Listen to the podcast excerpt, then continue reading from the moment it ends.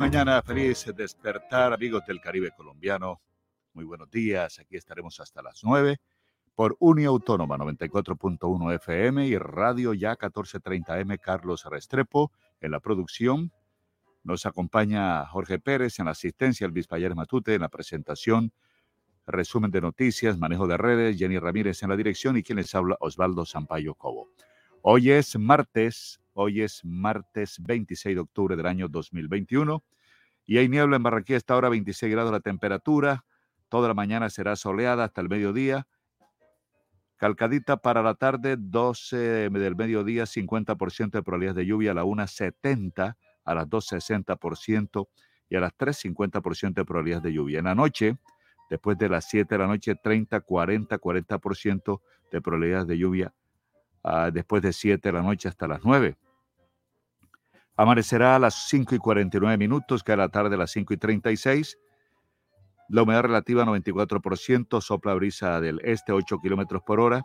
A pesar de la temperatura a esta hora en Barranquilla de 26 grados, se siente una temperatura de 31, 0,2 centímetros de precipitación, 1010 la presión y la visibilidad 4.8 kilómetros. Regularmente son 10 kilómetros la visibilidad. El clima para Barranquilla a esta hora. Nos está escuchando esta hora Jesús Daniel Armenta Verdugo. Muchas gracias por su sintonía.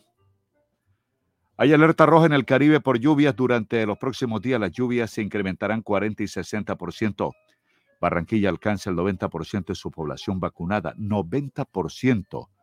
Más de 620 mil mayores de 12 años cumplieron sus esquemas. El 79,8% de los no vacunados en Barranquilla desea vacunarse el 20%, 20,6% de los no vacunados se resisten a recibir el biológico según datos del DANE. Alcalde dice que la ciudad está lista para aforos del 100%. Autocuidado, ojo. Vea cómo están países como Rusia, como Francia, como eh, Gran Bretaña, Inglaterra. Tienen problemas hay una crisis tremenda porque se han disparado los casos de COVID con muertos. Estados Unidos es el país con más muertos y está abierto. Ahora va a hacer eh, pública algunas recomendaciones u obligaciones para poder ingresar a partir de noviembre a ese país. Atención que a corte 24 de octubre se han aplicado más de mil, más de un millón de dosis y 417.325 a menores de 12 años que ya cuentan con esquema completo, esto en el Departamento del Atlántico. Ayer la Asamblea del Departamento del Atlántico aprobó en segundo debate con 12 votos a favor, hay 14 diputados, o sea, dos en contra, el nuevo modelo de salud y estará en consideración para el tercer debate. En Soledad Atlántico, más de 3.000 soledeños asistieron a la jornada de vacunación que se extenderá durante el mes de octubre. Más de 44.000 dosis están disponibles. Hoy será presentado a las 8 de la mañana en la gobernación de Bolívar el Plan Regional de Búsqueda de Desaparecidos en los Montes de María y Golfo de Morrosquillo. Fiscalía ocupa bienes con fines de extinción de dominio del senador atlanticense Armando Benedetti en varias zonas del país, Bogotá, Puerto Colombia y Villavicencio Meta. Lo investigan por parte de la Corte Suprema de Justicia. 4.50 minutos. ¿Dónde está recluido Otoniel? ¿Dónde? Según las autoridades en las instalaciones de la Dijín en Bogotá. El IMPEC y la policía requisan celdas de las cárceles Modelo y el Bosque de Barranquilla, decomisan celulares, armas blancas y drogas. A la cárcel implicado en el secuestro del labriego y ex inspector de Chorrera Atlántico, Abimael Tilano. Irnis Martínez Montes fue capturado en Tolú, Sucre, hace ya una semana. Pescadores hallan en el río Magdalena el cadáver de un hombre. Se desconoce cómo murió. El cuerpo está en medicina legal. Restricción al parrillero en moto en el corredor universitario a Puerto Colombia. La medida que fue aprobada y que está en rigor en Puerto Colombia desde julio, la ponen eh, en marcha para que se cumpla en el corredor universitario hasta el 31 de diciembre. En el barrio Boston de Barranquilla, no quieren que se les monte una subestación eléctrica en el sector.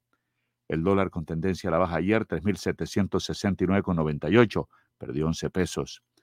Estados Unidos da a conocer estrategia antidrogas para promover la seguridad y el desarrollo del sector rural, de la mano con la implementación del acuerdo de paz. Ocho IPS habrían cobrado por accidentes chimbos, fantasmas en el país. Aquí les vamos a contar. Cuando faltan nueve minutos para las cinco, vamos a encomendar a nuestros oyentes, vamos a encomendarnos todos al gran Creador en este nuevo día, en este nuevo amanecer. Jenny Ramírez. 4.51 minutos. Gracias por estar con nosotros. Gracias, Señor, por despertar, por poder abrir nuestros ojos a un nuevo día. Hoy, martes 26 de octubre. A todos esos oyentes que están conectados a 94.1 FM Neutrono Estéreo y 1430 M Radio Ya. Un abrazo especial. Pedimos eh, también perdón al Señor por todos los errores, los pecados que hemos cometido, por todas las situaciones que nos hemos enfrentado y que no hemos podido o no hemos eh, sabido manejar. Eh, Señor, hoy te pedimos sabiduría, que nos abras los ojos no solamente a un nuevo despertar en el día, sino también a todas esas situaciones y circunstancias que están a nuestro alrededor para que podamos eh, brindar mucho amor a las personas que tenemos a nuestro alrededor, a nuestras familias, pero no solo a nuestras familias, sino a aquellas personas que están alrededor y que no son nuestros amigos, Señor, para que sepamos y entendamos sus cargas y podamos comprenderlos. Aleja de nosotros aquellas que nos están haciendo daño, que, no sabemos y que están ahí siempre permanentemente esperando que nuestros pies se doblen y que nos caigamos, Señor. De manera que aquí estamos, Padre. Una vez más, un día más, dándote gracias por el despertar, por esta mañana maravillosa, porque empieza ya a sentirse un, un aire de fin de año y esperamos, Señor, que con tu cobertura podamos salir adelante todos en mucha salud, en mucho bienestar, salud física, mental y espiritual. Gracias por este día, gracias por lo que vamos a lograr, gracias por las pruebas que nos vas a enviar, que sea tu poder y tu misericordia quien nos guíe, quien nos cubra, quien nos ayude a salir de toda dificultad, pero sobre todo que se haga tu voluntad como siempre, Señor. Amado Dios, hoy justo cuando los primeros rayos del sol anuncian la llegada de un nuevo día, nos acercamos ante ti lleno de esperanza y confianza en que nuestra oración será escuchada. Para pedirte que en este martes nos tomes de la mano y nos guíes por caminos seguros de bendición, éxito y de prosperidad. Señor omnipotente, si tú estás con nosotros, no habrá ninguna situación que, queda, que pueda derrumbarnos. No existirá envidia o mala intención que nos alcance y tampoco habrá problemas que, nos pueda, que no pueda solucionarse, porque tú eres justo, bueno, bondadoso y colmas nuestros días de paz, alegría y bienestar. Por eso te pedimos, Señor, que todo lo que hagamos durante este nuevo día sea iluminado por tu maravillosa luz y que con cada nuevo amanecer nuestra fe se fortalezca, porque sin ella no podremos verte, no podremos disfrutar de tus regalos y no podremos gozar de la vida eterna. Llenos de fe y confianza en ti, saldremos hoy a vivir con toda la energía y con todo el amor en este día, con amor y alegría. Daremos lo mejor de nosotros a cada momento y serán cada una de nuestras acciones como semillas que germinarán y habrán de dar un hermoso y bendecido fruto. Permítenos ser un instrumento de tu obra, llena nuestra mente de entendimiento y nuestro corazón de bondad para poder ser útil a los demás en donde estemos.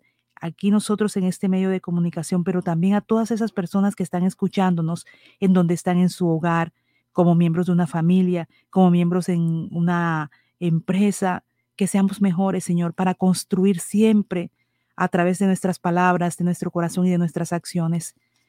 Con tu bondad, Señor, sabemos que podemos ser útiles a los demás. Si en medio de esta jornada existiese algún problema, por favor, danos la fortaleza para seguir adelante aún en medio de las dificultades y ayúdanos a recordar que las grandes bendiciones se esconden atrás de las grandes pruebas, porque es tu grandeza la que nos sostiene y es tu amor infinito nuestra mayor inspiración para salir adelante. Amado Dios, por favor, permite que en este nuevo día todo nos salga bien y que por donde vayamos encontremos dicha, bendiciones y prosperidad y que todas las personas, Señor, podamos abrazarlas con nuestros pensamientos, con nuestro amor, con nuestro deseo de que todos alrededor puedan sentir tu bendición y tu misericordia, porque tú, Señor, siempre estás con nosotros y donde tú estás nunca falta absolutamente nada. Por eso vivimos este nuevo día con mucha alegría. Respiramos profundo, ponemos desde pie y vamos a lograr todo lo que queremos y vamos por todas las hermosas bendiciones que Dios ha preparado con amor exclusivamente para cada uno de nosotros. Desde el fondo del corazón queremos que el Señor les, eh, les sea para bien a ustedes, que puedan encontrar su palabra reflejada en el otro, en el amigo, en el enemigo, en las personas que ustedes creen que no están de acuerdo con lo que ustedes piensan, Que el Señor ilumine sus mentes para ponerse en el lugar y a nosotros también para ponernos en el lugar de los demás y entenderlos y saber que cada uno lleva un maletín al hombro y que podamos entender cada una de sus actuaciones, perdonar, ayudar y orar por cada una de esas personas. El Evangelio del día de hoy, en aquel tiempo decía Jesús, ¿a qué es semejante el reino de Dios o a qué lo compararé? ¿Lo compararé? Es semejante a un grano de mostaza que un hombre toma y siembra en su huerto. Creció, se hizo un árbol y los pájaros del cielo anidaron en sus ramas. Y dijo de nuevo, ¿a qué compararé el reino de Dios? Es semejante a la levadura que una mujer tomó y metió en tres medidas de harina hasta que todo fermentó. La reflexión en el día de hoy. Así nos vive la esperanza en las cosas de Dios. Vivimos en una sociedad humana que quiere ser feliz pero no sabe cómo lograrlo. Algunos queremos tener a Dios bien nacido en nuestras manos o al menos en nuestro espíritu, en nuestros libros, en nuestros discursos y nos desespera que Dios escape a nuestros deseos, que nuestra esperanza inmediata quede frustrada. Ciertamente terminaremos logrando agarrarnos, a Dios con nuestras manos, pero será cuando ya estemos en su reino, cuando la esperanza y la fe no sean necesarias, porque ya Dios estará presente en nosotros y nosotros en Él. Otros piensan que si Dios deja de existir, el ser humano será finalmente feliz y tratan de eliminar a Dios de la vida diaria. En este grupo la esperanza no es necesaria porque no tienen nada que esperar y la fe se queda sin dónde fijarse, sin dónde asirse y termina muriendo. Es triste, pero me temo que es una tendencia que cada vez tiene más seguidores. ¿A qué se parece el reino de Dios? Es una pregunta complicada con fácil contestación. El reino de Dios es algo sencillo, algo presente en la vida, en la naturaleza, en el propio hombre. Nosotros somos reino de Dios, somos ese reino que cobra vida en una semilla diminuta que nace, se desarrolla y da fruto, en esa insignificante porción de levadura que hace fermentar y crecer a toda una masa. Esa es nuestra misión, crecer en la sociedad, integrados en la sociedad, aparentemente desaparecer para seguir trabajando en lo oscuro, en lo que no se ve para poder transformar a toda la sociedad en reino de Dios. Un reino de Dios que parece alejarse, una masa que no sabemos fermentar, una sociedad cada vez más descreída, más decepcionada porque no sabe, no encuentra dónde mirar. Nos quejamos, yo también porque nuestras palabras caen al vacío, porque nos parece que, hay, que no hay buena tierra donde sembrar. Y no es cierto. Toda la humanidad, toda la creación, nos lo ha dicho San Pablo, está expectante, Está esperanzado esperando recibir en su seno esa levadura que transformará una seca harina en sabroso pan, pero la levadura que queremos introducir está tan rodeado de boato y esplendor que no atrae, incluso puede que repele. Seamos humildes, sepamos cada uno de nosotros el valor, el que Dios nos ha regalado y hagamos que valga, que sea útil en una sociedad, en una masa de harina que está deseando hacerse buen y esponjoso pan. Seamos ese siervo que lleva llorando la semilla para que otro siervo traiga cantando las gavillas. Solo entonces experimentaremos que el Señor ha estado grande con nosotros y podamos cantar alegres porque nuestra misión de semilla o levadura ha sido bien empleada. Hermosa la palabra, la interpretación de este evangelio en el día de hoy. Por supuesto, por supuesto la palabra de vida de Miguel de Jesús Rodríguez y se titula El Señor promete. Señor, tú tienes palabras de vida. Él extendió la mano desde el cielo y me rescató. Me sacó de aguas profundas. El desánimo es propio de la fragilidad humana. La tragedia es no saber a dónde ir en esos momentos de angustia. El Señor promete, si me buscan de todo corazón, podrán encontrarme. El deseo de Dios ha sido siempre tener una relación estrecha e íntima con cada uno de nosotros y hablarnos por medio de su palabra. Vuelve ahora en amistad con Él y tendrás paz. Y por ello te vendrá bien. Bendiciones, estas son las palabras de vida de este día. Yo tan solo soy un instrumento de Dios. Mi nombre, Miguel de Jesús Rodríguez. Y nunca olvides, ánimo arriba, que hoy es el primer día del resto de nuestras vidas. Dios bendice.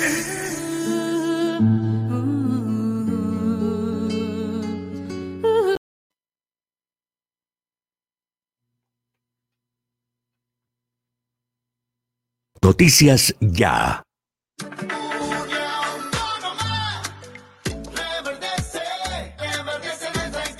La Universidad Autónoma del Caribe cuenta con grandes escenarios para la realización de todo tipo de eventos y actividades. El emblemático e histórico Teatro Mario Ceballos Araujo el Polideportivo Uniautónoma, la Casa Club Caribe y dos auditorios totalmente equipados. Disfruta de los mejores eventos en nuestros espacios. Información y reservas, dirección calle 88, número 46, 137. Celular 301-388-6160. Correo electrónico unidades de arroba uac.edu.co.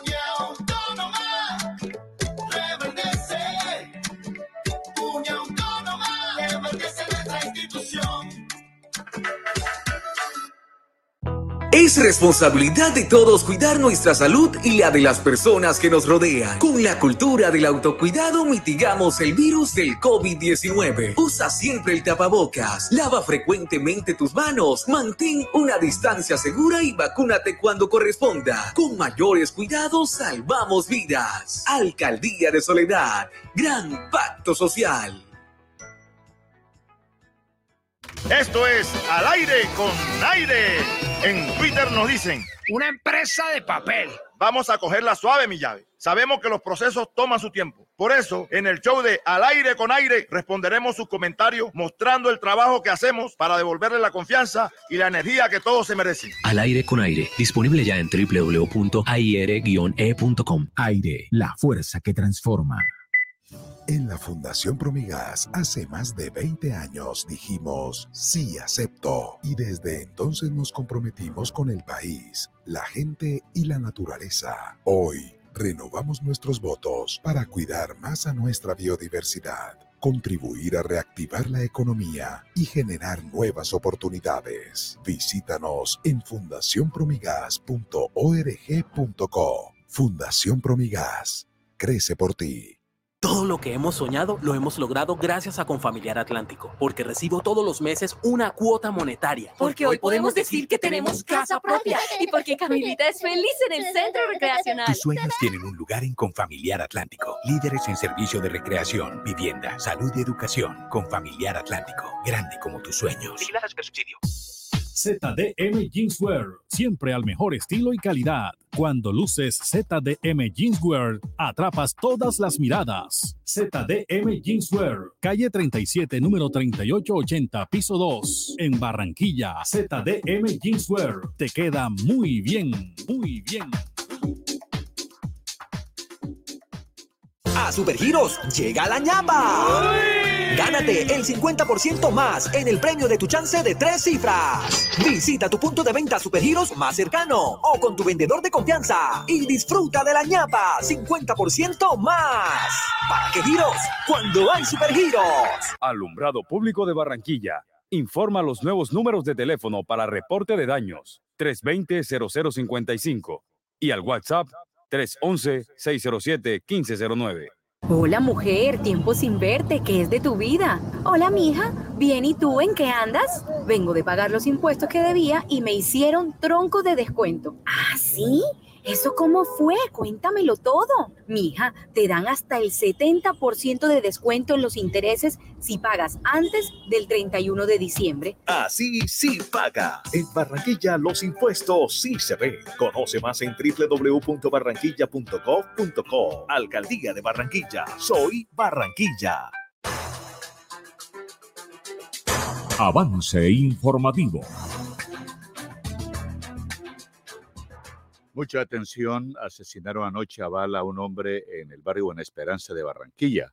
Ricardo Perdomo Miranda fue abordado por dos sujetos en moto. Sería hermano de Karen Perdomo Miranda, asesinada a bala, junto a Andrés Nieto de las Aguas el pasado 3 de septiembre a bordo de una motocicleta.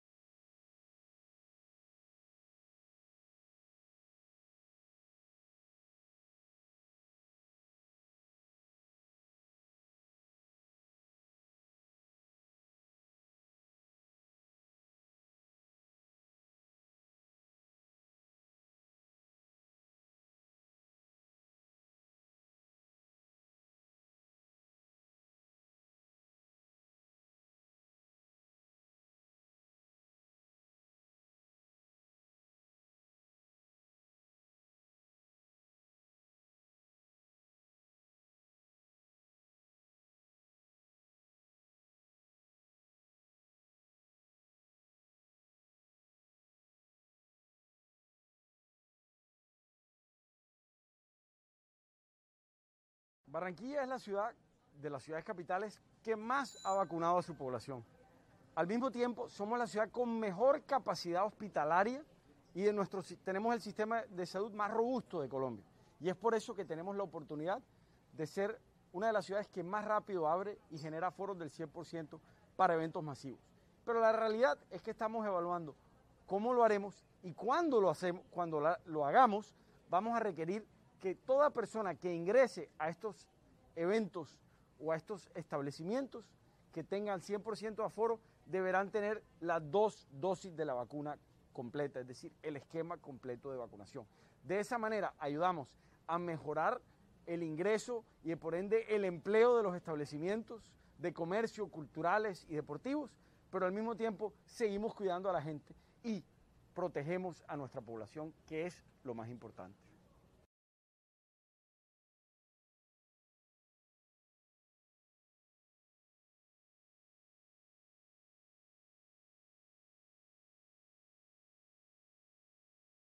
Día sin IVA, que es ya el 28 de octubre, en ese primer día, están haciendo un llamado, así es, están haciendo un llamado y se ha expedido una circular externa dirigida a autoridades regionales y comerciantes en las que los están instando a adoptar medidas estrictas para evitar las aglomeraciones de cara a esta primera jornada. Se estableció que los dispositivos por parte de la Fuerza Pública a nivel nacional están siendo coordinados entre el Ministerio del Interior y el Ministerio de Defensa Nacional para garantizar la seguridad en las grandes superficies, en las cadenas de venta y en todos los lugares donde la jornada se lleve a cabo.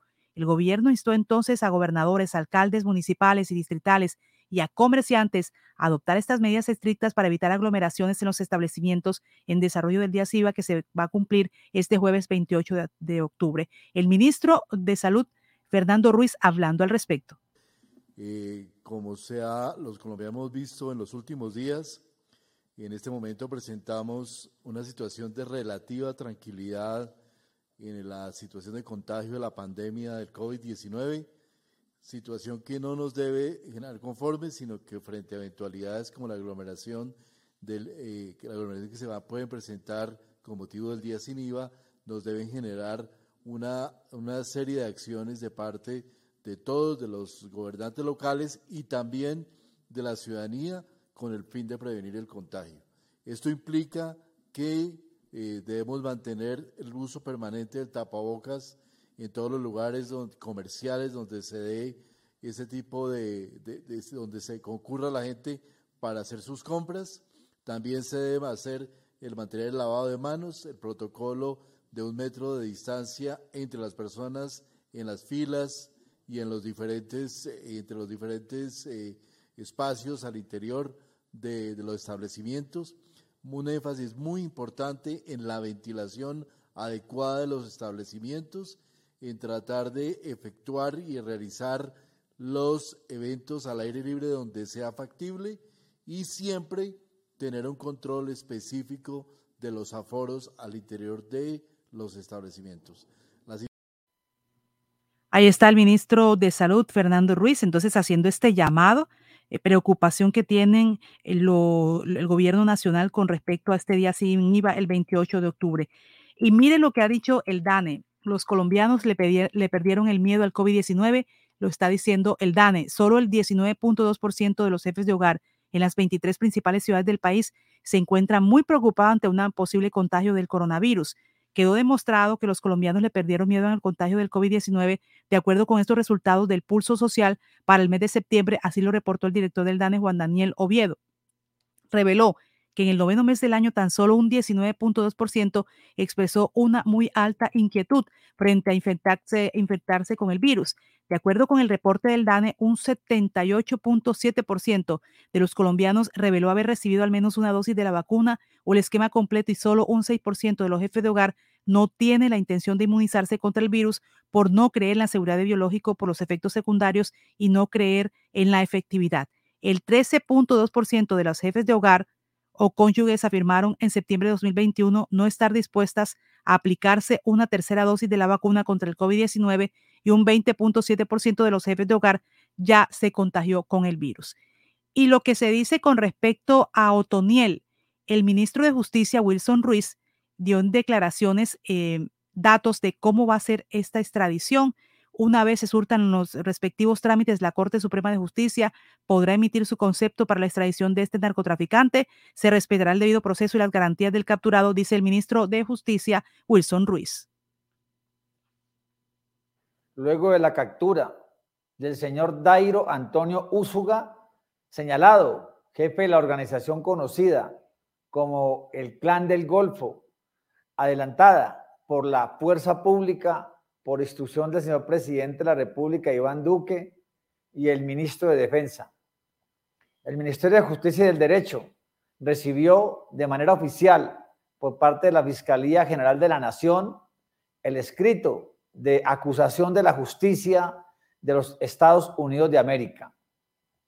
Tan pronto se reciba la formalización de la solicitud de extradición de la Embajada de los Estados Unidos, se consolidará el expediente a través de la Dirección de Asuntos Internacionales del Ministerio de Justicia y del Derecho, el cual será remitido a la Corte Suprema de Justicia para la emisión del respectivo concepto. Si la Corte emite concepto favorable, este ministerio proyectará la resolución de extradición que será firmada posteriormente por el presidente de la República.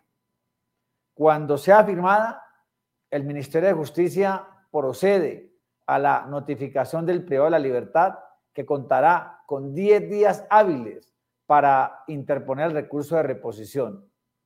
Una vez la resolución se encuentre en firme, se solicita a la Embajada de Estados Unidos las garantías para el detenido, quien se pondrá a disposición de la Fiscalía General de la Nación para su entrega a las autoridades estadounidenses. Todo este trámite se realiza respetando el derecho al debido proceso y todos los derechos del procesado. Es de anotar que el señor Usuga David tiene dos solicitudes de extradición que fueron enviadas por la Corte para el Distrito Sur de Florida y la Corte para el Distrito Este de Nueva York. En los dos despachos judiciales tendrá que responder por delitos relacionados con tráfico de estupefacientes. Esperamos que este... Bueno, ahí está Wilson Ruiz, el ministro de Justicia. Ahí es plata para seguir pagando la última llamada de Otoniel antes de la captura. Vea lo que decía. Esto es una organización, esto no es una cosita de narcos o de bandidos, dijo el máximo jefe de uno del clan del Golfo. Esto es una organización con mucho respeto y hay que mirar a ver. Por un peso tampoco se muere uno. Lo que hay es plata para seguir pagando allá y plata de fondo. Vamos con Boris Eduardo Paez, titulares deportivos. Boris, buenos días. Muy buenos días. Estos son los hechos más destacados para hoy en los deportes de Noticias Ya. Esta noche se canta la voz de Playball para dar inicio a la Serie Mundial de Béisbol. Los Astros reciben a los Bravos de Atlanta desde las 7 y 5 de la noche. Titanes consiguió su primera victoria en el torneo profesional de baloncesto que se realiza en San Andrés. Se inició el torneo nacional de boxeo categoría juvenil en el Polideportivo del barrio La Magdalena de Barranquilla. Atlantio consiguió tres triunfos en la primera jornada definidos cuatro de los cinco tenistas que representarán a Colombia en la Copa Davis. María Camilo Osorio sigue subiendo en el ranking mundial. Ahora la cucuteña se ubica en el puesto 53. El soledeño Luis Arrieta fue nominado para llegar al Salón de la Fama de la Federación Panamericana de Levantamiento de Pesas. Cerca de 1.700 millones de pesos ha invertido la gobernación del Atlántico en deportistas de alto rendimiento entre otras informaciones más adelante en la sección deportiva, porque la noticia ya y confirmada. Noticias ya. Para que en sus obras la mirada pueda pasar con libertad, manteniendo la seguridad y el buen diseño, controlando la temperatura y el ruido externo. Su mejor opción es Tecnoglass. Transformamos el vidrio según sus necesidades. Llámenos 373-4000 Tecnoglass, el poder de la calidad certificado por gestión ambiental y calidad y Contec. Ahora en el Centro Recreacional Solinilla, lánzate a la diversión. Ven y disfruta con familia y amigos del nuevo tobogán. Relájate en nuestras confortables cabañas mientras deleitas la mirada con su maravillosa vista y te das un chapuzón en la gran zona acuática. Centro Recreacional Solinilla. Ven. Te estamos esperando. Más información en nuestras redes sociales o en www.conbarranquilla.com. Con Barranquilla, creciendo juntos. Vigilado. Laboratorio Porto Azul a una. Toma de muestras en la comodidad de tu hogar. Ampliamos nuestra cobertura a Villa Campestre, Puerto Colombia y Soledad con domicilio totalmente gratis. Agenda tu cita ahora. Contáctanos al 321-859-2178. Pruebas de laboratorio clínico rutinarias y especializadas. Pruebas COVID-19. Aplican condiciones y restricciones. Cuidamos la vida a cada instante. Laboratorio Porto Azul a una. Dos. Dos por dos. Dos por dos. Dos metros entre tú y yo. Dos metros que hoy nos salvan. Lejos para cuidarnos. No podemos bajar la guardia. No podemos bajar la guardia. Por mis papás, por mi abuelita y por toda la comunidad. Recuerda que tu autocuidado es clave para ganar. Con GCLK juntos contra el coronavirus lo vamos a lograr. Pellizcate.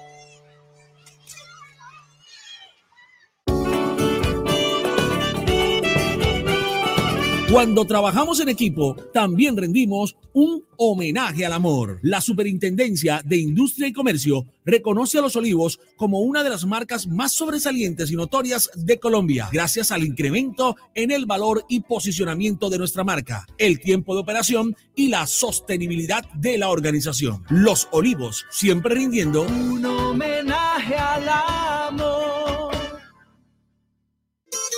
Restaurante Ciudad Bonita un pedazo de Santander en Barranquilla. Asados, carne a la llanera, zancochos y tamales, pan de bono artesanal, almohábanas y arepas de choclo. Vía a Puerto Colombia, kilómetro 2, después de la clínica Porto Azul. El anfitrión Edinson Hurtado los espera. La noticia express. 5.23 minutos, 5.23. No tengo nada que ver dice el dueño de la finca en donde encontraron eh, los posibles restos de don Abimael Atilano. Enrique Miranda es el dueño de esta finca donde hallaron los restos en el corregimiento de Chorrera, en el municipio de Guanacosta, del señor Tilano.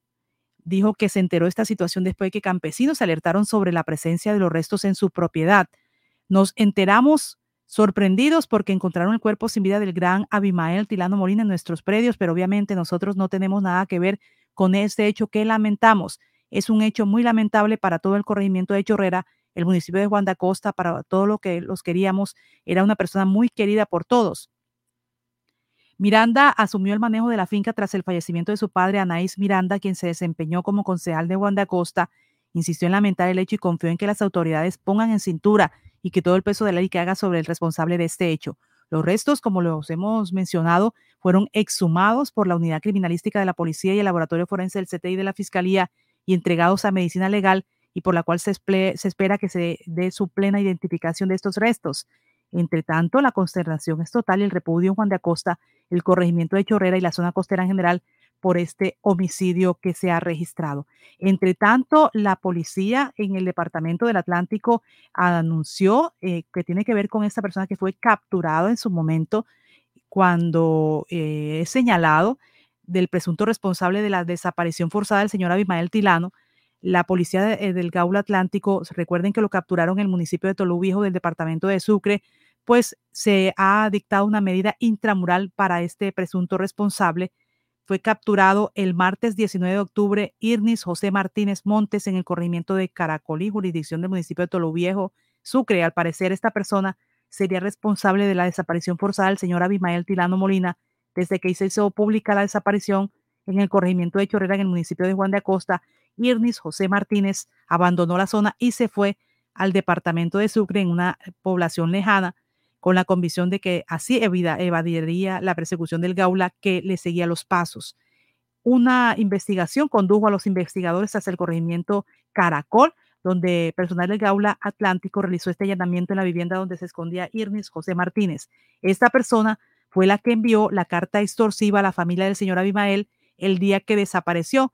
En la diligencia de allanamiento se hallaron las prendas de vestir que utilizó ese día cuando pagó cuatro mil pesos a un mototaxista para que llevara un paquete a la casa de la víctima con el panfleto extorsivo y culminaron las audiencias de legalización de captura en las últimas horas con la imputación de cargos y el juez eh, de garantías le impuso medida de aseguramiento en establecimiento carcelario a Irnis José Martínez por este presunto delito de desaparición forzada. Así es lo que ha dicho, eh, ayer hablamos con el comandante de la policía en el departamento del Atlántico, Carlos Currea, y nos ha dicho que no ha hablado al respecto, que no ha dicho nada. Sin embargo, entonces le imputaron los cargos y el juez de garantía le impuso medidas de aseguramiento. En riña intrafamiliar en el barrio La Esmeralda de Barranquilla muere un hombre de 29 años asesinado por su sobrino de 16 años con un arma cortopunzante. El homicidio ocurrió ayer tarde en la carrera 13C, calle 773F del mencionado sector. Repetimos, barrio La Esmeralda. Y atención, en medio de una persecución policial, dos policías resultaron heridos ayer al caerse de una moto en el barrio Ferrocarril de Soledad. Cristian Escorcia Rivera y Wilmar Fontalvo Romero iban en una moto de la institución armada persiguiendo a unos sujetos que se movilizaban en un motocarro. Y atención que Estados Unidos revela nueva estrategia para combatir cultivos ilícitos en Colombia. La iniciativa busca reducir la oferta de drogas, generar desarrollo en el campo y proteger al medio ambiente. Tras la visita del secretario de Estado de los Estados Unidos, Anthony Blinken, la Casa Blanca dio a conocer detalles sobre una nueva estrategia antinarcóticos desarrollada en Colombia para combatir los cultivos ilícitos de una manera más integral que incluye proyectos para llevar desarrollo al campo y proteger al medio ambiente. La estrategia de la Oficina de la Política Nacional de Control de Drogas establece el marco para definir medidas concretas que ayuden a las comunidades rurales al acceso a los servicios estatales, la presencia institucional y la erradicación de la coca. Mire, el balance que presenta el Ministerio de Salud en las últimas 24 horas con los casos de COVID en el Departamento del Atlántico. 228 casos de COVID, cuatro personas fallecidas en Barranquilla, dos en los municipios del Atlántico. En total se reportaron en el país 32 fallecidos en Colombia.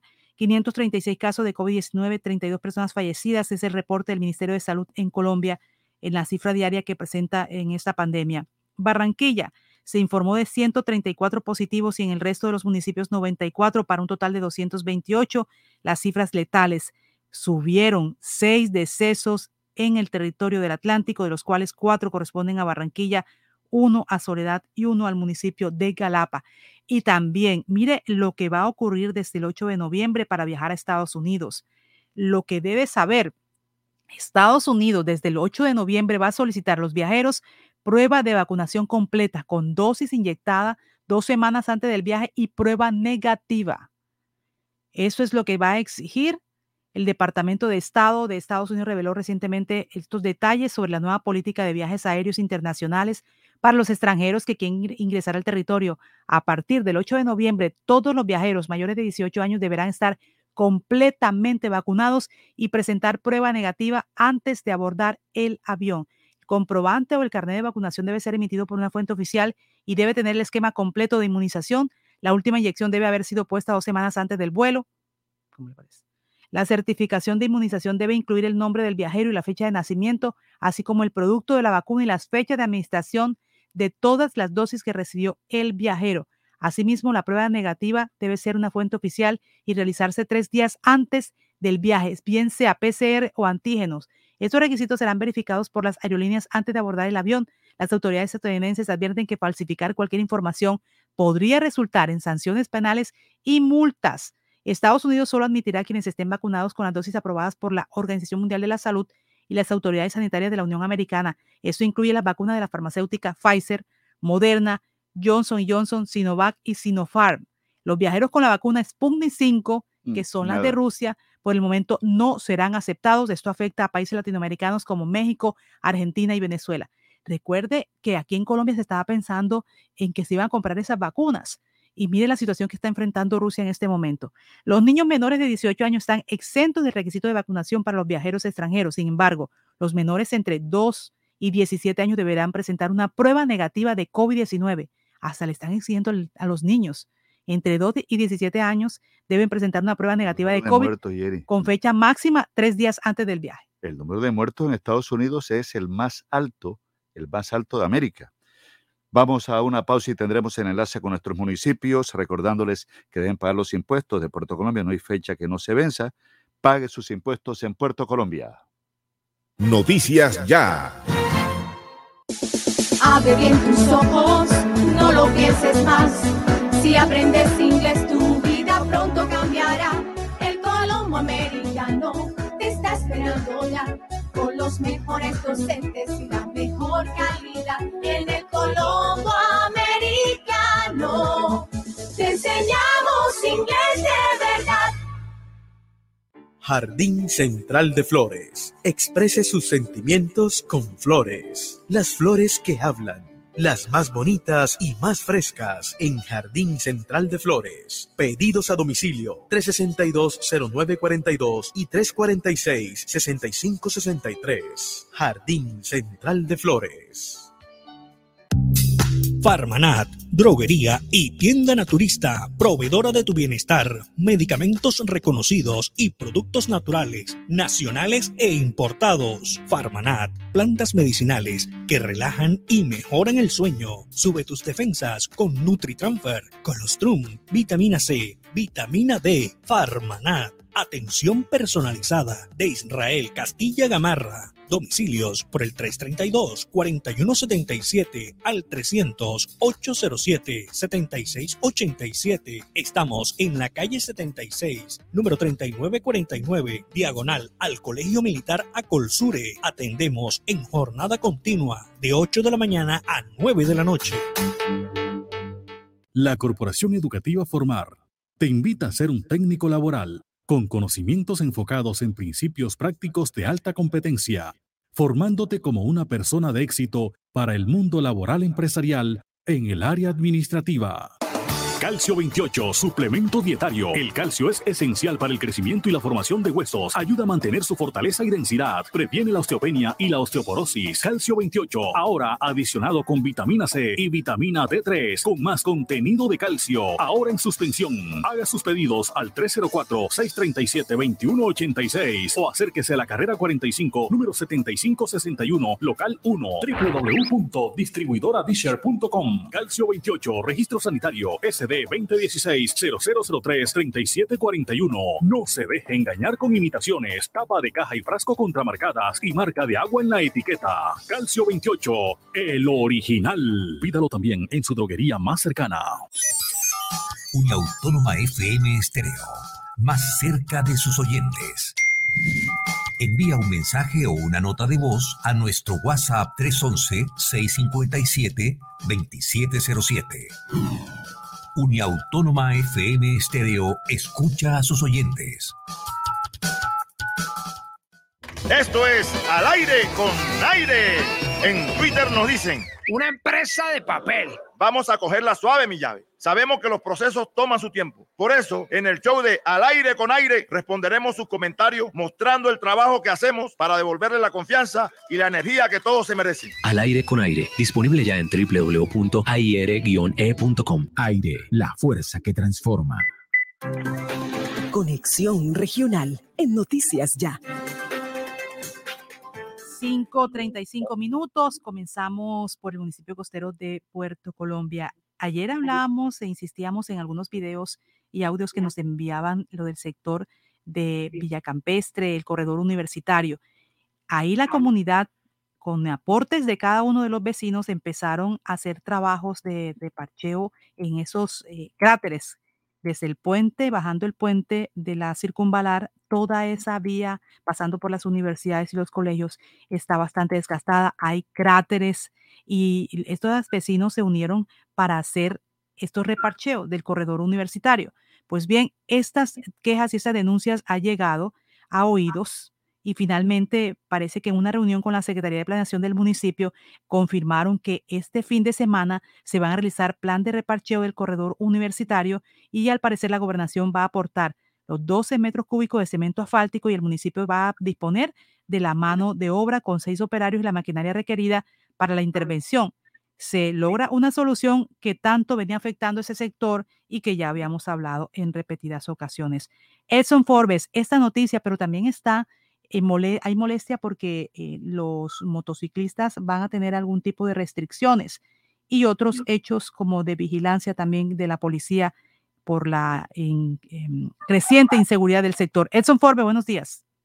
Buenos días, Jenny, para ti, para Osvaldo y para todos los oyentes de noticias. Ya, bueno, Jenny, lo que tenía que pasar, pasó. La gente, los habitantes, los que circulan por el sector del corredor universitario, eh, se levantaron a protestar debido al mal estado de la vía de la carrera 30. Y precisamente no solamente esta vía está eh, deteriorada a la altura del corredor eh, universitario y, y del corregimiento de Sabanilla, Monte Carmelo, esta vía también conduce hasta el sector de Pradomar, en la carrera 2 hasta la batalla de Miramar, en donde el deterioro es mucho más grande en el sector turístico, en donde la situación no es menos que en el corredor universitario. Es una vía la cual necesita intervención, no desde ahora, no desde ayer, no desde el gobierno anterior, sino desde hace muchos años por parte de la autoridad no solamente municipal, sino departamental, hasta que los vecinos del corredor decidieron cerrar para presionar y lograr que esta vía sea intervenida.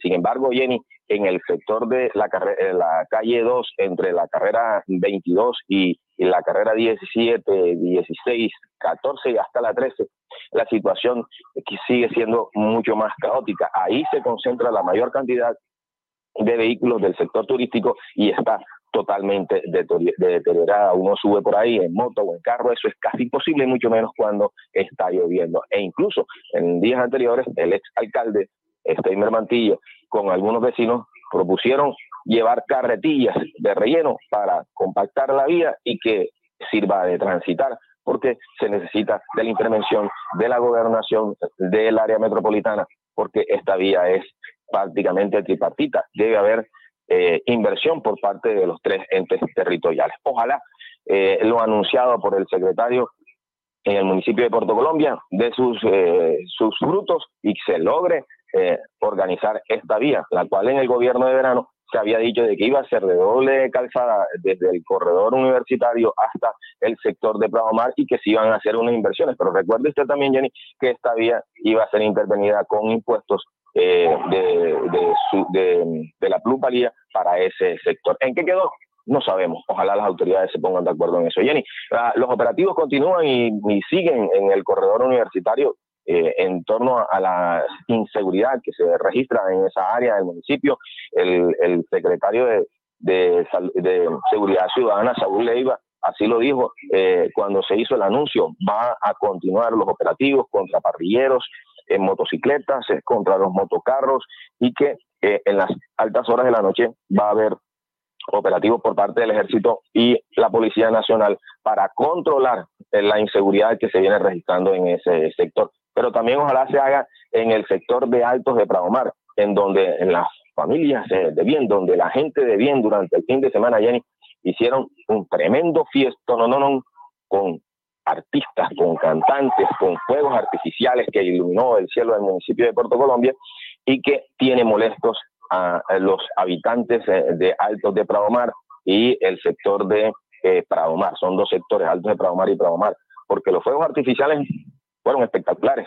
No fueron uno ni dos, fueron centenares de fuegos artificiales, pero la fiesta, la parranda, mm, duró eh, toda la noche, toda la madrugada y eran las 10 de la mañana todavía hab- habían vehículos, estado, eh, personas en estado de embriaguez dirigiéndose a la ciudad de Barranquilla e incluso dicen los vecinos que personas estaban prácticamente que semidesnudas todavía en estado de embriaguez en el sector y que llamaron todas las veces que quisieron al, a las autoridades y al número de emergencia para que intervinieran en la fiesta y nadie llegó. Desde la orilla del Caribe son Fuerte Castillo porque la noticia ya hay confirmada. Noticias Ya. Celebra con Buenavista 20 años de momentos inolvidables. Tú puedes ser el ganador de 20 millones de pesos para comprar lo que quieras en Buenavista. Participa por compras superiores a 100 mil pesos realizadas en Buenavista 1 y 2 hasta el 10 de enero de 2022. Buenavista, el lugar donde todo comenzó y siempre queremos volver. Consulta condiciones y restricciones en www.ccbuenavista.com. Autoriza de tu suerte. Contribuyente del impuesto predial de Puerto Colombia. Si presentas deudas de vigencias anteriores, tendrás un 80% de descuento en los intereses moratorios hasta el 31 de octubre. Alcaldía Municipal por un nuevo Puerto Colombia. ¿Hora de entregar, cambiar o renovar la dotación de tu empresa? No te preocupes, Gleb Márquez tiene todo lo que necesitas para uniformarte. Prendas corporativas, colegios, personalizadas, telas de calidad, diseños modernos y excelentes servicios. Llámanos, estamos esperando para atenderte. 312-1582, 304-394-4432 o al 301-641-3654. Gleb Márquez Dotaciones.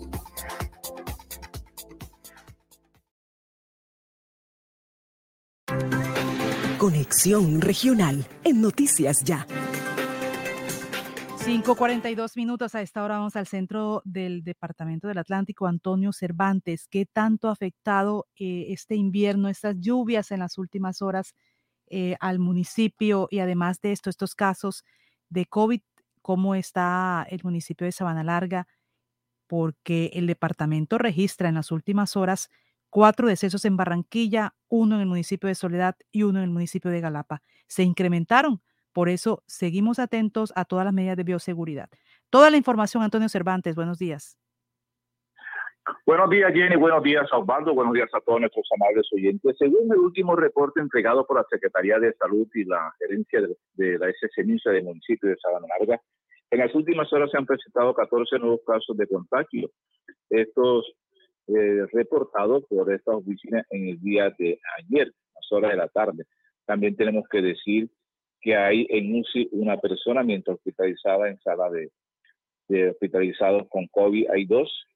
Hay aislamiento domiciliario y 156 personas, mientras que en pruebas en estudio hay una, pruebas negativas 38.700 de las tomadas en lo que va corrido, que son 48.511 seguimiento en los últimos 14, un total de 960 personas que ha hecho seguimiento en sectores momentos. Hay que decir que a la fecha han fallecido en el municipio de Sonora 250 personas en lo que va corrido de la pandemia en nuestro municipio. Y también las medidas que se están tomando por parte de la Secretaría de Salud de nuestro municipio, quien viene vacunando a las personas que pueden acercarse a la plaza central del municipio de Sabana Larga. Igualmente se pueden acercar a Parque Cementerio, en donde también se vienen vacunando a las personas que necesiten de la vacunación en nuestro municipio. También la, en el Hospital Departamental de Sabana Larga se vienen vacunando a todas las personas que necesitan la vacunación. Así lo ha manifestado el secretario de Salud del municipio de Sabana Larga, José Ahumada, quien ha señalado que se viene haciendo seguimiento y se viene observando a la comunidad con el fin de que se sigan cuidando para evitar los contagios que en los últimos días se han dado en el municipio de Sabana Larga. Tenemos que decir que en lo que va corrido, ya lo decimos, dijimos cuántas personas han fallecido y cuántas personas se encuentran en estos momentos hospitalizados en nuestro municipio. También tenemos que decir que en el día de ayer, durante el aguacero que cayó sobre la cabecera municipal y los corregimientos, se vuelven a presentar los problemas de inundaciones en los barrios aquellos por donde pasan arroyos, ya que muchas personas en su afán por tener vivienda construyen sus viviendas en cercanía de los arroyos. Es el caso del barrio Villaverano, en donde nos mandaron imágenes de la forma como el arroyo entra hasta las residencias allí en este sector. Igualmente el 7 de agosto, el barrio Puerto Amor, y el barrio primero de diciembre. Son los barrios que más se afectan y el 20 de enero cuando con lluvia en nuestro municipio. A pesar de que la administración ha tomado algunas medidas de canalización de arroyo y exhorta a la comunidad que por favor no construya en sitios de alto riesgo, en estos momentos se presentan estos problemas en nuestro municipio. Decir igualmente que la administración municipal viene trabajando con el fin de también exhortar a las personas que tienen sus establecimientos públicos que abren los fines de semana con el fin de que tomen las medidas de bioseguridad. Las personas pueden acercarse a estos sitios, pero mantener el aislamiento y también igualmente mantener en el mismo sitio las medidas de bioseguridad que está aplicando por la administración de nuestro municipio en las últimas horas. Tenemos que señalar igualmente que se viene creando el Consejo con el fin de aprobar los cinco proyectos que están en estudio presentados por el alcalde del municipio de Sabana Larga en las últimas horas en el Palacio Municipal, donde funciona el Consejo de nuestra población, se vienen viendo los concejales del municipio de Sabana Larga. Tenemos que decir que en el día de hoy, que es 26 de octubre, puntos de vacunación, solo primera dosis, casa principal, igualmente el Parque Cementerio, el Corregimiento de Colombia, puesto de salud de esa localidad, el Corregimiento de Isabel López y también el Colegio Mariana Barraza de esa población. Puesto de vacunación solo segunda dosis en el Hospital Departamental de Sabana Larga. La vacunación moderna Sinovac para segunda dosis se encuentran agotadas en la información que nos entrega la SS Minsa y la Secretaría de Salud. El horario para la vacunación comienza a las 8 y 30 de la mañana hasta las 2 de la tarde. Es la información que se genera desde aquí, desde el corazón del Departamento del Atlántico Sabano Larga con Antonio Cervantes Mesa, porque la noticia ya y confirmada. Noticias ya. Distribuidora Gómez le tiene todas las telas para su hogar y para sus confecciones. Chifón, dacrones, linos, drill, antifluidos, la mejor calidad a los mejores precios. También toda la ropa para damas, caballeros y niños, formal, informal y deportiva. Estamos en el centro de Barranquilla. Distribuidora Gómez. Hotel Araguat Plaza, su casa en Cincelejo. 70 habitaciones diseñadas para el confort de nuestros huéspedes, bienestar y descanso durante su estadía de negocios o de placer. Cumplimos con todos los protocolos de bioseguridad. Reservas 318-330-9737. Visita nuestra página web hotelaraguatplaza.com. Araguat Plaza, su casa en Cincelejo. Para que en sus obras la mirada pueda pasar con libertad, manteniendo la seguridad y el buen diseño, controlando la temperatura y el ruido externo. Su mejor opción es Tecnoglass. Transformamos el vidrio según sus necesidades. Llámenos 373-4000 Tecnoglass, el poder de la calidad. Certificado por gestión ambiental y calidad y Contec. Conexión Regional en Noticias Ya. 5:48 minutos. Nos escribe Ramiro Manjarres, el presidente de Agro Rivera, y nos dice: Desde el corazón del Atlántico nace el primer clúster porcícola del departamento. Son 30 jóvenes entre los 18 a 28 años que se vinculan para ser emprendedores, porcicultores, y el objetivo es brindar un grupo, eh, una actividad altamente competitiva bajo los parámetros de cooperación estratégica y alianzas productivas Principios como la buena práctica porcícolas, inclusión financiera y comercialización garantizada serán los pilares de, este esta macrogranja porcícola. Jóvenes rurales establecidos por Finagro y el Banco Agrario en un doble aprovechamiento del programa. Así que están invitando a la presentación que será eh, muy importante mañana en el Hotel Barranquilla Barranquilla GHL, Salón Roble Amarillo, nos está escribiendo don Ramiro Manjarres, nos envía esta comunicación, así que jóvenes emprendedores que se van a dedicar a la porcicultura del Departamento del Atlántico y hablan del municipio de Polo Nuevo. Bueno, y vamos de Polo Nuevo, pasamos al municipio de Baranoa con Marisabel Zurita. Un abrazo a toda la comunidad en ese municipio porque se celebraron sus 165 años de vida jurídica. También hablamos un poco de COVID lo que está haciendo el municipio para poder encontrar y, vacunar a esas personas que no tienen el biológico y otras noticias más. Marisabel Zurita desde Baranoa, buenos días. Buenos días, Jenny, a usted, a Osvaldo y a la fiel audiencia de Noticias Ya. Sí, Baranoa celebró el pasado sábado sus 165 años de vida jurídica con eventos culturales y musicales. Así estuvo animada la efeméride de Baranoa en medio de la lluvia, mucha lluvia en ese día, en esta tarde, pero se pudo dar la celebración de los 165 años del municipio de Baranoa. Se hizo un recorrido por la historia musical de Baranoa con el tema central del común conversatorio que fue organizado por el gremio de periodistas del municipio de Baranoa. Este conversatorio va por nombre un, Baranoa, una historia musical. También nuestra cultura y nuestra identidad y idiosincrasia del municipio fueron también entonados a ritmo de música y de muestras culturales y folclóricas en el municipio. Asimismo, actos protocolarios por parte del gobierno municipal y shows musicales con grupos musicales del municipio de Baranoa se marcó así los 165 años del municipio de Baranoa. También ayer en, la ciudad de Cartagena con la banda departamental de Baranoa y con una explosión musical de esta banda se vivió en el sitio denominado La Zarrezuela, allí en la ciudad de Cartagena también se deleitó y se celebraron los 165 años del municipio a los cartageneros y turistas que asistieron a este evento. En este marco de los 165 años se hizo el lanzamiento del Baranoa como marca de ciudad y lleva por nombre Baranoa es una delicia. El propósito que tiene el gobierno municipal es una apuesta de promoción turística en el municipio.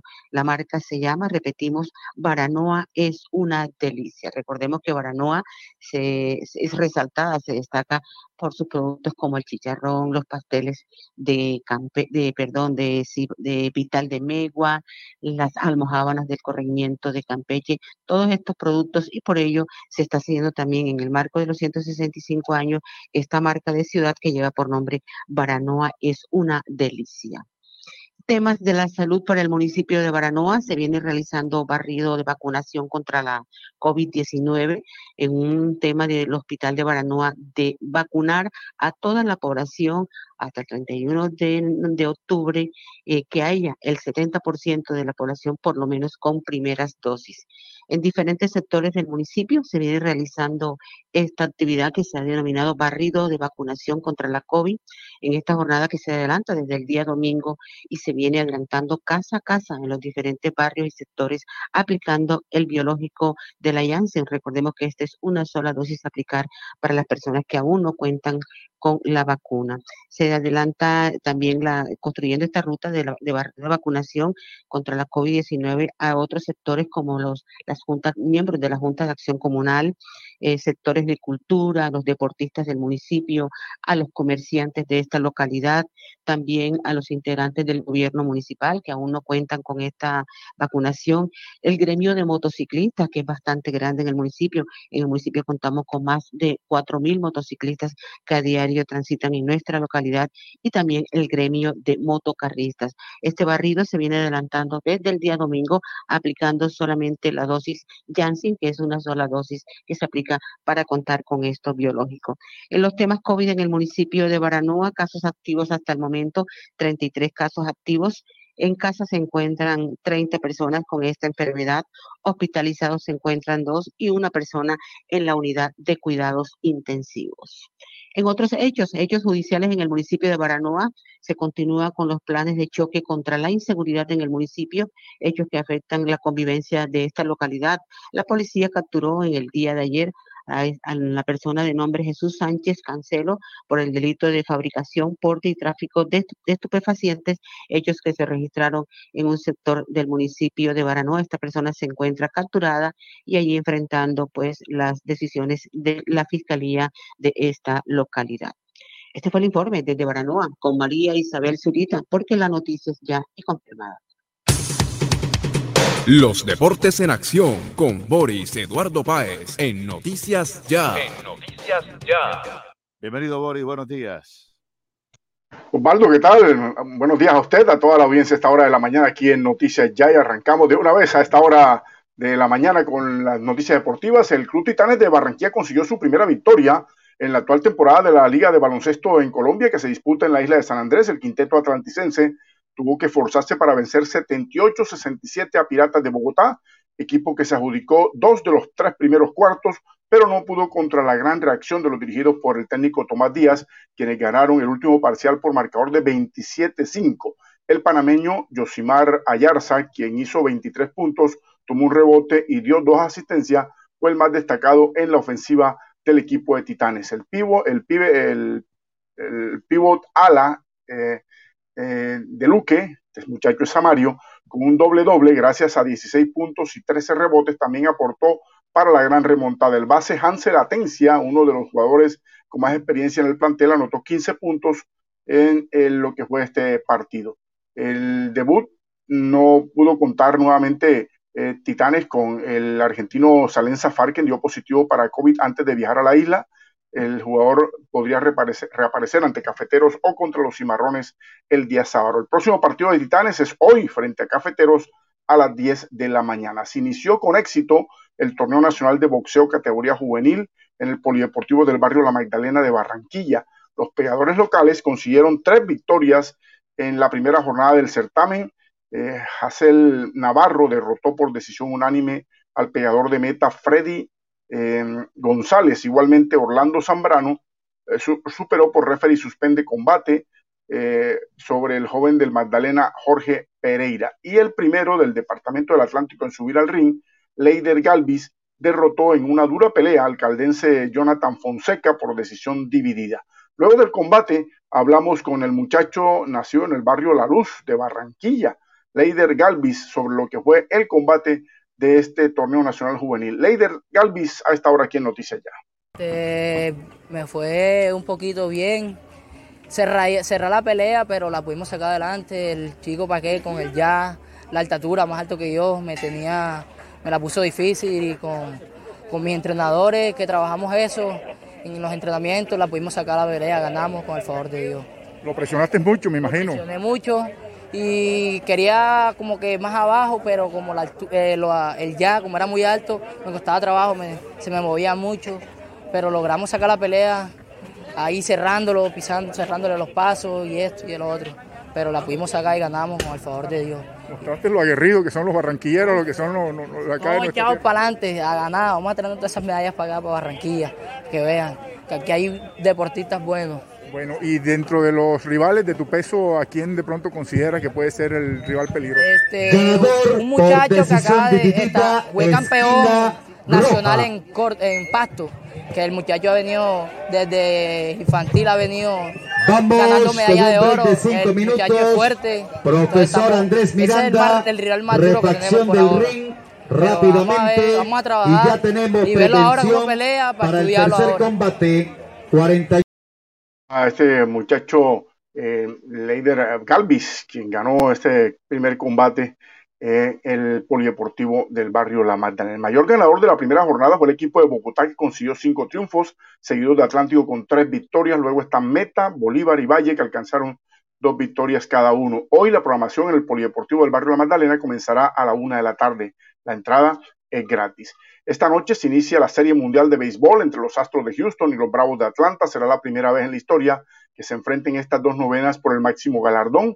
Será una serie a siete juegos. El primero que gane cuatro será el nuevo campeón. El primer juego tendrá una sazón especial. Por un lado estará un veterano de 14 temporadas en grandes ligas, Charlie Morton, quien fue elegido por el manager de Bravos, Brian Snicker, para abrir el primer partido. Morton tiene 37 años de edad, tendrá su cuarta apertura en estas instancias de eh, Serie Mundial, luego de haber lanzado precisamente con los Astros en el 2017 y con los Reyes de Tampa Bay en el 2020. Este abridor eh, derecho tiene serie mundial, en Serie Mundial récord de uno ganado, uno perdido, con 14 eh, entradas y dos tercios de labor, dos boletos, 17 ponches y un promedio de carreras limpias recibidas de 4.30. En la temporada regular, Morton logró una marca de 14 ganados y 6 perdidos. Por el otro lado, por los Astros de Houston subirá a la lomita Framber Valdez, un dominicano de 27 años que abrirá por primera vez una serie mundial. El serpentinero zurdo de Houston cumplió este año con su cuarta campaña en la Gran Carpa, donde acumuló 1.134 episodios y dos tercios de trabajo. Valdés en la postemporada con los Astros ha sido fundamental, donde en siete salidas ha ganado cuatro partidos. El partido será, el juego será a las 7 y 5 de la noche, hora colombiana. La Federación Colombiana de Tenis, a través de un comunicado, dio a conocer eh, a cuatro de los cinco tenistas que representarán al país en la Copa Davis, disputa, que se disputará del 27 y el 28 de noviembre en la ciudad de Turín, Italia. Alejandro Falla, capitán del equipo, anunció que fueron convocados Daniel Galán, número 106 en el ranking mundial, eh, Nicolás Mejía, 274, eh, además de Robert Fara y de Juan Sebastián Cabal, que jugarán el doble. Para Galán sería la séptima oportunidad de representar a Colombia en esta competencia, donde participó por primera vez en el 2018. Hay que decir que muy posiblemente sería el quinto jugador el vallecaucano Nicolás Barriento, quien hizo un gran torneo Challenger en la ciudad de Bogotá, eh, siendo finalista en dobles. Hoy se inicia el torneo ITF de Guayaquil, en Ecuador. Allí regresan a competencia las tenistas barranquilleras María eh, Paulina Pérez, la Mella, debuta ante la brasileña Laura Pigosi, mientras que María Fernanda Erazu jugará su primer partido ante la norteamericana Dacia Ivanova. El juego será a las 11 y 30 de la mañana. Hay que decir también que eh, la pareja de Juan Sebastián Cabal y Robert Fara jugarán la primera ronda del torneo de Viena en Austria a las 11 y 20 de la mañana. El área de alto rendimiento de Indeportes Atlántico registra a corte de septiembre del 2021 una inversión de más de 1.700 millones de pesos, siendo sin dudas la apuesta clara y decidida por nuestros atletas y el apoyo a las ligas deportivas en cada una de las participaciones a nivel nacional e internacional. Solo el programa Atleta Apoyado suma 613 millones de pesos entre los 91 deportistas que han conformado el listado. Estos reciben apoyo económico mensual, uniformes, implementación, viajes, alojamiento, alimentación y apoyo médico a través del Centro de Ciencias Aplicadas al Deporte. Buenas por la, por la gobernación del Atlántico y por Indeportes en el apoyo de estos deportistas. Y cerramos con una buena noticia. Después de ser finalista en el torneo de Tenerife en España, la tenista colombiana María Camila Osorio eh, continuó su ascenso en la clasificación mundial WTA ascendió 10 puestos, pasando del puesto 63 al puesto 53. Buena por esta chica cucuteña, pues que se está luciendo mucho, muy, muy bien en el tenis a nivel internacional. 6 de la mañana, dos minutos. Hasta aquí toda la acción de los deportes en Noticias Ya. Que tengan todos un feliz día y cuídense mucho. Al aire. Noticias Ya. 94.1 FM de Uniautónoma Estéreo. Y 14.30 AM en Radio Ya. Escúchenos en simultánea por www.noticiasya.co.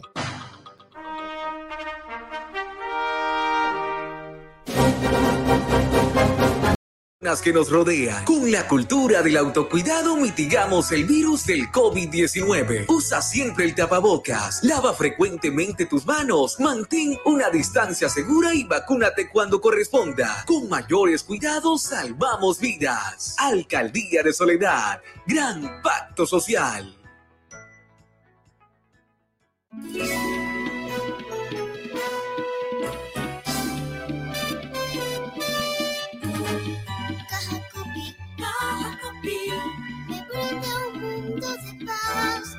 Bienestar. La gran.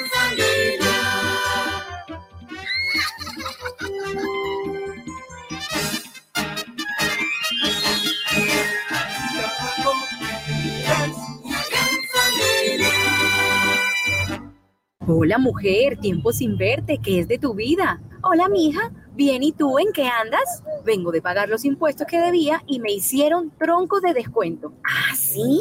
¿Eso cómo fue? Cuéntamelo todo. Mija, te dan hasta el 70% de descuento en los intereses si pagas antes del 31 de diciembre. Así sí paga. En Barranquilla los impuestos sí se ven. Conoce más en www.barranquilla.gov.co. Alcaldía de Barranquilla. Soy Barranquilla. Expreso Brasilia te ofrece una nueva agencia en Barranquilla, más cerca. Carrera 50, número 50B06, frente a la salida del parqueadero del Portal del Prado. Atención de lunes a sábado de 9 de la mañana a 1 de la tarde y de 2 a 5 de la tarde. Compra aquí también tus tiquetes y utiliza los servicios de carga y giros. Expreso Brasilia, viajando con tus sueños, vigilada Supertransporte. Todo lo que hemos soñado lo hemos logrado gracias a Confamiliar Atlántico, porque recibo todos los meses una cuota monetaria. Porque hoy podemos decir que tenemos casa propia y porque Camilita es feliz en el centro recreacional. Tus sueños tienen un lugar en Confamiliar Atlántico. Líderes en servicio de recreación, vivienda, salud y educación. Confamiliar Atlántico, grande como tus sueños. subsidio. El sistema informativo de la hora Noticias Ya. Seis, cinco minutos. El ministro del Interior, Daniel Palacios, en una declaración conjunta, advierte que será responsabilidad de los mandatarios locales la vigilancia del cumplimiento de los protocolos de bioseguridad en el día sin IVA el próximo 28 de octubre, en donde un establecimiento comercial no cumpla esos protocolos de bioseguridad debe procederse con la sanción y el cierre del establecimiento, indicó el ministro. Aquí están sus declaraciones con respecto a este día sin IVA el próximo 28 de octubre. Buenas tardes para todos. Como lo ha mencionado la ministra de Comercio y en de lo que será el desarrollo de la primera jornada del día sin IVA, este 28 de octubre, el Gobierno Nacional ha enviado a los mandatarios locales, alcaldes y gobernadores una circular conjunta en donde se establecen el cumplimiento estricto de los protocolos de bioseguridad y el esfuerzo que los mandatarios locales deben emprender para garantizar el orden público, la seguridad ciudadana y el cumplimiento de los protocolos de bioseguridad. En ese sentido, los dispositivos por parte de la fuerza pública están siendo coordinados entre el Ministerio del Interior y el Ministerio de Defensa para que en el terreno cada uno de los alcaldes y los gobernadores disponga de estos servicios especiales que deberán garantizar la seguridad en las grandes superficies, en las cadenas de venta y en todos los lugares donde este ejercicio se va a llevar a cabo. Es importante reiterar que será responsabilidad de los mandatarios locales la vigilancia del cumplimiento de los protocolos de bioseguridad y que de inmediato, en donde algún establecimiento comercial no cumpla esos protocolos de bioseguridad, debe procederse a la sanción y el cerramiento de ese establecimiento. Por parte del Ministerio del Interior, en conjunto y en coordinación con el Ministerio de Defensa y toda la fuerza pública, se tendrán los dispositivos a nivel nacional para garantizar que este día transcurra en calma, pero sobre todo en cumplimiento estricto de los protocolos de bioseguridad. Señor ministro. Ministro del Interior, Daniel Palacio, hablando sobre estos días sin IVA, lo, la responsabilidad que tienen los mandatarios locales. Y estos días sin IVA van 28 de octubre, 19 de noviembre y 3 de diciembre de este año.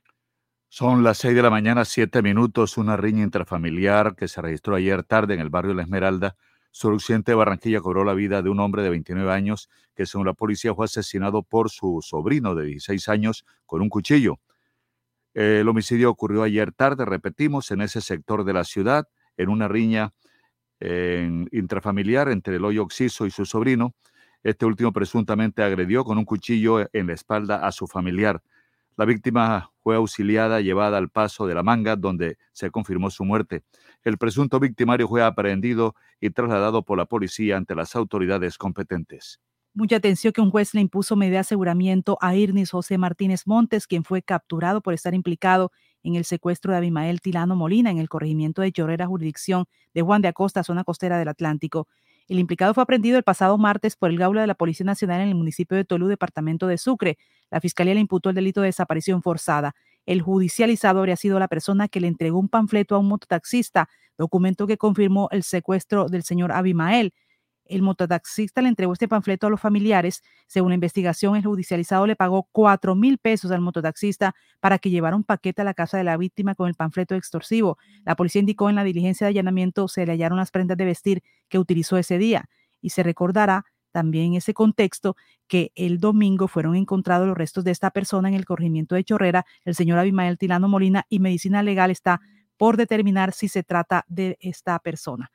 Y también eh, la información que nos llega con respecto a este asesinato en la noche de lunes en el barrio Buena Esperanza, en el suroccidente de Barranquilla, en la calle 63C con carrera 16.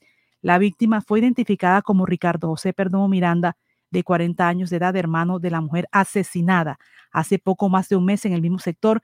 Se trata de Karen Margarita Perdomo Miranda, de 37 años, quien fue ultimada a tiros con un amigo Andrés Nieto de las Aguas el pasado 3 de septiembre. Perdomo Miranda recibió tres disparos, dos en la, región maxilar, lado derecho con orificio de salida en región occipital y una en el tórax anterior salida intercostal, lado izquierdo. La víctima salía de su lugar de residencia, fue abordado por dos sujetos en una motocicleta AK2 color negro. El parrillero sin medir palabra le disparó causándole la muerte. Es el reporte que presenta la policía. Pero para eh, tener en cuenta este hecho, Ricardo es el hermano de Karen Margarita Perdomo, asesinada, y lo repetimos, junto con su pareja Andrés Nieto de las Aguas en el barrio Buena Esperanza. Eso fue el, el 3 de septiembre de este año y se desempeñaba como mecánico. 6 de la mañana, 10 minutos, hallaron ayer tarde el cuerpo sin vida de un hombre que se ahogó en el río Magdalena. Unos pescadores advirtieron de la presencia del cadáver flotando eh, en el río Magdalena a la altura del barrio Las Flores.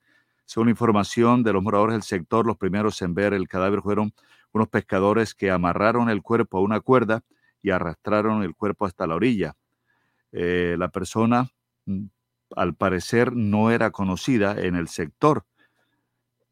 Eh, al lugar llegó la SIGIN, la policía ayer tarde, para hacer el respectivo levantamiento del cadáver y llevarlo a medicina legal. Y mucha atención, nos están informando oyentes que una persona, una mujer fue asesinada esta madrugada en el barrio Pumarejo de Soledad. Barrio Pumarejo de Soledad. También reportan esta madrugada el crimen de otra persona en Repelón, en el departamento del Atlántico. Repelón, departamento del Atlántico. También nos están informando desde Santa Lucía, sur del Atlántico, que desconocidos se robaron 36 reses de un predio ubicado en el sector del Bonguito, en esta población, en Santa Lucía, sur del Atlántico. 35, 36 reses señalan que el ganado robado tiene un valor que supera los 85 millones de pesos. Bueno, a esta hora, Osvaldo, 6, 11 minutos. Recuerde que este fin de semana hablamos en las redes sociales de esa iniciativa ciudadana que tuvieron los habitantes del sector del corredor universitario. claro. Claro, Villacampestre, afectados por estos cráteres que comienzan cuando se baja el puente de la circunvalar y todo ese recorrido que uno hace pasando por universidades, colegios. Sagrado Corazón, Jardines del Recuerdo, el Club Campestre, eh, los centros comerciales que están construyendo, hasta Lecham, Así es, y además también continúan hasta la otros. universidad. ¿verdad? Así es, y otros sectores también de Puerto Colombia. Pues bien, este, esta iniciativa ciudadana tuvo su efecto y a esta hora hacemos contacto con el señor Yuri Silva, habitante del sector de Villa Campestre. Ellos eh, hicieron este trabajo junto a la comunidad y qué respuesta han tenido por parte de la administración departamental y municipal. Don Yuri, buenos días. Eh, muchas gracias. Eh, sí, logramos una iniciativa comunitaria recoger unos recursos, como bien lo han comentado ustedes, y, y tomar la, la iniciativa, como comento, de tapar una cantidad de huecos que se tiene a lo largo y ancho del corredor universitario. Eh, llegamos en el inventario hasta el hueco número 31, todavía nos faltaban otros recorridos hasta la Universidad del Atlántico. Pero en virtud de, lo que pues nuestra intención era, obviamente, poder eh, intervenir en los huecos de los más peligrosos que se tenían, pero también llamar la atención de la administración departamental y municipal y de, la, y los gentes a los que les corresponde, obviamente, eh, realizar esa actividad. Ayer en horas de la tarde estuve reunido con el secretario de Planeación Territorial, Mauro Suárez, y me comentaba que llegaron a un acuerdo con la gobernación. Eh, la gobernación va a entregar el, el, cemento asfáltico que se necesita para, para esos huecos, más o menos me hablaba de 11 metros, 11 a 12 metros eh, cúbicos de, de material y eh, la administración del municipio va a colocar a los operarios para que realicen esa actividad entre sábado y domingo. Eso pues obviamente nos da un parte de tranquilidad y lo que corresponde ahorita es hacer seguimiento a que esa, esa actividad realmente se cumpla entre el sábado y el domingo. Don Yuri, le pregunto, es que uno se queda como eh, que si ustedes no realizan esa actividad, no No empiezan, atención. exacto, no, no responden con la inquietud solamente del ciudadano. Es que hubo dos situaciones muy, muy particulares. Una en la que nosotros, obviamente, como ciudadanos, pues yo como presidente de Junta de Acción Comunal acá del barrio Ciudad del Mar, que hace parte de los barrios que están ubicados acá en el corredor, eh, estuvimos haciendo las gestiones en el municipio. Eh, otros integrantes de la Junta inclusive tuvieron contacto con la gobernación y pues el municipio de Puerto Colombia decía que ese, esa vía, aunque estaba en su territorio, una vía concesionada por la gobernación y ellos no tenían forma de intervenir ahí. Y la gobernación, la respuesta que nos da es que como esa vía va a ser ampliada, se va a reformar toda y eh, entonces prácticamente no se podía hacer nada sino hasta cuando arrancaran las obras y las obras ni siquiera arrancan este año. No podíamos aguantar un día más con esa situación son muchos los vecinos que se vieron afectados, es que todos los días empieza a partir de que hicimos mediático el tema, muchos vecinos, una lista enorme de personas afectadas porque sus vehículos sufrieron daños en sus llantas, en sus rines, en sus amortiguadores. Entonces no entendíamos nosotros el tema. Y entonces esas dos situaciones, una, haber hecho la gestión y no tener respuesta, y la segunda, ver cómo todos los días se veían perjudicados vecinos del sector, pues nos tocó hacer esa iniciativa de recoger esos fondos y tomar esa actividad de tapar los huecos. Así es, es que si la, la obra dijeran, bueno, se va a ampliar a partir del mes de noviembre, uno diría, bueno, hay que esperar ya, ya, ni modo. pero es que no hay forma y cada día se deteriora más y estamos en temporada invernal y los huecos se van haciendo No se más da cuenta grandes uno cuando va tan y se puede, se puede, se puede causar un accidente fácilmente por, por tratar de esquivar uno de esos huecos. Baldo, yo creo que de esto nos queda recoger el hecho de que cuando las comunidades se unen en un en un objetivo, pueden lograrse cosas sin necesidad de hacer bloqueos, sin necesidad de generar ningún tipo de impacto violento en el tema. Creo que el mensaje llegó de manera contundente y, y evidentemente eso generó que ellos tuvieran que reaccionar de esa forma. Así es. Estaba en, en las manos de ellos, simplemente que nos hemos acostumbrado seguramente a que la comunidad se sature en algún momento y, y tenga que realizar actividades como esta para poder expresarse. Ahorita eh, lo que nos queda es poder seguir haciendo gestión en el término de lo que corresponde a alumbrado público, que tenemos realmente un alumbrado público muy, muy deficiente en todo el corredor y en los barrios. Lo que encuentran, uno, uno se queda admirado a ver cómo todos los días hay luminarias apagadas y por más que uno eh, les reporte y vengan y solucionen al día siguiente vuelve y se daña otra. Hay una situación bien complicada también que afecta obviamente el tema de seguridad de todos estos barrios. Fíjate que nosotros hablamos con el alcalde ya hace como que 20 días, Jenny. Son 20 días sobre Hace 20 días le hablamos, uno, sobre los huecos y dos, sobre la, la avenida esa Tajamar, oscura, demoró oscura como una semana. Y el día siguiente, fíjense que hablamos con el alcalde y le pusieron la luz. Sí, sí, eso es lo que sucede, pero no, no es el sentido. Yo tengo Exacto, no debería ser así. Entendido que eh, los municipios en Colombia tienen, eh, digámoslo así, la obligación de ir haciendo el reemplazo de todas esas luminarias por luces LED, que digamos son ahorradoras de energía y tienen menor impacto ambiental que las luces, pero en el corredor eso no ha sucedido, ni ninguno de los barrios. Entonces, en eso también nos vamos a enfocar a ver cómo podemos nosotros tener un mejor servicio alumbrado público, que por demás, todos los meses, Osvaldo, recibimos el- el- el- la factura de, de aire y ahí se relaciona. En promedio, este sector paga entre 25 y 40 mil pesos de alumbrado público. Usted multiplique por la cantidad de unidades habitacionales que hay en estos barrios, es mucho dinero por alumbrado público. Y ese es un tema que nosotros también tenemos entre cejas porque no se justifica que tengamos que estar pasando esas penurias con el tema. Y mírese que nos brincamos de un tema de vía, pero es- hace parte de lo mismo, o sea, un corredor que necesita estar bien pavimentado y bien alumbrado. Señor Yuri, ¿cuándo comienzan las obras? ¿Cuándo comienzan a arreglarles ese sector, el reparcheo? Lo conversado con el secretario de Planeación eh, del municipio de Puerto Colombia es que ellos el sábado y domingo van a intervenir esa día. Esos días los escogieron por ser días de menor tráfico. Eh, pues estamos pendientes a eso, vamos a estar muy vigilantes a que se cumpla y, y de ser así, pues obviamente vamos a estar mucho más tranquilos. Bueno, y está Yuri Silva, es el presidente de la Junta de Acción Comunal de, me dice, del sector de Villacampestre. Y, se- y aledaños, ¿no? Los El sector campestre, como se conoce, bueno, Osvaldo, que reside en este sector, eh, lo conforman tres barrios, Country Club Villa, Ciudad del Mar y Villa Campestre. Pero a todo el sector se le conoce como Villa Campestre. Así es.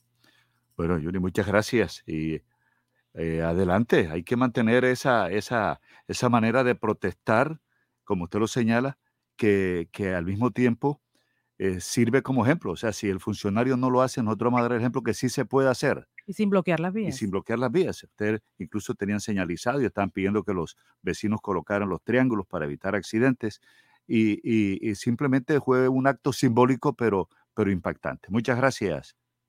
A ustedes por el espacio. Feliz día. Son las 6 de la mañana, 19 minutos, 6, 19 minutos en Noticias Ya. Este fue el sistema informativo de la hora en Radio Ya. Noticias Ya.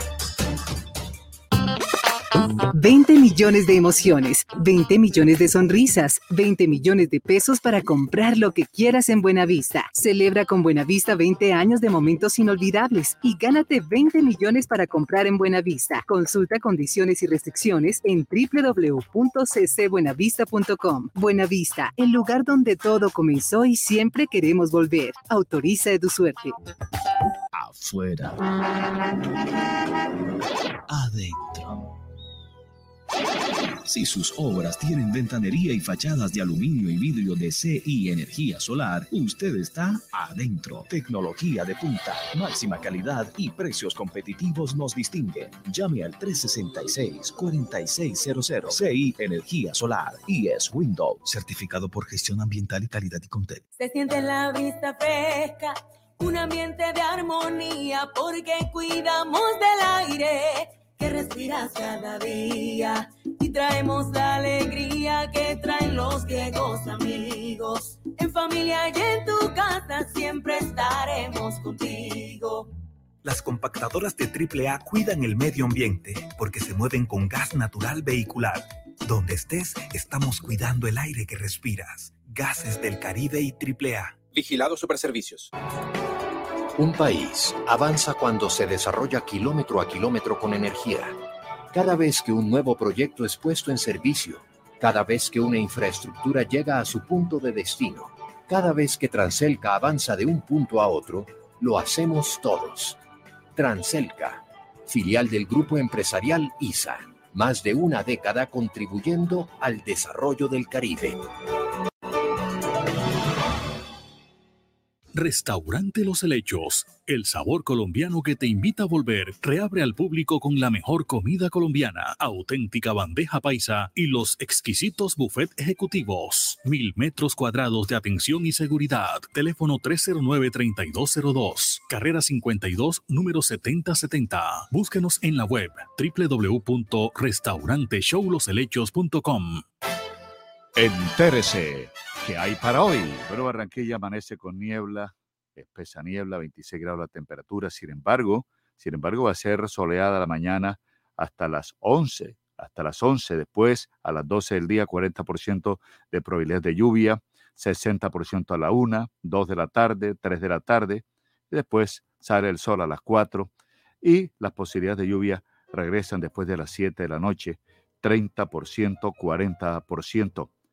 Ya amaneció a las 5 y 49, cae la tarde a las 5 y 36, 94% de humedad, no sopla brisa, 0 kilómetros por hora, no se mueve una hoja. A pesar de la temperatura a esta hora, 28 grados, se siente 30, 0.2 centímetros de precipitación, 1010 la presión barométrica y la visibilidad está reducida.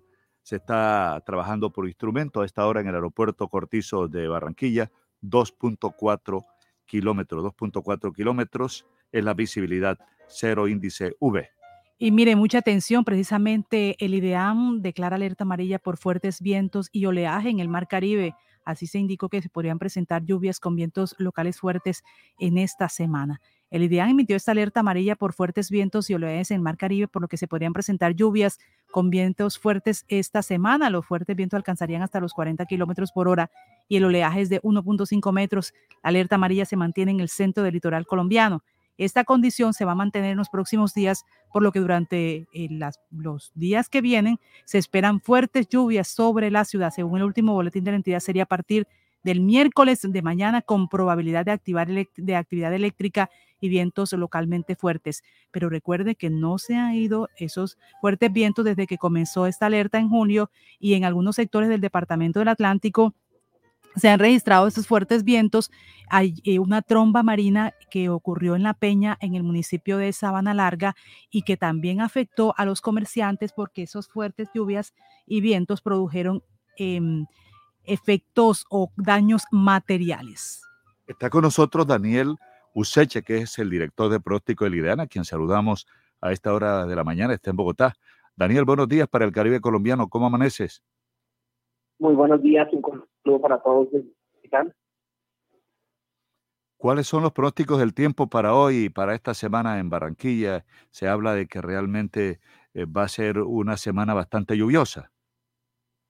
Sí, bueno, un cordial saludo. Les cuento que esta última semana era con... Se está entrecortando la llamada, Daniel. Se está entrecortando la llamada. De pronto la ubicación. Eh, entonces va a ser una semana lluviosa. Sí, aquí estamos. eh, Daniel, Bien, ¿sí me oyen mejor ahí? ahora sí. Bien, les está un cordial saludo de nuevo. Les estaba contando que esta semana, la última del mes de octubre, se espera con volúmenes importantes de lluvia a nivel nacional y la región Caribe no va a ser la excepción. Hay que estar muy atentos en el departamento de Atlántico, eh, principalmente hacia la zona centro y sur del departamento, donde son previstas las lluvias de mayor intensidad a partir del de, día de mañana, eh, principalmente en la tarde, aunque hoy también podríamos tener algunos eventos de lluvia en el departamento de Atlántico. Eh, estar atentos también con el tema de los vientos fuertes, ya que para esta época del año es muy probable que con el paso de las ondas tropicales tengamos condiciones de vientos con valores por encima de lo normal, eh, que puedan afectar el tema de estrechamiento de casas, algunas caídas de árboles o estructuras metálicas elevadas podrían también colapsar debido a la intensidad de los vientos. Eh, las tormentas eléctricas también podrían ser fenómenos muy comunes para, estos próximos días, por lo que le recomendamos a todos buscar refugio en zonas seguras. ¿Esto se va a extender, Daniel, hasta en cuánto tiempo, por ejemplo, estas fuertes brisas y la lluvia aquí en esta región del país? Bueno, el mes de octubre eh, ya estamos terminándolo. Eh, se espera todavía que tengamos esta última semana con lluvias. Noviembre también es un mes con algunas precipitaciones, sin embargo, pues no tienen, tienden, no van a tender a ser, no tienden a ser tan fuertes como lo que ocurre en el mes de octubre. Pero este año, con la evolución del fenómeno de la niña, en el Pacífico Ecuatorial podemos tener algunos excesos de lluvia eh, para el mes de noviembre en la región Caribe, por lo que eh, vamos a continuar con las lluvias acorde a la época del año. Bueno, Daniel, muchas gracias por estar con nosotros aquí en Noticias Ya por Uniautónoma 94.1 FM y Radio Ya 1430M. Buen día. Buen día, feliz día para todos. Y para quienes viajan a Bogotá, ¿cómo está el clima en Bogotá hoy? Bueno, ya cerró. El dólar se amanece hoy a 3.769,98 para compra, 3.620 para venta, 3.830 el euro, 4.374,5 centavos. El barril de petróleo tipo Bren, 85 dólares 98 centavos. La libra de café, 2 dólares 2 centavos. El petróleo Bren sube 0,48% hasta 85,98 dólares. El precio del Bren terminó la sesión cerca de la barrera de los 86 dólares por barril, una cota que superó durante la jornada del lunes por primera vez desde 2018. Mire, mucha atención. El Ministerio de Salud está anunciando la llegada de un nuevo lote de vacunas contra COVID-19 de la farmacéutica moderna. Los biológicos llegaron a través del mecanismo bilateral y serán destinadas a primera, segunda dosis y de refuerzo. Se trata de un lote de, mil, de 1.499.600 dosis de la farmacéutica moderna adquiridas a través del mecanismo de negociación bilateral y que serán destinadas inicialmente para completar esquemas de vacunación y para quienes no se hayan vacunado todavía pueden hacerlo. Así lo ha dicho Germán Escobar, el jefe de gabinete del Ministerio de Salud y Protección Social. Con estas dosis, el suministro de vacunas del laboratorio Moderna comienza a regularizarse y a crecer en el país, aseguró Escobar, pues de este lote una parte será destinada al refuerzo, que es la tercera dosis para los mayores de 70 años. También ha resaltado que la llegada de estos biológicos permitirá seguir impulsando el Plan Nacional de Vacunación, cuya meta es vacunar al 70% de la población con al menos una dosis para el 15 de noviembre. Con este lote, el país completa en el territorio 63.576.384 dosis de todos los laboratorios, de los cuales con corte al 23 de octubre se han aplicado 45.879.607, siendo 20.498.000 correspondientes a esquemas completos. Es decir, que Colombia tiene en este momento vacunados con dos dosis 20 millones de personas. Todavía falta más para lograr esta meta, que es hasta el 15 de noviembre. La Cámara de Comercio de Barranquilla convoca desde hoy el Caribe Beach Forum. Ayer escucharon ustedes a Manuel Fernández Ariza, el presidente ejecutivo de la Cámara de Comercio de Barranquilla, dando a conocer detalles de lo que será este evento internacional, la agenda del evento que contará con cinco ejes temáticos, como nos los anticipó, y que este evento contará con la participación de 37 conferencistas provenientes de ocho países invitados. Entre los invitados se destacan eh, Ricardo Hausman, profesor de Economía de Desarrollo de la Kennedy School. Eh, también aparece eh, Reda Sharif, economista senior del Fondo Monetario Internacional, y Marcela Slava, decana de Economía y profesora titular de la Universidad de los Andes. El evento se realizará desde hoy, modalidad híbrida, hasta el 28 de octubre, en el pabellón de cristal en el Gran Malecón del Río, en Barranquilla.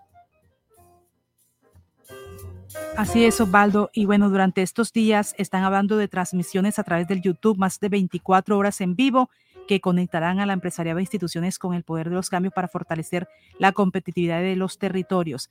Así que son los ejes temáticos que usted estaba hablando, son 37 conferencistas que vienen de ocho países invitados y todo tendrá la posibilidad de usted totalmente gratis de verlo a través de sus redes sociales de la Cámara de Comercio con estos invitados y la potencialidad de emprendimiento. El Plan Regional de Búsqueda de Desaparecidos en Montes de María y el Morrosquillo, el Golfo de Morrosquillo, eh, será presentado hoy a las autoridades del Departamento de Bolívar. El escenario es el Salón de la Paz de la Gobernación de Bolívar a partir de las 8 de la mañana. De manera concreta, la unidad de búsqueda de personas dadas por desaparecidas ha convocado al gobernador de Bolívar, Vicente Blel, y a los alcaldes y personeros de María la Baja, El Guamo, Córdoba, Zambrano, San Juan de Pomuceno, San Jacinto y el Carmen de Bolívar, así como a la Procuraduría Delegada para el seguimiento del acuerdo de paz. Este plan regional de búsqueda Montes de María y Morrosquillo está diseñado para localizar un universo inicial de 1.080 personas desaparecidas en el departamento de Bolívar durante el conflicto armado. Mire, mucha atención que se está esperando y bueno, hace bastante tiempo esta petición eh, a la Corte que tome una decisión por caso de Samuel Viñas, que tiene casa por cárcel. El abogado Edgardo Niebles solicitó al magistrado que se pronuncie sobre esta situación. La Corte Suprema de Justicia debe emitir una decisión sobre si Samuel Viñas seguirá pagando cárcel, casa por cárcel en Barranquilla Viñas estuvo cumpliendo esa condena durante 10 años en la penitenciaria del Bosque, pero recibió el año pasado el beneficio de casa por cárcel tras presentar afectaciones de salud. Samuel Viñas, condenado a 42 años por haber asesinado a su esposa Clarena Costa en la madrugada del 1 de enero del 2010, desde que obtuvo el beneficio de casa por cárcel, la familia de la víctima ha buscado todos los mecanismos legales para demostrar que Viñas podía seguir en la penitenciaria del Bosque recibiendo atención médica. Viña recibió el beneficio de detención domiciliaria por el juez cuarto de ejecución de penas y medidas de seguridad que para la fecha estaba Luis Coronel Molina en reemplazo del juez titular Fernando Daza, quien al retornar de sus vacaciones ratificó la medida a favor de Viñas.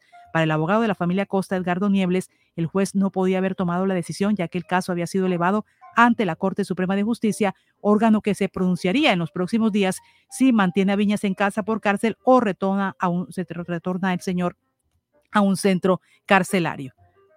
Y Morton Valdés, el primer enfrentamiento de la Serie Mundial que comienza hoy. Eh, Bravos y Astros se medirán a partir de las 7 y 9 minutos de la noche en Texas. Veteranía contra talento, así será el primer enfrentamiento en la lomita del primer encuentro de la Serie Mundial de Béisbol 2021 entre los Bravos de Atlanta y los Astros de Houston, a disputarse desde hoy en el Venus May Park en la ciudad tejana. Son ya las 6 de la mañana, 33 minutos. Bueno, hoy sigue también el festival de, del Merecumbé en Soledad, Departamento del Atlántico. Eh, se transmite de manera virtual también y semipresencial, de tal manera que hay que apoyar este festival, el Festival del Merecumbé. Ayer hablamos ampliamente con la nieta, el maestro Pacho Galán, sobre todos los eventos que se están desarrollando y cierra el sábado con un evento muy especial y la participación de nuestro gran valor artístico y musical Juancho Piña. 6.34 minutos. Elvis Payares tiene otros informes de la agenda de hoy y también está preparada las efemérides y los saludos a los oyentes que nos están sintonizando desde esta madrugada. Elvis Payares Matute. Buenos días, Osvaldo Jenny, todos los oyentes de Noticias Ya a través de los 94.1, Unia Autónoma Estéreo y a través de Radio Ya 1430 AM. El más reciente reporte de casos COVID-19 en Estados Unidos da las siguientes cifras. Estados Unidos reportó 101.108 nuevos casos y 1.426 muertes por COVID-19 en las últimas 24 horas. El promedio de muertes, 1.500. En UCI, 13.944 personas. En el hospital, 50.490. Son las recientes cifras de los Estados Unidos en caso COVID de las últimas 24 horas.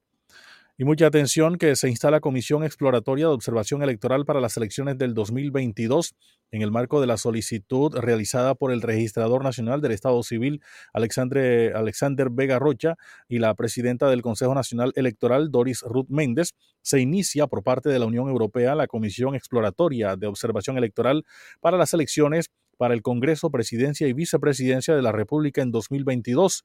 En respuesta a la petición de la Autoridad Electoral Colombiana, se instalará una misión de carácter técnico de verificación al plan de auditorías para el software de la Registraduría Nacional y se realizará el acompañamiento a los procesos electorales del próximo año.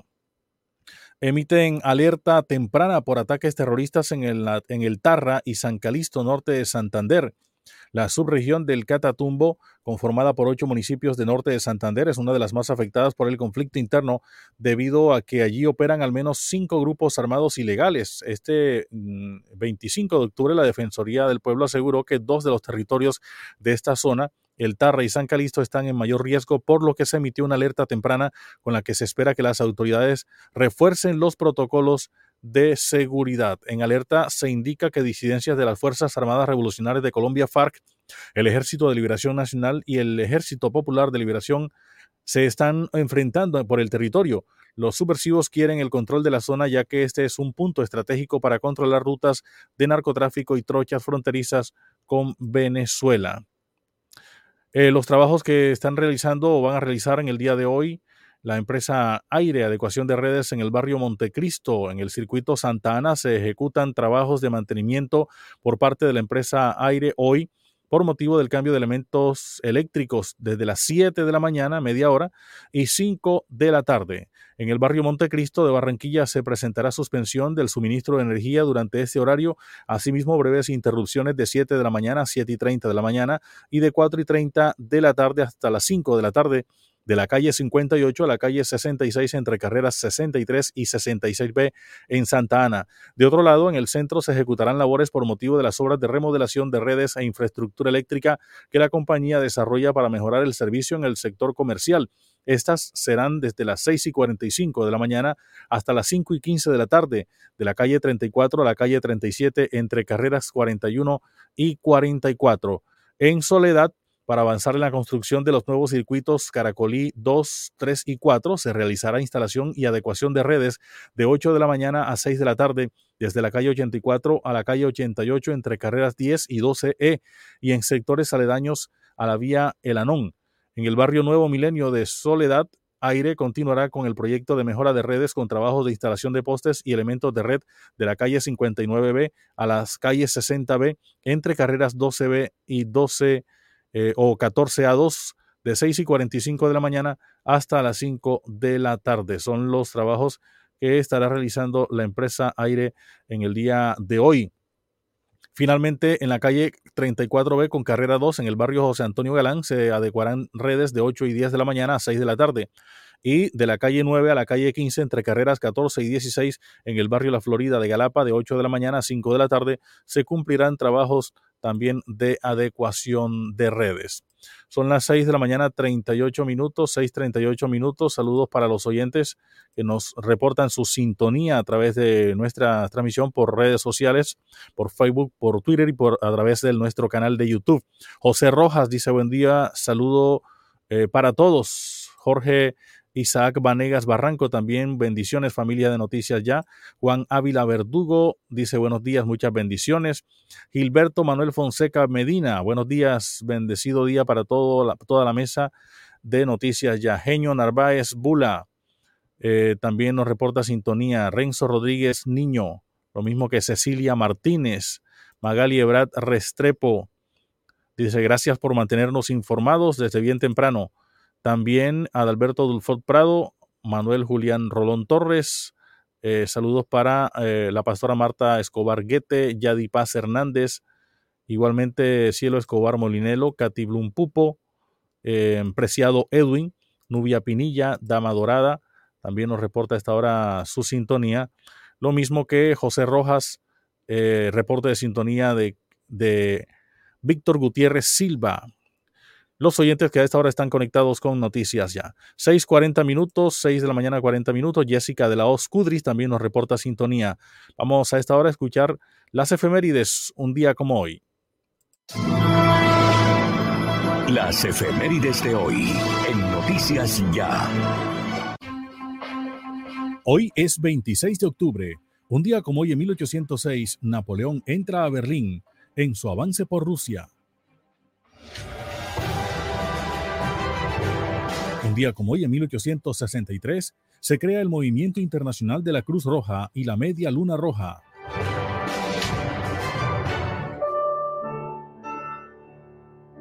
Un día como hoy, en 1864, nació José Gregorio Hernández, médico, científico y filántropo venezolano. Un día como hoy, en 1885, el médico Luis Pasteur da a conocer su invento sobre inmunización contra la rabia ante la Academia de Ciencia en Francia. Un día como hoy, en 1940, realiza su primer vuelo el avión estadounidense North American P-51 Mustang. Un día como hoy, en 1959, nació Juan Evo Morales, expresidente boliviano.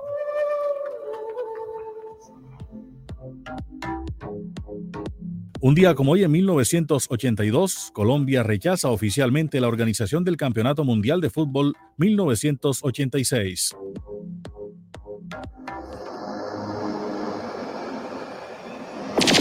Un día como hoy, en 1984, se estrena Terminator. Fue uno de los grandes trabajos de James Cameron.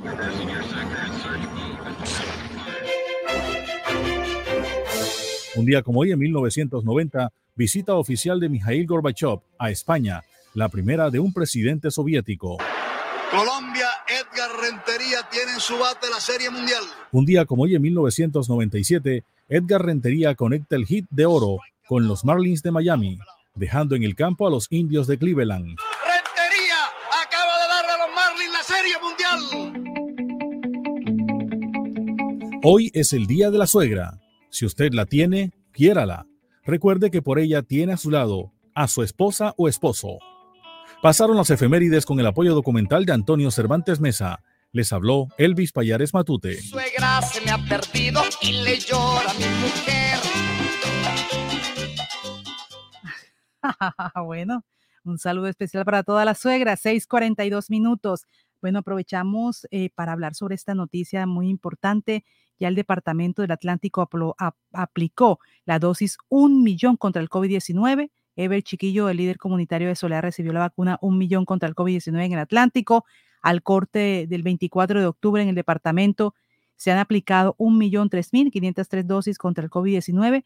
Hasta esta fecha, 1.755 adultos mayores de 70 años recibieron su dosis de refuerzo. La próxima semana, la Gobernación del Atlántico realizará nueva vacunatón en el municipio de Malambo. Es la, la, información que se maneja a esta hora y que ha enviado la Gobernación del Atlántico con esta vacuna número un millón. Y saludamos a oyentes que nos escriben muy temprano. Eh, nos dice el médico Eugenio Narváez, Jenny, por favor, me le das un feliz cumpleaños a mi hija Silvia Juliana Narváez Zavala. Para despertarla, te agradezco. Gracias por escribirnos y un abrazo para ella. Feliz cumpleaños para una de nuestras oyentes preferidas, de hija de Eugenio Narváez.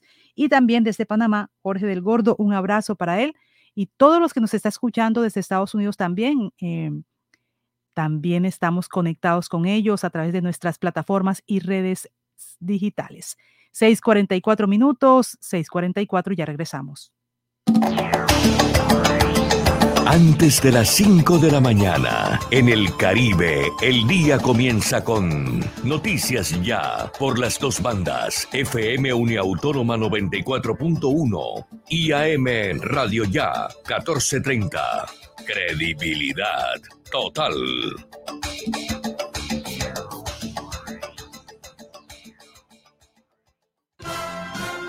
Laboratorio Porto Azul a una. Toma de muestras en la comodidad de tu hogar. Ampliamos nuestra cobertura a Villa Campestre, Puerto Colombia y Soledad con domicilio totalmente gratis. Agenda tu cita ahora. Contáctanos al 321-859-2178. Pruebas de laboratorio clínico rutinarias y especializadas. Pruebas COVID-19. Aplican condiciones y restricciones. Cuidamos la vida a cada instante. Laboratorio Porto Azul a una. Tú quieres tronco de almuerzo para tres. Con Comarrico, Kunik y tu toque especial, no necesitas más. Pasta Comarrico y salchichita Kunik XL. ¡Ay, mamá! Tronco de almuerzo para tres. Y no te vale más de 3,400 pesitos. Ahora en el Centro Recreacional Solinilla, lánzate a la diversión. Ven y disfruta con familia y amigos del nuevo tobogán. Relájate en nuestras confortables cabañas mientras deleitas la mirada con su maravillosa vista y te das un capuzón en la gran zona acuática. Centro Recreacional Solinilla. Ven, te estamos esperando. Más información en nuestras redes sociales o en www.conbarranquilla.com. Con Barranquilla, creciendo juntos. Dos. Dos por dos. Dos por dos. Dos metros entre tú y yo. Dos metros que hoy nos salvan. Lejos para cuidarnos. No podemos bajar la guardia. No podemos bajar la guardia. Por mis papás, por mi abuelita y por toda la comunidad. Recuerda que tu autocuidado es clave para ganar. Con GESELCA juntas contra el coronavirus lo vamos a lograr. Pellizcate.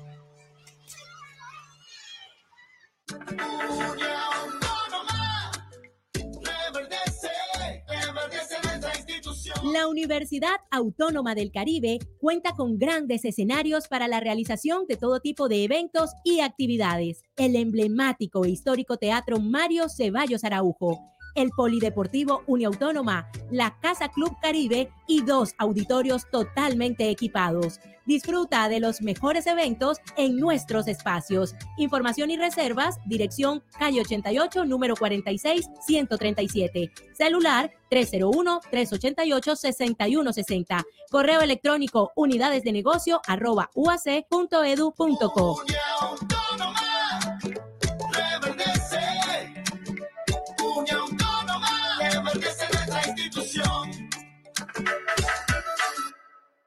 Esto es Al aire con aire.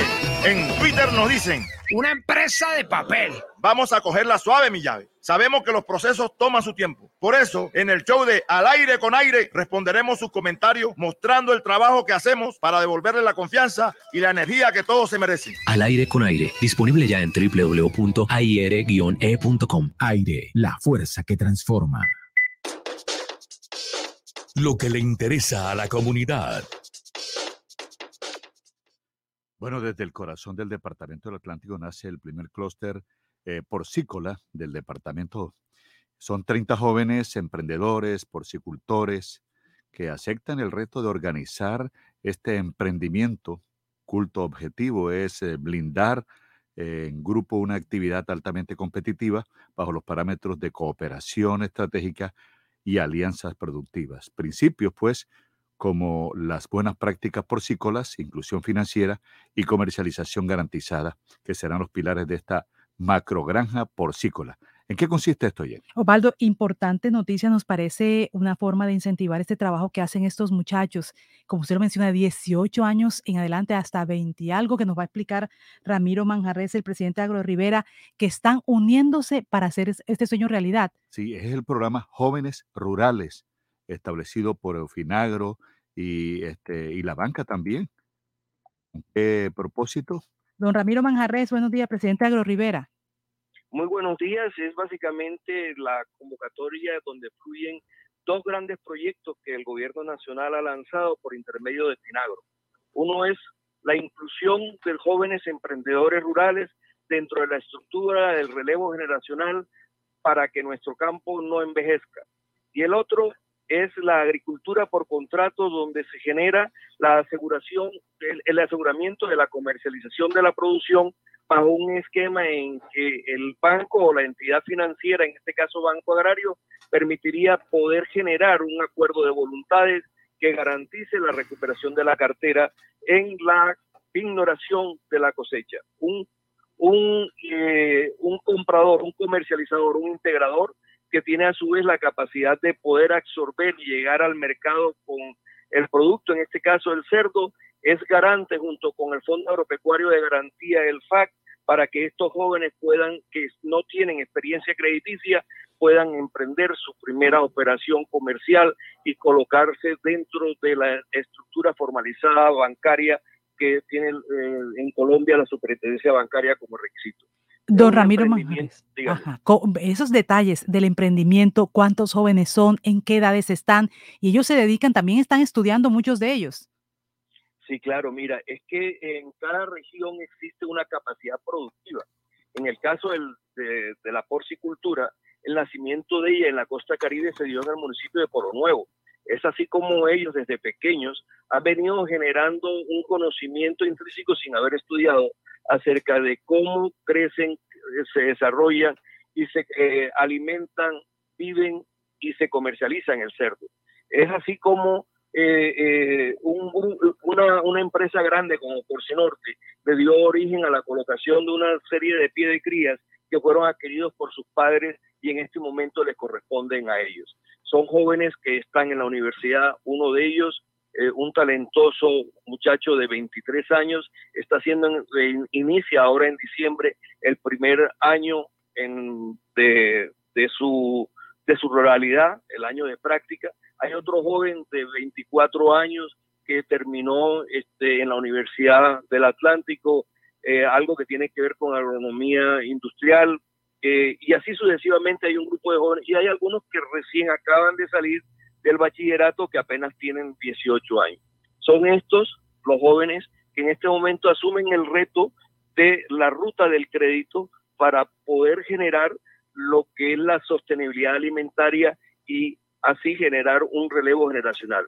Es un proyecto que está liderado por un profesional del sector del sector porcícola, eh, una de las personas que de pronto más conocen de esto, a mi manera de entender, en la costa caribe, el señor Oscar González, quien fue el que durante mucho tiempo que dirigió Porcinorte, estuvo en ProColombia y es uno de, esas personas que nos va a garantizar las buenas prácticas porcícolas para que tengan asistencia técnica. Y en estos jóvenes se vienen unos seis jóvenes de Martillo, del corregimiento de Ponedera, otros seis jóvenes que vienen de Cumaco, una región olvidada del departamento del Atlántico, para que sea este primer clúster el que les permita a ellos en los próximos dos o tres años darle el conocimiento suficiente para que en estas otras dos municipios se vuelva a ser el segundo, el tercero y hasta el 24 clúster en el departamento del Atlántico. Es una iniciativa sostenible que tiene a su vez garantizada la comercialización y la financiación para que pueda ser una actividad exitosa para estos jóvenes. En esta que estudian naturalmente. En esta actividad, entonces, ¿en qué municipios ustedes se concentran? Bueno, la porcicultura en el departamento del Atlántico se concentra en el municipio de Polo Nuevo, pero hemos querido incluir ahí seis jóvenes de dos municipios más.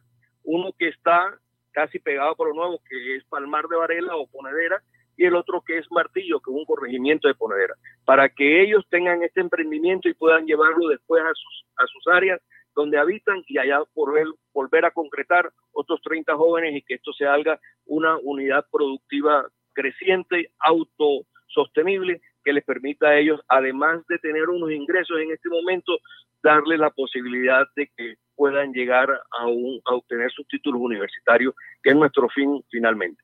¿Y cómo evitar, por ejemplo, el robo de estos animales? Eh, porque fíjense ustedes que los ganaderos están denunciando que en, en Santa Lucía eh, desconocidos se dieron más de 30 redes de un predio ubicado en el sector del Bonguito. Y entonces, ¿ustedes qué tanto se, se pueden blindar para evitar que se roben precisamente los cerdos. Sí, el abigeato es uno de los grandes problemas que tiene la ganadería porque los, los cuatreros ya tienen una gran empresa generada por esto porque las extensiones de fincas son grandes. Pero lo que se está manejando con este proyecto y la actividad novedosa es una granja común entre todos donde van a tener una economía en escala, donde van a tener además de una superprotección para que todos los animales estén juntos y estén con el celador necesario, que puedan tener las condiciones sanitarias sépticas y de buenas prácticas que permitan tener una, un máximo rendimiento igual con la genética y el aprovechamiento de la alimentación. Es una economía en escala que precisamente es uno de los puntos favorables en que estando todos juntos en una sola región, en un solo hotel, si se puede llamar, este, en ese momento se le brinda la seguridad eh, ideal para que no se genere. La idea es poder sacar siquiera 300 cerdos semanales de ahí de esa granja que permita poder sostener a estos jóvenes, pagar su obligación en, el banco. El, el, la persona que va a ser el integrador, el que va a comercializarle, tiene la ignoración de esa cosecha, le paga primero al banco y el saldo se lo entrega a los jóvenes. Así lo vamos llevando poco a poco a que no se distraigan y que vayan a generarse ah, alguna distracción de estos recursos para una actividad que no sea la que estamos planteando. Don Ramiro, ¿en cuánto tiempo estará funcionando este clúster en el Departamento del Atlántico y en total cuántos jóvenes? En este momento hemos seleccionado 30 jóvenes, entre ellos mismos se han venido este, ubicando en lo que es, considero que de acuerdo a la programación que tenemos con la, el Banco Horario, la doctora Yadiluz, con la doctora Cela, la directora del Banco de Paranoa, que le corresponde a Poro Nuevo, en unos 30, de unos 45 a 60 días debemos tener ya este, esto funcionando. La granja ya cumple con todos los requisitos de la Corporación del Medio Ambiente y demás necesidades sanitarias para que puedan lograr un óptimo desarrollo estos semovientes y no va a hacer nada para improvisar.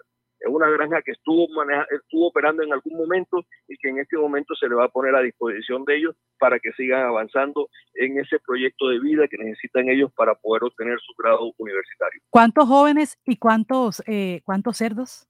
comienza? Bueno, eh, existen varias etapas. Hay una etapa que es de cría, hay una etapa que es de reproducción. La cantidad de cerdo ahorita en este momento no lo puedo tener porque obedece finalmente a un plan de desarrollo. Pero los jóvenes son 30, de los cuales hay 14 que son niñas. ¿sí? Eso es importante también, la inclusión femenina en un desarrollo de esta clase con el fin de darle igualdad de género en la estructura productiva de la responsabilidad que tenemos con el relevo generacional. Bueno, ahí está don Ramiro Manjarrese, Agro Rivera. En el transcurso de esta emisión queremos hablar con ellos, con esos muchachos emprendedores. Como él dice, alguna recibió hace poco su cédula. Están saliendo de los colegios, están estudiando en la universidad, son 30 jóvenes que van a hacer eh, una historia de vida financiera y que ojalá, ojalá todo sea como ellos lo tienen planeado en materia financiera y también que puedan comercializar este producto, el cerdo. Y bueno, don Ramiro, gracias por estar siempre dándonos información de lo que pasa en los municipios del Departamento del Atlántico. Ya te contaré cómo será esa reunión en el día de mañana en lo que era el antiguo Hotel Sonesta, desde las 8 de la mañana a 12 del día. Tendremos un refrigerio, una conferencia y una capacitación previa para generar lo que es las voluntades de estos jóvenes alrededor de la creación de este espacio. Nos acompañará el doctor Hernando Fadul, el comercial del Banco Agrario, y darle legitimidad a todo esto. Y esperamos que el alcalde también de Polo Nuevo nos pueda acompañar. A ustedes muchas gracias por darle divulgación a este emprendimiento de jóvenes con el fin de poder tener la responsabilidad de generar alimentos para los que lo necesitamos. Muchísimas gracias. Muy amables, son las 6 de la mañana, 58 minutos. En un minuto tendremos el avance de las 7.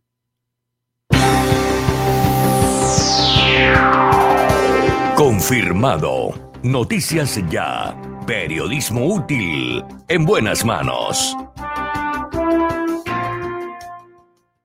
Es responsabilidad de todos cuidar nuestra salud y la de las personas que nos rodean. Con la cultura del autocuidado mitigamos el virus del COVID-19. Usa siempre el tapabocas, lava frecuentemente tus manos, mantén una distancia segura y vacúnate cuando corresponda. Con mayores cuidados salvamos vidas. Alcaldía de Soledad, gran pacto social. Alumbrado Público de Barranquilla Informa los nuevos números de teléfono para reporte de daños 320-0055 y al WhatsApp 311-607-1509. contribuyente del impuesto predial de Puerto Colombia. Si presentas deudas de vigencias anteriores, tendrás un 80% de descuento en los intereses moratorios hasta el 31 de octubre. Alcaldía Municipal por un nuevo Puerto Colombia.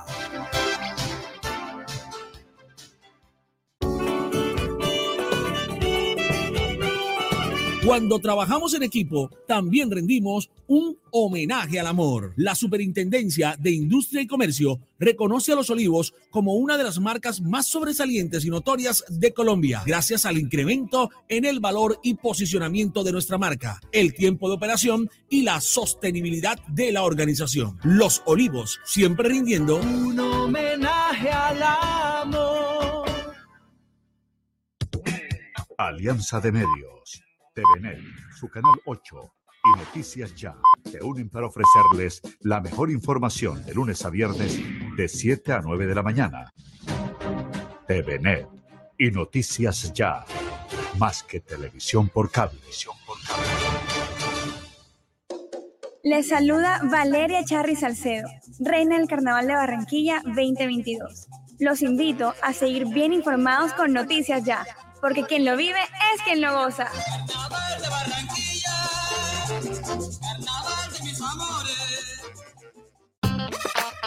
Celebra con Buenavista 20 años de momentos inolvidables. Tú puedes ser el ganador de 20 millones de pesos para comprar lo que quieras en Buenavista. Participa por compras superiores a 100 mil pesos realizadas en Buenavista 1 y 2 hasta el 10 de enero de 2022. Buenavista, el lugar donde todo comenzó y siempre queremos volver. Consulta condiciones y restricciones en www.ccbuenavista.com. Autoriza de tu suerte para que en sus obras la mirada pueda pasar con libertad, manteniendo la seguridad y el buen diseño, controlando la temperatura y el ruido externo. Su mejor opción es Tecnoglass. Transformamos el vidrio según sus necesidades. Llámenos 373-4000 Tecnoglass, el poder de la calidad certificado por gestión ambiental y calidad y Contec. Ahora en el Centro Recreacional Solinilla, lánzate a la diversión. Ven y disfruta con familia y amigos del nuevo tobogán. Relájate en nuestras confortables cabañas mientras deleitas la mirada con su maravillosa vista y te das un chapuzón en la gran zona acuática. Centro Recreacional Solinilla. Ven. Te estamos esperando. Más información en nuestras redes sociales o en www.conbarranquilla.com. Con Barranquilla, creciendo juntos. Restaurante Ciudad Bonita, un pedazo de Santander en Barranquilla. Asados, carne a la llanera, zancochos y tamales, pan de bono artesanal, almohábanas y arepas de choclo. Vía a Puerto Colombia, kilómetro 2, después de la clínica Porto Azul. El anfitrión Edinson Hurtado los espera.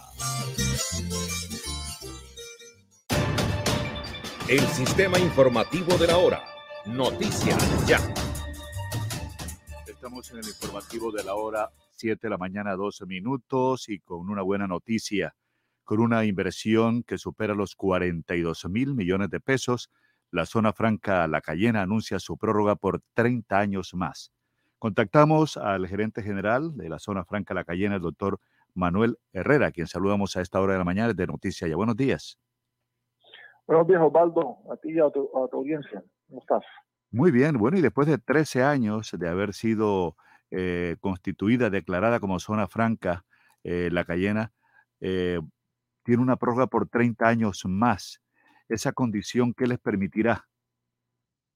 Sí, es, una noticia muy importante, obviamente no solo para nosotros como empresarios, sino también para la ciudad, para la región, para el país, porque permite eh, primero que todo, la ciudad eh, seguir siendo muy competitiva. El, régimen de zona franca y parques industriales como zona franca son plataformas eh, importantes e ideales para que las compañías se ubiquen allí, desarrollen sus negocios, aperturen mercados en, el exterior y sean más competitivas en, sus planes en sus planes de negocio. Eh, nosotros fuimos calificados como zona franca en el año 2007, como tú decías, ya eh, tenemos 13 años de, un poco más de 13 años de haber sido calificados y eh, solicitamos una prórroga em, para nuestra eh, condición de, de zonas francas y fue aprobada eh, satisfactoriamente por el Ministerio de Comercio por 30 años más. Eso, eso eh, para la ciudad, para la región, eh, implica generación de nueva inversión, generación de empleo, generación de, desarrollo en su área de influencia y obviamente competitividad para la, para la ciudad y la región Caribe. ¿Quién tiene la facultad para ampliarle esa, esa prórroga por 30 años más? Eh, repíteme, eh, no te escuché, Osvaldo. Esa prórroga por 30 años más, ¿quién se las, eh, se las ah, otorga? Eso nos lo otorga el Ministerio de Comercio bajo el, régimen de, la ley de, zonas francas. Permite que las zonas francas que ya están establecidas y que están operando y que estén próximos a vencer su estatus de calificación como zona franca puedan optar y solicitar la prórroga. Entonces, tú presentas un, plan maestro, unas condiciones eh, eh, bajo las cuales eh, te comprometes a continuar desarrollando esta, esta zona franca y ellos someten eso a un proceso de revisión de, auditoría y finalmente se reúne una comisión intersectorial en la que participan diferentes entidades de gobierno y proceden a emitir la aprobación. Doctor Manuel Herrera, en lo que tiene que ver con esa inversión eh, de esa extensión por más de 30 años, esos beneficios que se obtienen, pero también la inversión que se requieren y que ustedes están comprometidos a hacerlo. ¿En qué se va a invertir en este momento para hablar un poco del contexto de la zona franca, la Cayena, empleos que se generan y están también abiertas a nuevas inversiones dentro de la zona franca? Sí, de acuerdo. Nosotros al, día de hoy em, eh, estamos generando cerca de 2.500 empleos eh, eh, directos em, con esta prórroga. Em, como tú mencionas, hay un compromiso, un compromiso de invertir 42.500 millones, pero con la proyección que tenemos, esa, esa inversión se va a superar muy rápidamente. El compromiso es invertir esos 42.500 millones de pesos en los próximos 10 años y esa es una inversión en, la cual eh, forman parte tanto el usuario operador de la zona franca como las nuevas empresas que se ubiquen o las empresas actuales que tengan planes de expansión. Toda esa inversión se suma y forma parte del compromiso. Para dar, darles una cifra, nosotros a la fecha, en estos 13, 14 años que tenemos de estar operando, hemos, eh, eh, se han realizado inversiones en todas las empresas, en el urbanismo, en la infraestructura, en los equipos, en, en las construcciones de las edificaciones por un valor cercano al billón de pesos, con lo cual eh, estamos muy tranquilos y muy, positivos en que la inversión que se va a dar en los próximos 10, 15, 30 años va a ser un monto importante para la ciudad. A nivel de empleo esperamos generar por lo menos en estos eh, eh, próximos 10, 15 años más de 1.500 empleos directos, que son empleos directos formales que generan un impacto muy positivo para la, para la ciudad y para la región. Adicionalmente, eh, hay un compromiso de, invertir cerca del, del, 8% de la inversión que tú te comprometes, debes invertir en temas de, eh, tecnologías y, temas intangibles que, tengan que ver con, temas modernos. Entonces, eh, hay hay un compromiso de inversión física, en, infraestructura, pero también un tema de nuevas tecnologías. Para los oyentes que nos están sintonizando esta hora en el exterior y otros aquí a nivel local y nacional, ¿dónde está ubicada la zona franca de la Cayena? La zona franca de la Cayena está ubicada eh, en, en, Juan Mina, que es un corregimiento de Barranquilla.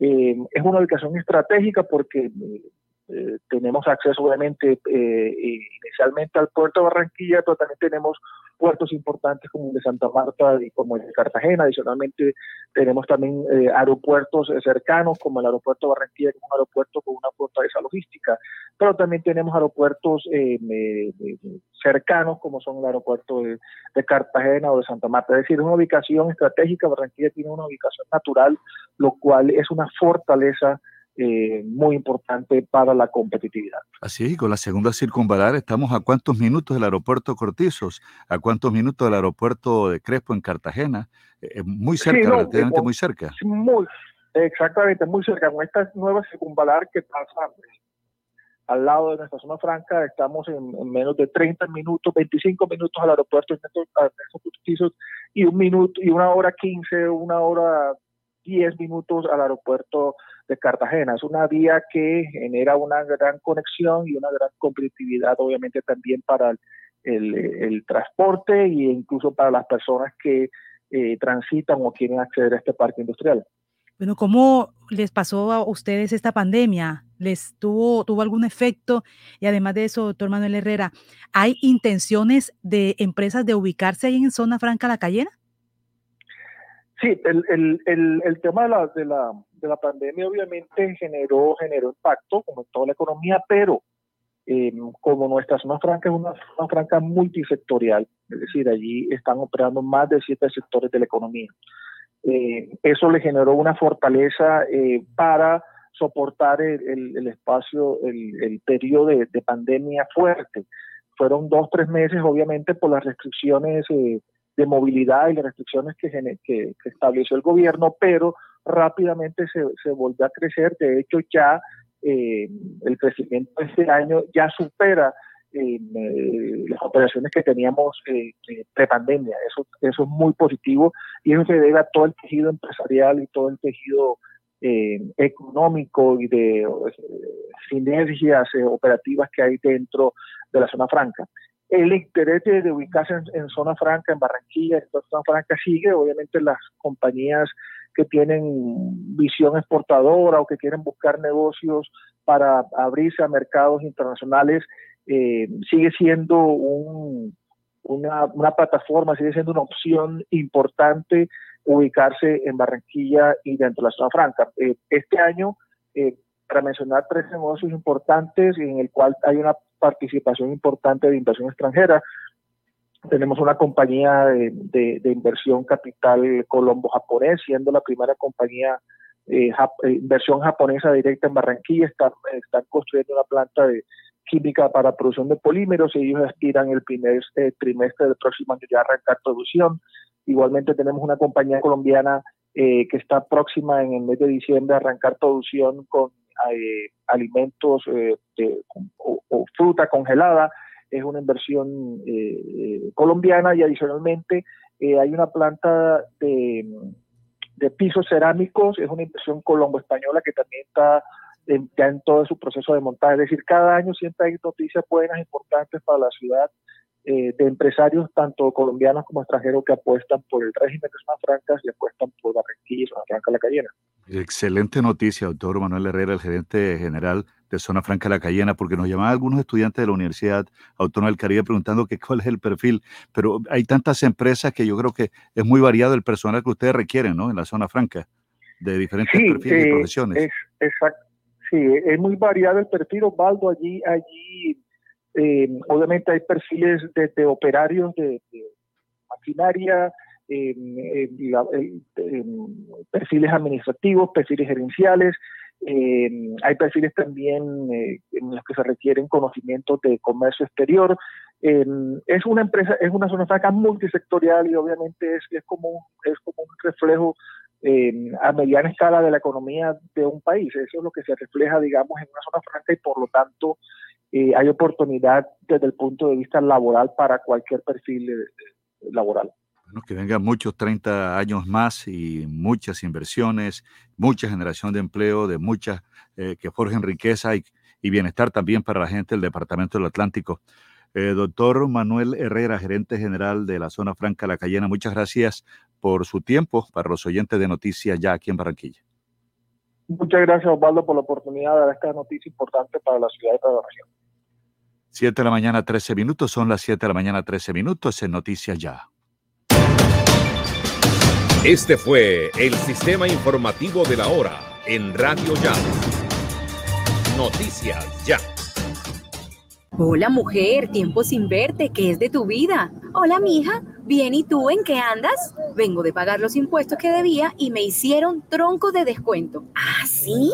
¿Eso cómo fue? Cuéntamelo todo. Mija, te dan hasta el 70% de descuento en los intereses si pagas antes del 31 de diciembre. Así sí paga. En Barranquilla los impuestos sí se ven. Conoce más en www.barranquilla.gov.co. Alcaldía de Barranquilla. Soy Barranquilla.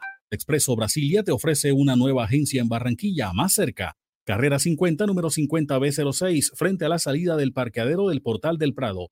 Atención de lunes a sábado de 9 de la mañana a 1 de la tarde y de 2 a 5 de la tarde. Compra aquí también tus tiquetes y utiliza los servicios de carga y giros. Expreso Brasilia, viajando con tus sueños, vigilada Supertransporte.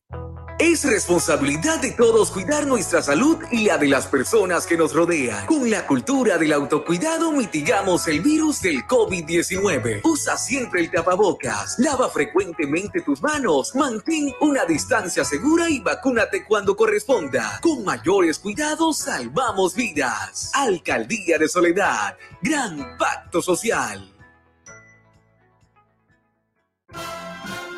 Laboratorio Porto Azul a una. Toma de muestras en la comodidad de tu hogar. Ampliamos nuestra cobertura a Villa Campestre, Puerto Colombia y Soledad con domicilio totalmente gratis. Agenda tu cita ahora. Contáctanos al 321-859-2178. Pruebas de laboratorio clínico rutinarias y especializadas. Pruebas COVID-19. Aplican condiciones y restricciones. Cuidamos la vida a cada instante. Laboratorio Porto Azul a una. Alumbrado Público de Barranquilla. Informa los nuevos números de teléfono para reporte de daños 320-0055 y al WhatsApp 311-607-1509. El COVID no se ha ido. Pellizcate. Usa el tapabocas, pero bien puesto.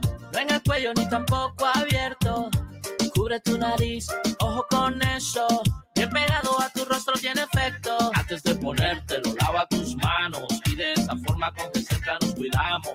No lo toques ni te lo quites con frecuencia. Entre todos creemos conciencia. Pellizcate. ZDM Jeanswear, siempre al mejor estilo y calidad. Cuando luces ZDM Jeanswear, atrapas todas las miradas. ZDM Jeanswear, calle 37, número 3880, piso 2, en Barranquilla. ZDM Jeanswear, te queda muy bien, muy bien.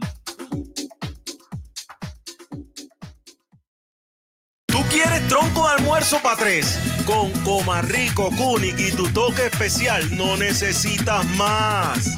Pasta Comarrico y salchichita Kunik XL. ¡Ay, mamá! Tronco de almuerzo para tres. Y no te vale más de 3,400 pesitos. Afuera. Adentro. Si sus obras tienen ventanería y fachadas de aluminio y vidrio de CI Energía Solar, usted está adentro. Tecnología de punta, máxima calidad y precios competitivos nos distinguen. Llame al 366-4600 CI Energía Solar y es Windows, certificado por gestión ambiental y calidad y Contel.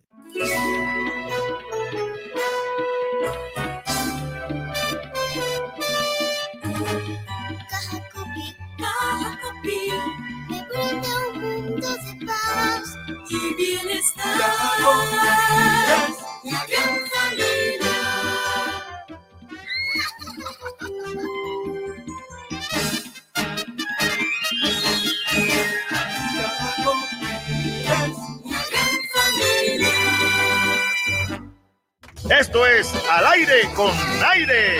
En Twitter nos dicen. Una empresa de papel. Vamos a cogerla suave, mi llave. Sabemos que los procesos toman su tiempo. Por eso, en el show de Al aire con aire, responderemos sus comentarios mostrando el trabajo que hacemos para devolverle la confianza y la energía que todos se merecen. Al aire con aire, disponible ya en www.aire-e.com. Aire, la fuerza que transforma. Tema del día en Noticias Ya. La Asamblea del Atlántico aprobó el segundo debate eh, con 12 votos a favor de 14 diputados, eh, uno en contra, una abstención, no asistencia al nuevo modelo de salud y estará a consideración para tercer debate. Está con nosotros el presidente de la Duma de la Asamblea del Atlántico, el doctor Gonzalo Baute. Doctor Baute, buenos días. Buenos días, Osvaldo. Un saludo especial para ti, tu equipo de trabajo y los oyentes que nos acompañan. Contextualicemos sobre este, este debate que se adelanta en un trabajo que se está realizando para el rescate del sistema de salud en el Departamento del Atlántico, en nuestros hospitales. Eh, ¿Por qué no le explica un poco a los oyentes qué es lo que se está discutiendo? Sí, Osvaldo, mira, Am, la señora gobernadora, a principio de la instalación, digámoslo así, del mes de octubre de la instalación de las sesiones ordinarias, presentó el proyecto de ordenanza que busca la liquidación de las cuatro S actuales y la creación de una nueva. Dentro de los, la exposición de motivos del proyecto de ordenanza hay aspectos fundamentales, entre otras cosas. La primera, la viabilidad por parte del Ministerio de, de la Salud a el nuevo esquema, digámoslo así, la nueva S, que sería la que estaría al frente de todo el sistema de salud del departamento. Los aspectos financieros trascendentales en cualquier empresa que hoy, eh, desafortunadamente, los indicadores, la información que suministra la señora gobernadora y su equipo de trabajo de más de 192 mil millones de pesos en deudas, llámese laborales, de acreedores, de contratistas, de proveedores, que vienen desafortunadamente a golpear en la prestación del servicio. El hospital Cari hoy sin la certificación para prestar servicio, en fin, una serie de situaciones que vienen golpeando de manera contundente la prestación del servicio y sobre todo la garantía de los derechos tanto de los trabajadores, acreedores, como de los usuarios. De tal modo que la señora gobernadora con su equipo de trabajo presenta esta ordenanza donde como fortaleza trae la garantía de los derechos, no solamente en las deudas adquiridas con ellos, sino la continuidad de los trabajadores por parte de, este proyecto de ordenanza que garantice la continuidad de los que hoy están eh, vinculados a las cuatro S y adicionalmente las garantías legales para todos los acreedores, como debe ocurrir en cualquier tipo de liquidación cuando una empresa es insostenible, como hoy lo es esta, esta red departamental de hospitales que desafortunadamente viene arrastrando una situación muy con mucha calamidad y que el, el resultado es la prestación de un mal servicio y el inconformismo. Aquí hay que garantizar los, los derechos de los atlanticenses en materia de- de prestación de un excelente servicio y sobre todo que esta nueva empresa que le está entregando las facultades en segundo debate a la Asamblea del Atlántico, a la señora gobernadora, pueda ser sostenible en el tiempo. Así que, eh, en líneas generales, Osvaldo y a todos los oyentes, se trata de eso. Vamos a tener una empresa nueva que va a prestar un mejor servicio, que va a arrancar de cero y que deberá ser bien administradas, donde los diputados estaremos muy de cerca en el control político para la puesta en marcha de todo este importante proyecto como tal. Eso le iba a preguntar, eh, presidente de la Asamblea del Departamento del Atlántico, doctor Gonzalo Baute. Eh, ahí importante esa conexión que ha tenido con los empleados, pero también cómo se garantizaría que esta nueva S departamental no caiga en los mismos vicios con la que, que en este momento, por eso va hasta esta situación financiera que ha tenido que tomar esa decisión de terminar todas estas eh, actividades de cada una de estas instituciones del- hospitalarias en el departamento? Esa es una excelente pregunta, porque es que esto no puede seguir ocurriendo. Recordemos por allá en el 2005, cuando se liquidó el Hospital Universitario de, Barran- de Barranquilla, conocido como HV, y se creó el CARI de alta complejidad. Pues bien, 15 años después está ocurriendo prácticamente lo mismo. Se trata de administrar bien. Aquí tiene que haber gente competente, transparente, que se le pueda hacer el control político de- de- eh, pertinente y que los órganos de control, por supuesto, estén muy de cerca en el, el ejercicio de sus funciones.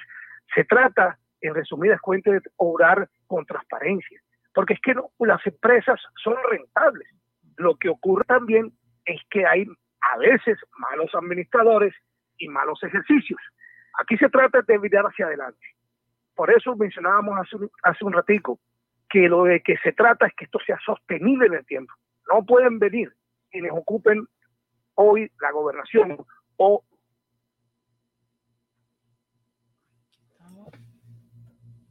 Doctor Gonzalo Baute, está con nosotros el presidente de la Asamblea. Esta parte muy- es muy importante. Sí, está, doctor Baute, siga.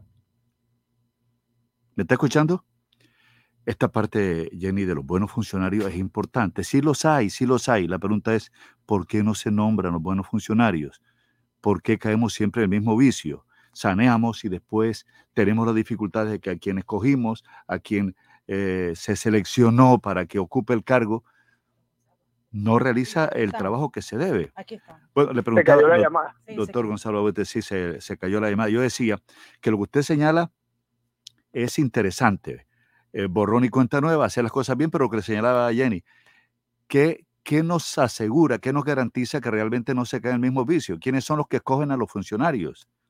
¿Quiénes son los que escogen a los funcionarios que resultan muchas veces ineficientes y que no dan los resultados que uno espera y que se daña el sistema y que, por ejemplo, el Hospital Niño Jesús, que fue ejemplo nacional, ejemplo regional, miren la situación en que está? Así es, Osvaldo. Es que es una pregunta que no solamente se hacen ustedes, nos hacemos todos los ciudadanos, porque es que desafortunadamente aquí está ocurriendo algo, porque no puede llegar una empresa a tener esa situación financiera caótica sin tener unos responsables o unas personas que tomaron malas, malas decisiones. Pero mirando hacia adelante, estamos convencidos una persona como esa Noguera, que la escogió más de 700 mil atlanticenses, que ha demostrado con el tiempo que es una excelente administradora, tomará las decisiones correctas y pertinentes para que las personas que administren esta nueva S y todo su equipo de trabajo tengan la transparencia, la honestidad y sobre todo el compromiso de hacer las cosas bien. De, se, trata de eso. Y desde luego aquí hay un capítulo importante aparte que es las, las EPS en las cuentas por pagar cuando estas empresas sociales de Estado prestan sus servicios. Aquí hay que sumar algunas cositas adicionales porque a las heces actuales también les deben plata. Y entonces ahí hay una suma de cosas, pero la manera de poner un, un, un detener esta situación es, es apoyando a la señora gobernadora en la iniciativa, en liquidar lo que hoy hay, creando uno nuevo y arrancando de cero. Y en la entidad liquidadora, garantizar los derechos tanto laborales como de los proveedores y acreedores. Eso es básicamente en líneas generales lo que está ocurriendo. Creemos que eh, entregamos las facultades a una persona idónea como la señora gobernadora, que la escogimos la mayoría de los atlanticenses y ella estaremos seguros avanzará de buena forma en la implementación de esta nueva para la garantía de los derechos de los atlanticenses, para que se preste un servicio de óptima calidad, pero que sea sostenible en el tiempo. Doctor Gonzalo Baute, eh, la propuesta que hacía el diputado Barraza en cuanto a que se vinculara a la Universidad del Atlántico y se promoviera esa, ese programa de salud que, que desde hace más de 20, 25 años se proyecta para la gente más pobre que puedan tener acceso a una facultad de medicina o a de nutrición o de enfermería en la Universidad del Atlántico. Eh, ¿Cómo sería esa vinculación de la universidad a lo que propone sí. el diputado Barraza? El diputado Sergio Barraza, que es una persona, eh, además de una trayectoria excelente y de altísima sensibilidad, eh, propuso ayer a, a, a, en plenaria a los diputados vincular a la Universidad Atlántico como socio estratégico, precisamente para desarrollar todas esas facultades que hoy eh, eh, se encuentran, digámoslo así, en la universidad y que a futuro puedan vincularse como lo es la medicina, que tiene ya la acreditación, estar en un proceso avanzando. Entonces, lo que él propuso es que la, este ejercicio le acompañe una ordenanza que se supuesto se formulará y se presentará a la Asamblea para su aprobación y desde luego con el apoyo de la señora gobernadora para vincular de manera estratégica la Universidad Atlántico. Entre otras cosas, esta empresa también tiene el orden de carácter universitario, es decir, podrá tener el capítulo de investigación y demás, y quién mejor que la Universidad Atlántico para esa vinculación. Así es. es básicamente eso, es darle, es darle un alcance mayor a, la ordenanza, digamos, de la creación y al mismo tiempo poner en, en, en funcionamiento, digamos, ese, ese espacio, ese capítulo, como muy respetuosamente menciono, de la universidad para vincularse en materia de investigación, de que, que, sus estudiantes a futuro puedan estar en un espacio eh, como los, la red departamental de hospitales y puedan ejercer sus prácticas y demás. Entonces, básicamente es por ahí lo que, lo que pretende el diputado Sergio Barraza o lo que propuso y que tuvo el respaldo de todos los diputados. ¿El tercer debate a qué hora es? Empezará a las 10 de la mañana aproximadamente del día de hoy, Dios mediante, Osvaldo, y eh, no debe ocurrir mayor cosa sino el respaldo hacia esta importante iniciativa que repetimos, más allá de, de, de estar señalando y, y, y, acusando a nadie, se trata de este un nuevo aire para una nueva empresa que vendrá desde luego en manos de personas responsables a garantizar, repetimos, derechos y sobre todo a prestar un excelente servicio. Bueno, que así sea. Doctor Gonzalo Baute, presidente de la Asamblea del Atlántico, gracias por atendernos aquí en Noticias Ya. Con mucho gusto, Osvaldo. Saludos para todos. Bendiciones. 7.28 minutos. En un minutico tendremos Atlanta, Georgia, Estados Unidos con Helmut Levy, la información internacional. En un minutico tendremos esto y más. Pero mientras tanto, antes de venir con Helmut Levy, vamos a los 120 segundos con Florentino Mesa dándole la vuelta al mundo. El mundo sin fronteras. Hola, ¿qué tal? Soy Florentino Mesa y esta es la vuelta al mundo en 120 segundos. Un equipo de científicos de la Escuela Politécnica Federal de Lausana ha descubierto un método para evitar que el coronavirus causante de la COVID-19 infecte a otras células, algo que puede ser clave en futuros tratamientos contra esta enfermedad. La economía global debe sufrir un cambio radical que ponga la salud en el centro de la política tras la pandemia de COVID-19, afirmaron hoy expertos de la Organización Mundial de la Salud OMS en un mensaje de cara a la cumbre del G20 que esta semana se celebra en Roma. Estados Unidos expresó su alarma por el golpe de Estado militar en Sudán y pidió la liberación inmediata del primer ministro sudanés Abdallah Hamdok y del resto de ministros y representantes políticos civiles detenidos en ese país. El acceso a Internet sigue interrumpido en la capital sudanesa, donde algunas calles continúan cerradas por las barricadas erigidas ayer por los manifestantes, cuatro de los cuales han fallecido en las protestas iniciadas tras el golpe de Estado de los militares contra el gobierno civil. Cerca de 23 millones de afganos, más de la mitad de la población, se enfrentarán a partir de noviembre a una de las peores crisis alimentarias del mundo, agravada por el conflicto y el aislamiento internacional desde que los talibanes se hicieron con el poder, según Naciones Unidas. Más de 2.000 migrantes, en su mayoría centroamericanos, continuaron marchando por el sur de México hacia el norte, rumbo a Estados Unidos, y llegaron a la localidad de Huixla, en Chiapas, en medio de una intensa lluvia y tras nueve horas de caminata. Los abogados de Joaquín El Chapo Guzmán afirmaron que la condena que se impuso al narcotraficante mexicano en 2019 debería ser anulada porque miembros del jurado leyeron artículos de prensa que les formaron prejuicios hacia el capo de las drogas.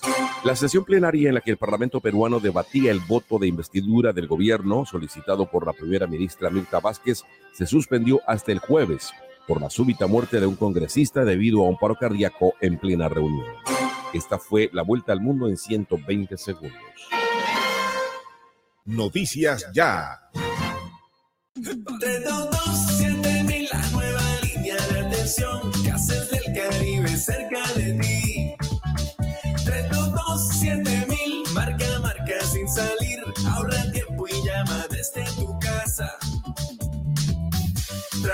Trámites y consultas, 322-7000. Trámites y consultas, 322-7000. Trámites y consultas, 322-7000. Gases del Caribe, vigilados por servicios. Un país avanza cuando se desarrolla kilómetro a kilómetro con energía. Cada vez que un nuevo proyecto es puesto en servicio, cada vez que una infraestructura llega a su punto de destino, cada vez que Transelca avanza de un punto a otro, lo hacemos todos. Transelca, filial del grupo empresarial ISA, más de una década contribuyendo al desarrollo del Caribe. Restaurante Los Helechos, el sabor colombiano que te invita a volver, reabre al público con la mejor comida colombiana, auténtica bandeja paisa y los exquisitos buffet ejecutivos. Mil metros cuadrados de atención y seguridad. Teléfono 309-3202, carrera 52, número 7070. Búsquenos en la web www.restauranteshowloshelechos.com. En la Fundación Promigas, hace más de 20 años dijimos, sí acepto. Y desde entonces nos comprometimos con el país, la gente y la naturaleza. Hoy, renovamos nuestros votos para cuidar más a nuestra biodiversidad, contribuir a reactivar la economía y generar nuevas oportunidades. Visítanos en fundacionpromigas.org.co. Fundación Promigas. Crece por ti. Cuando trabajamos en equipo, también rendimos un homenaje al amor. La Superintendencia de Industria y Comercio reconoce a Los Olivos como una de las marcas más sobresalientes y notorias de Colombia, gracias al incremento en el valor y posicionamiento de nuestra marca, el tiempo de operación y la sostenibilidad de la organización. Los Olivos, siempre rindiendo Un homenaje al amor.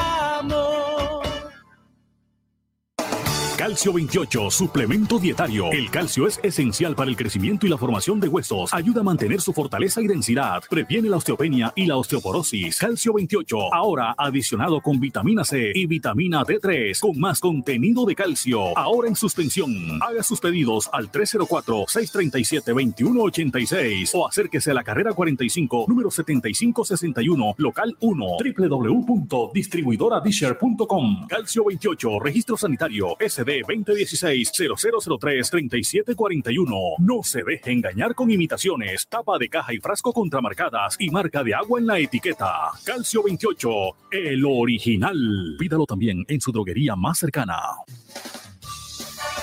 Noticias ya, libertad y responsabilidad. Un vistazo al mundo, un- una impactante explosión de dos autos sacudió las calles del barrio de Recoleta, en Buenos Aires. Los cables internacionales están mostrando las imágenes. También es noticia, Joe Biden y Donald Trump están inmersos en un extraordinario y creciente enfrentamiento que tiene profundas consecuencias políticas ahora y también en el 2024. El volcán de La Palma continúa en actividad y se ven cerca las chimeneas hirvientes del volcán en La Palma en plena acción. También les contamos a los oyentes de Noticias Ya que hay dificultades para acceder al combustible que agrava la ya frágil situación general en Haití, en el Caribe. La falta de gasolina afecta a toda la sociedad, las causas son varias y la solución no parece estar a la vista. A esta hora de la mañana nos vamos a Georgia, Estados Unidos. Helmut Levy. Noticias Ya Sin Fronteras con Helmut Levy en vivo desde la cosmopolita Atlanta, Estados Unidos. Feliz amanecer en América, buen viento y buena mar. El saludo llega desde el Máster Internacional de Noticias Ya, aquí en la Fresca Atlanta, 16 grados centígrados indica el mercurio. Hechos de la información, comenzamos al otro lado del globo terráqueo. Las Naciones Unidas advierte que Afganistán está al borde de la catástrofe humanitaria. Un nuevo análisis genera alerta sobre la crisis que se avecina con el invierno, donde no habrá garantías al acceso a los alimentos para 22.8 millones de personas en Afganistán. Las sequías, enfrentamientos y el COVID-19 desataron una profunda crisis económica que afecta a más de la mitad de la población afgana, ocasionando el peor nivel de hambruna jamás visto en la región. De acuerdo a un nuevo informe de las Naciones Unidas sobre la clasificación integrada de la seguridad alimentaria en fases que llevan a cabo conjuntamente la Organización de las Naciones Unidas para la Agricultura y la Alimentación, FAO, y el Programa Mundial de Alimentos, PMA, revela que las vidas, los medios de subsistencia y el acceso a los alimentos de 22.8 millones de personas en Afganistán se verán gravemente afectados. Es urgente que actuemos de forma eficiente y eficaz para acelerar y ampliar nuestra entrega a Afganistán antes de que el invierno dejen sin suministro a una gran parte del país, con millones de personas, entre ellas mujeres, niños, pequeños y ancianos, pasando hambre en el gélido invierno. Así lo aseguró el director general de la FAO, Wu Dunju. Es una cuestión de vida o de muerte. Pasamos la página. Si usted piensa viajar a los Estados Unidos próximamente, esta noticia es de su interés. La Oficina de Asuntos Consulares de los Estados Unidos dio a conocer los requisitos para los viajeros de otros países que quieran ingresar a territorio norteamericano a partir del primer minuto del próximo 8 de noviembre. La nueva normativa establece, entre otras cosas, que los menores de 18 años no necesitarán demostrar que están vacunados contra el COVID-19 para ingresar a la Unión Americana. Pese a ello, lo anterior no exenta de cumplir con otros requisitos. Cabe recordar que Estados Unidos reabrirá sus fronteras a los visitantes extranjeros con vacunación completa contra el COVID-19 luego de 18 meses de cerrarlas a viajes no esenciales. Entre las condiciones que fueron establecidas por el gobierno de John Biden, los viajeros completamente vacunados podrán ingresar en los términos normales, presentando una visa o un ESTA, es decir, un permiso de entrada en línea de Estados Unidos. No necesitarán ponerse en cuarentena a su llegada aquí al país de las barras y las estrellas. Así terminamos nuestro avance informativo de noticias que originamos desde el martes máster de Radio Ya, aquí en la ciudad de Atlanta. Helmut Levy con la información. Feliz día. 7:38 minutos. Gracias, Helmut, por esa información desde Atlanta, información también del mundo. Y ahora vamos con Sofía Pisani, Voz de América. El Departamento de Estado anuncia algunas excepciones de los extranjeros que viajen a Estados Unidos a partir del 8 de noviembre, como también están hablando de requisitos para viajes aéreos de ciudadanos extranjeros. Las únicas vacunas contempladas para que puedan ser eh, aprobadas para entrar a Estados Unidos son la de Janssen, Moderna, Pfizer, em, pero no hay otras que no están contempladas en el caso de Sputnik, la de Rusia. Eh, Sofía Pisani también nos habla de más de 2.000 migrantes, en su mayoría centroamericanos, que se dirigen a Estados Unidos. Sofía Pisani, adelante, buenos días. Viajeros que viajen a Estados Unidos a partir del próximo 8 de noviembre deberán mostrar una prueba de vacunación antes de abordar su vuelo, salvo algunas excepciones. Así lo anunció el portavoz del Departamento de Estado, Ned Price. Entre las personas exentas a los nuevos requerimientos están los menores de 18 años de edad, diplomáticos, tripulaciones de vuelos y viajeros que provengan de países con una tasa de vacunación de menos del 10% de la población. Esta última excepción no aplica para viajeros con visas de turista. Asimismo, más de 2.000 migrantes, en su mayoría centroamericanos, continuaban el lunes caminando por el sur de México hacia el norte y llegaron por la tarde a Chiapas en medio de una intensa lluvia y tras nueve horas de caminata. El lunes las fuerzas de seguridad no actuaron para intentar frenar a los migrantes y se limitaron a observar el paso del grupo a cierta distancia. En todas las anteriores ocasiones de este año, las caravanas han sido disueltas antes de salir de Chiapas en México. Por otra parte, Moderna dijo el lunes que una dosis baja de su vacuna de COVID-19 es segura y parece funcionar en niños de entre 6 y 11 años de edad, mientras que el fabricante se une a su rival Pfizer para avanzar hacia la expansión de las vacunas para los niños. La FDA aún no se ha pronunciado sobre la solicitud de Moderna para expandir sus vacunas a los jóvenes de 12 a 17 años, aunque algunos países han aprobado las vacunas de Moderna para adolescentes. Desde Washington, Sofía Pisani, Voz de América. Noticias ya. Hablemos de música.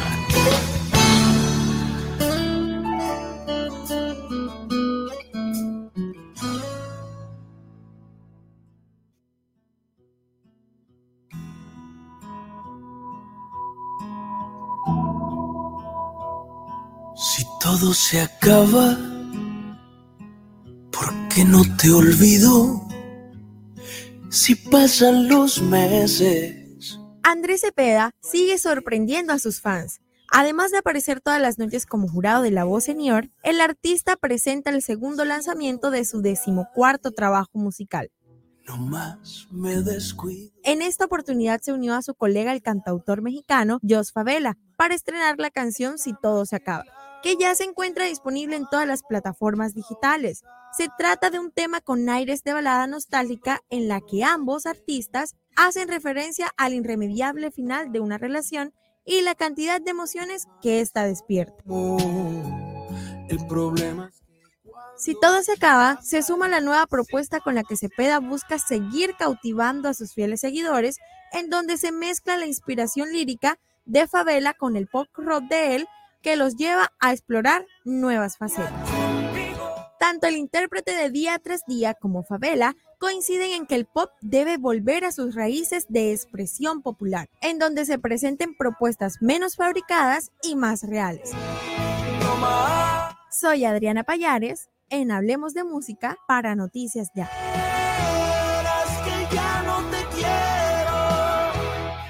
Así me repito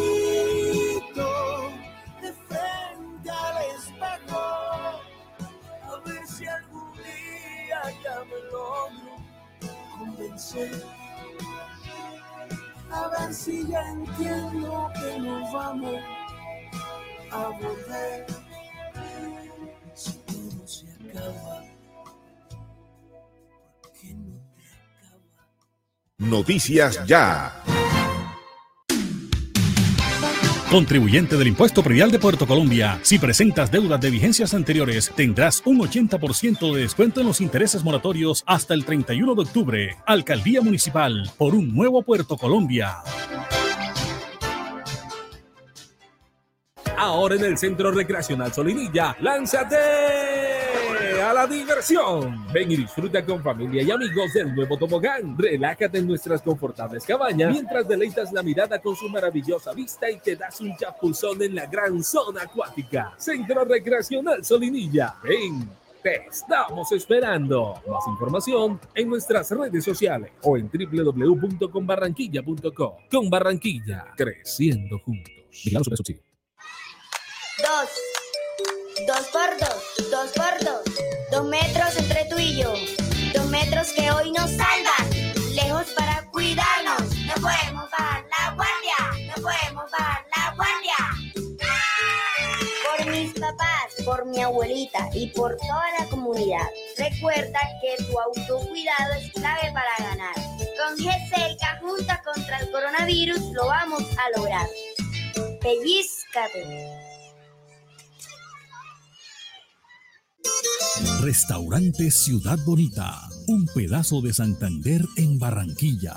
Asados, carne a la llanera, zancochos y tamales, pan de bono artesanal, almohábanas y arepas de choclo.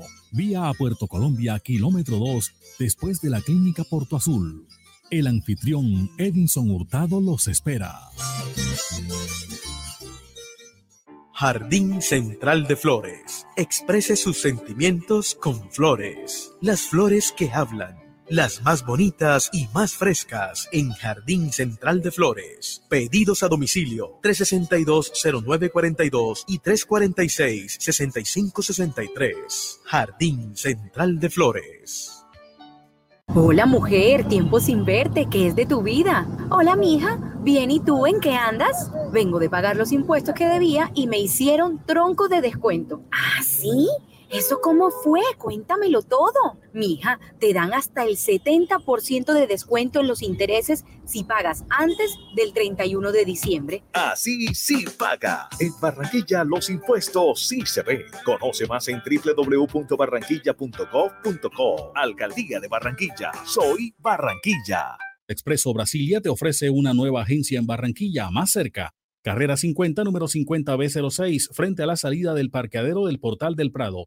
Atención de lunes a sábado de 9 de la mañana a 1 de la tarde y de 2 a 5 de la tarde. Compra aquí también tus tiquetes y utiliza los servicios de carga y giros. Expreso Brasilia, viajando con tus sueños, vigilada Supertransporte. Las noticias de Barranquilla están en muy buenas manos con Noticias Ya y Radio Ya 1430 AM, la radio de tu ciudad. Como ya lo anticipamos en Noticias Ya, una mujer joven de 25 años fue asesinada esta madrugada a tiros en el municipio de Soledad. Sicarios irrumpieron en su casa. La mujer fue identificada como Saray Carreño Quintana. Saray eh, Carreño Quintana, de 25 años, fue asesinada esta madrugada en el barrio Pumarejo del municipio de Soledad.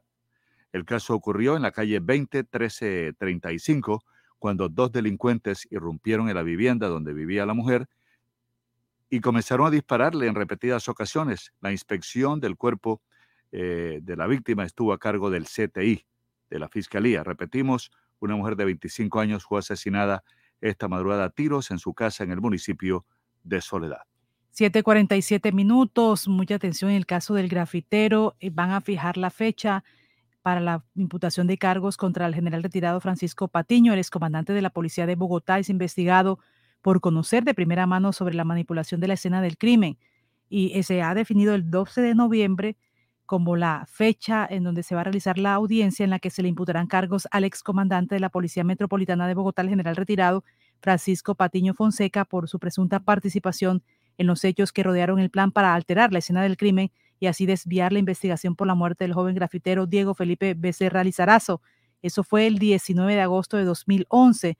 El oficial retirado será vinculado formalmente al proceso por el delito de ocultamiento y destrucción de elementos materiales probatorios, esto por supuestamente tener conocimiento de primera mano del plan orquestado por el abogado Héctor Hernando Ruiz, quien es el asesor jurídico de la policía para comprar un arma de fuego y ubicarla en el lugar donde minutos antes el joven de 17 años había recibido un disparo mortal por parte del patrullero Wilmer Antonio Alarcón. Igualmente habría dado la orden para que desde el equipo de prensa de la policía hicieran una ronda de medios con el conductor de un bus de servicio público identificado como Jorge Eliezer Narváez para que acusara al joven de haberlo atracado en la noche del 19 de agosto cuando se movilizaba por la avenida Suba con calle 116. Tras el robo, el conductor dio aviso a la policía llamado que fue atendido según su relato por el patrullero Alarcón, quien emprendió la persecución. En un punto, cuando tuvo de cerca al sospechoso, intentó detenerlo, pero esto le amenazó con una pistola hecho por el cual le disparó en defensa propia. De esta forma se finiquitó el plan para desviar la investigación. Sin embargo, las pruebas recolectadas permitieron inferir que el robo mencionado nunca se presentó, puesto que el bus que conducía Narváez esa noche tenía pico y placa ambiental. Igualmente, el joven no tenía rastro de haber portado y disparado un arma de fuego. Así que en su morral solamente se encontraron aerosoles para pintar grafitis y ropa. De esta forma se encontró que el arma había sido comprada en el mercado negro por policías adscritos al CAI disparada en un canal de agua lluvia se ubicada de tal forma para que se adelantara un reporte oficial. En el anuncio de imputación de cargos, el fiscal general Francisco Barbosa señaló que el general Patiño ocasionó la desviación de la investigación por falsas versiones y será imputado por los delitos de ocultamiento, alteración o destrucción del material probatorio, favorecimiento y fraude procesal, precisó. Así que este general retirado de la policía mm, tiene que asistir el 12 de noviembre a esta audiencia en la que se imputarán cargos al excomandante, el general retirado Francisco Patiño Fonseca, por el tema del caso del grafitero en imputación de cargos. El tránsito y la Secretaría de Salud del municipio de Soledad comenzaron unas jornadas masivas de vacunación para los transportadores que están siempre propensos a contagiarse por el trabajo que realizan. El propósito es inmunizar al mayor número de conductores de buses de servicio público que ofrecen el servicio en Soledad Atlántico a través del Instituto de Tránsito y Transporte y la Secretaría de Salud, que van a realizar esa jornada masiva de vacunación como parte del compromiso sanitario contra el COVID-19. Durante una reunión sostenida eh, eh, en, el municipio de Soledad, en la que participaron representantes de las diferentes empresas transportadoras del municipio, fue socializada esta estrategia que además vinculará al núcleo familiar de los conductores, o sea, no solamente los conductores, sino también a su núcleo familiar. En los próximos días se dará inicio a este censo que permitirá establecer el número de personas que accederán a la aplicación de la vacuna, ha dicho el secretario de Salud de Soledad, Manuel Navarro. Eh, José Rúa, director de gestión humana de la empresa Alianza Sodis, recibió con beneplácito esta noticia al considerar que son conscientes que muchos integrantes de las familias de los conductores aún no están inmunizados. 7.51 minutos, mucha atención que Lucy Luna Albarracín, la ex esposa de Iván Moreno Rojas, fue condenada a ocho años de prisión por pedirle comisiones al Grupo Nule para que le otorgaran a la empresa que representaba la cesión de un espacio para la construcción de dos estaciones de servicio en el proyecto vial de la doble calzada entre Bogotá y Girardot. Así lo determinó la Sala Penal del Tribunal Superior de Bogotá, que tumbó el fallo que en julio de 2020 había absuelto a la empresaria del proceso conocido como el carrusel de la contratación. Esta es entonces la información que se está manejando a esta hora, que la Lucy Luna, ex esposa de Iván Moreno Rojas, fue condenada a ocho años de prisión. En fallo de segunda instancia se revocó el fallo que la había absuelto y se determinó su responsabilidad en la solicitud de comisiones. Y mucha atención, son las 7:52 minutos, 8 minutos para las 8. El médico infectólogo eh, barranquillero Iván Zuluaga está alertando y solicitando que la gente se vacune, vacunación y tamizaje permanente para evitar así un cuarto pico de la pandemia, está recomendando el médico Iván Zuluaga.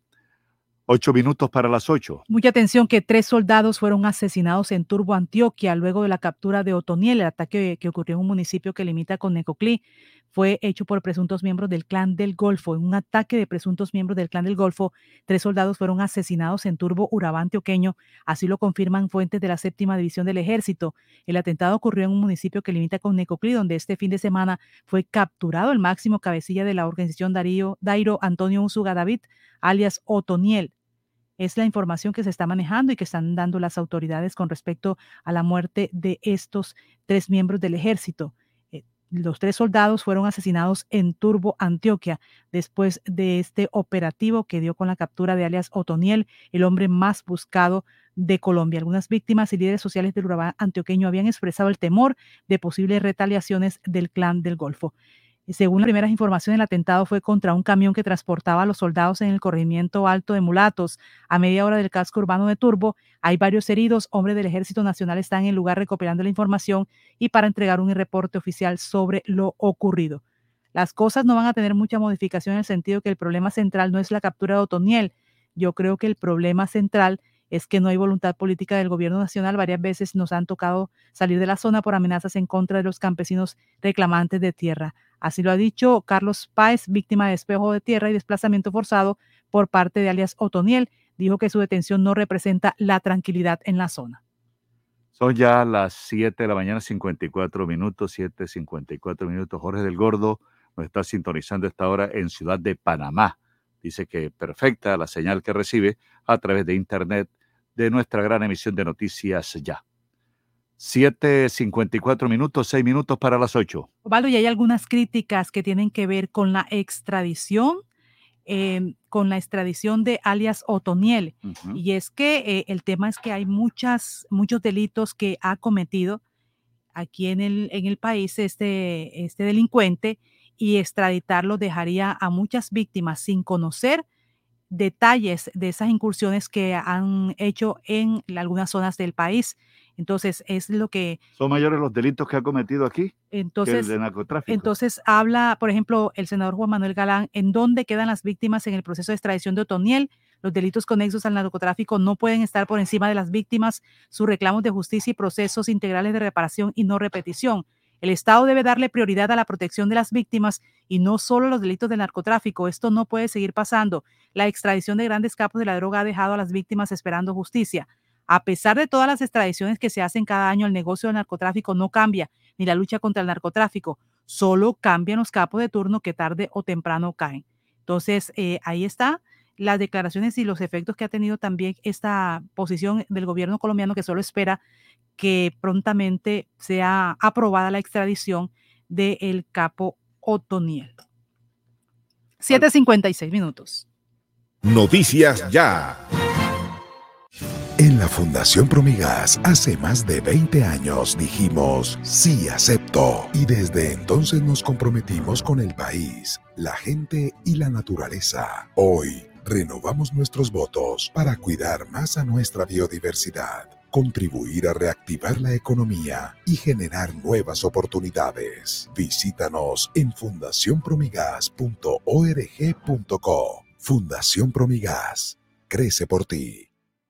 Es responsabilidad de todos cuidar nuestra salud y la de las personas que nos rodean. Con la cultura del autocuidado mitigamos el virus del COVID-19. Usa siempre el tapabocas, lava frecuentemente tus manos, mantén una distancia segura y vacúnate cuando corresponda. Con mayores cuidados salvamos vidas. Alcaldía de Soledad, gran pacto social. ¿Tú quieres tronco de almuerzo para tres? Con Comarrico, Kunig y tu toque especial no necesitas más. Pasta Comarrico y salchichita Kunig XL. ¡Ay, mamá! Tronco de almuerzo para tres. Y no te vale más de 3,400 pesitos. Hotel Araguat Plaza, su casa en Cincelejo. 70 habitaciones diseñadas para el confort de nuestros huéspedes, bienestar y descanso durante su estadía de negocios o de placer. Cumplimos con todos los protocolos de bioseguridad. Reservas 318-330-9737. Visita nuestra página web hotelaraguatplaza.com. Araguat Plaza, su casa en Cincelejo.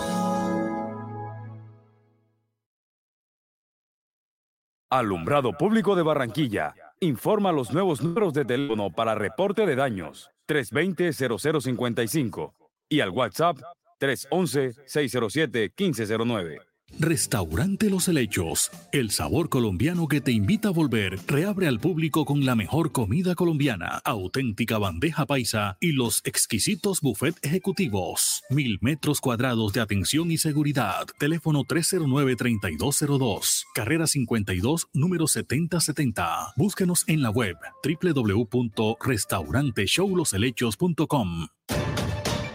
El sistema informativo de la hora. Noticias ya. Le hacemos seguimiento a esta noticia, el reparcheo en el corredor de la 51B que los moradores del sector están pidiendo porque es una necesidad para evitar accidentes y también los daños en los vehículos, porque cada vez son más grandes los huecos que se están formando en esta avenida, en el corredor de la 51B para Barranquilla. Está con nosotros eh, el doctor Mauro Sánchez, que es secretario de Planeación. Mauro Suárez. perdón, que es el secretario de Planeación del municipio de Puerto Colombia. Doctor Mauro Suárez, buenos días.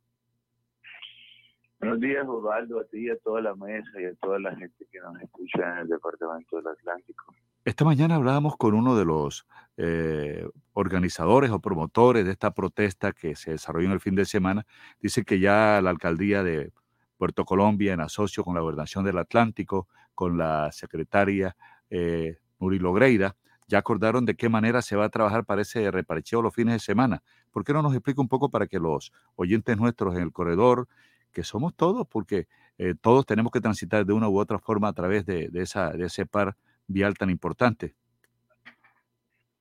Claro que sí, Osvaldo. Esta, eh, vale la pena resaltar que esta es una de las vías que hace parte de la red vial del Departamento del Atlántico y desde hace un tiempo eh, que inició el deterioro, comenzamos un trabajo conjunto en el que a veces la gente tiene que comprender y entender que la administración pública requiere de tiempo, tiempo que no lo inventan ni la administración de la gobernación ni la administración de la alcaldía de Puerto Colombia, son tiempos estar establecidos en la ley para poder sacar una sola hoja de papel. Lastimosamente estamos llenos de trámites. Pero más sin embargo, lo más importante es el resultado y el resultado es que, muy a pesar de que el alcance de lo que ha querido la administración gubernamental bajo la petición de la administración de Puerto y es lograr la ampliación de este corredor que ya está listo para eh, seis carriles entre el tramo desde la circunvalar de Barranquilla hasta la Universidad del Atlántico. Hoy es apremiante para garantizar la movilidad, el reparcheo de los huecos que se han presentado a raíz de toda la, movilidad y la circulación que esta vía presta. Entonces, lo que puedo anunciar es que eh, en un trabajo de hermanos, puedo decir así, vamos a iniciar el reparcheo, aspiramos a hacerlo Dios mediante muy cerca, ojalá este fin de semana esté todo la logística y las, las condiciones organizadas para lograr el reparcheo sobre el sector del corredor universitario, que además aprovecho, Osvaldo, para anunciar que de parte de nuestra alcaldía, el corredor universitario se va a ver abocado también a una serie de obras bien importantes, por ejemplo, como eh, toda la remodelación del parque de Ciudad del Mar con inversiones muy grandes que van a dar eh, fe y garantías a que recibamos un espacio de calidad, por ejemplo, como el que ya recibimos frente al parque, a la clínica Puerto Azul, que es uno de los grandes parques eh, y por qué no decirlo, uno de los parques más bonitos que hay hoy en el departamento del Atlántico. Va a suceder igual con el parque de Ciudad del Mar vamos a conectar exactamente Tajamares eh, con el Carulla que está dentro de Villa Campestre con intersección con semaforización, pavimentos para la conexión entre Tajamares y la transversal 3B y con la ANI ya y el distrito de Barranquilla exactamente en los límites vamos a conectar el, Ciudad del Mar con el parque con el puente que atraviesa la circunvalar de la prosperidad solucionando también el problema de escorrentías en la parte baja de la transversal y la conexión de la misma avenida Tajamares con la circunvalar de la prosperidad. Pero hasta ahí no llegan las cosas. Dentro de una semana vamos a abrir ya el par vial que finaliza eh, la conexión de la rotonda del Colegio San José con la circunvalar de la prosperidad. esto debe dar un nuevo ingreso y un nuevo aire para la movilidad en el sector de vía campestre. Y eh, estamos convencidos además que dentro de los estudios de diseños que se adelantaron por la gobernación, Puerto Colombia logró incluir también y está diseñado que inclusive comienza ya su construcción con 400 metros por parte de un compromiso urbanístico de la empresa Argos, la conexión de Avenida Tajamares con la misma rotonda del Colegio San José para dar garantías de movilidad a todo el sector, la intervención de los separadores sobre Avenida Tajamares, la intervención urbanística de las rotondas, sin duda estamos convencidos que inicia una transformación para el sector del corredor universitario, así como la está viviendo el casco urbano de nuestro municipio y, asimismo el inicio de las obras en el corregimiento de Salgado. Esta es una excelente noticia, doctor Mauro Suárez, eh, secretario de Planeación de Puerto Colombia. Cuando usted habla de ese parque que será modelo, el parque que está eh, cerca de la Olímpica, ¿ese parque se va a comunicar con el otro parque que da hasta la avenida Tajamar o, van a ser parques distintos? Bien, van a ser parques distintos. La primera etapa tiene una inversión superior a los mil millones de pesos. Eh, eh, con una con un urbanismo y un mobiliario de muchísima calidad, tal cual es el modelo que estamos usando para la recuperación de todos los parques, así como ha quedado el parque del sitio que está frente a la clínica de Puerto Azul e iniciaremos en una segunda etapa el próximo año eh, la segunda parte que es la conexión del mismo parque desde ahí hasta la avenida Tajamares. Pero lo que queremos involucrar, así como por ejemplo está mismo el parque del CAI en el sector de Villa Campestre Viejo, y soluciones bien importantes que requiere la comunidad que por años, que por años de alguna manera han reclamado, pero que hoy hay una administración que quiere poner el frente a, los problemas que se van presentando, no solo en el corredor, en todo el municipio de Puerto Colombia, que es una necesidad. Por ejemplo, como las inundaciones que se presentan en el sector de la, de la avenida Los Cocos, que lastimosamente es un crecimiento sin planificación, muy mal organizado, donde podríamos decir que todos somos culpables desde la administración hasta los mismos propietarios que comenzamos a urbanizar sin tener en cuenta las correntías superficiales y que hoy nos está pasando cuenta de cobro, pero también podemos decirle que nos programamos para iniciar los estudios de diseño en el año 2022 con el objetivo de que encontremos una solución y podamos acabar con este gran problema para también el sector de las dunas y, de, los, y de los cocos en el antiguo Vía Campestre. Bueno, esta hora dialogamos con el secretario de Planación del municipio de Puerto Colombia, el doctor Mauro Suárez. Toda esa transformación vial, todos esos cambios que se van a ver, los que conocen el sector eh, saben que se requiere de esa intervención de forma inmediata por toda la movilidad y por todo el crecimiento que ha tenido ese sector del Departamento del Atlántico. ¿Cuándo empieza y cuándo veremos ya esa, toda esa transformación de esas obras, doctor Mauro Suárez? Esas son obras, esas son obras que ya no son proyectos, son obras que están adjudicadas y que, eh, como les digo, lastimosamente los trámites en Colombia no los coloca la alcaldía municipal ni la gobernación del Atlántico. Una vez que duramos 45 o 50 días en el proceso de adjudicación, ahora se debe cumplir una serie de requisitos, por ejemplo, como pólizas de, esta, de, de estabilidad de obra, como pólizas de garantías, actas de inicio y damos fe a iniciar las obras muy pronto. Estoy hablando de que eh, estoy convencido de que van a iniciar ahora a principios de noviembre eh, y esto debe dar como resultado a que en el primer trimestre del 2022 el sector de vía campestre comience a reverdecer y a recibir inversiones tan importantes como las que han reclamado por años y que, y que de alguna manera se han sentido eh, excluidos por parte de la administración del municipio de Puerto Colombia, pero en este caso es todo lo contrario.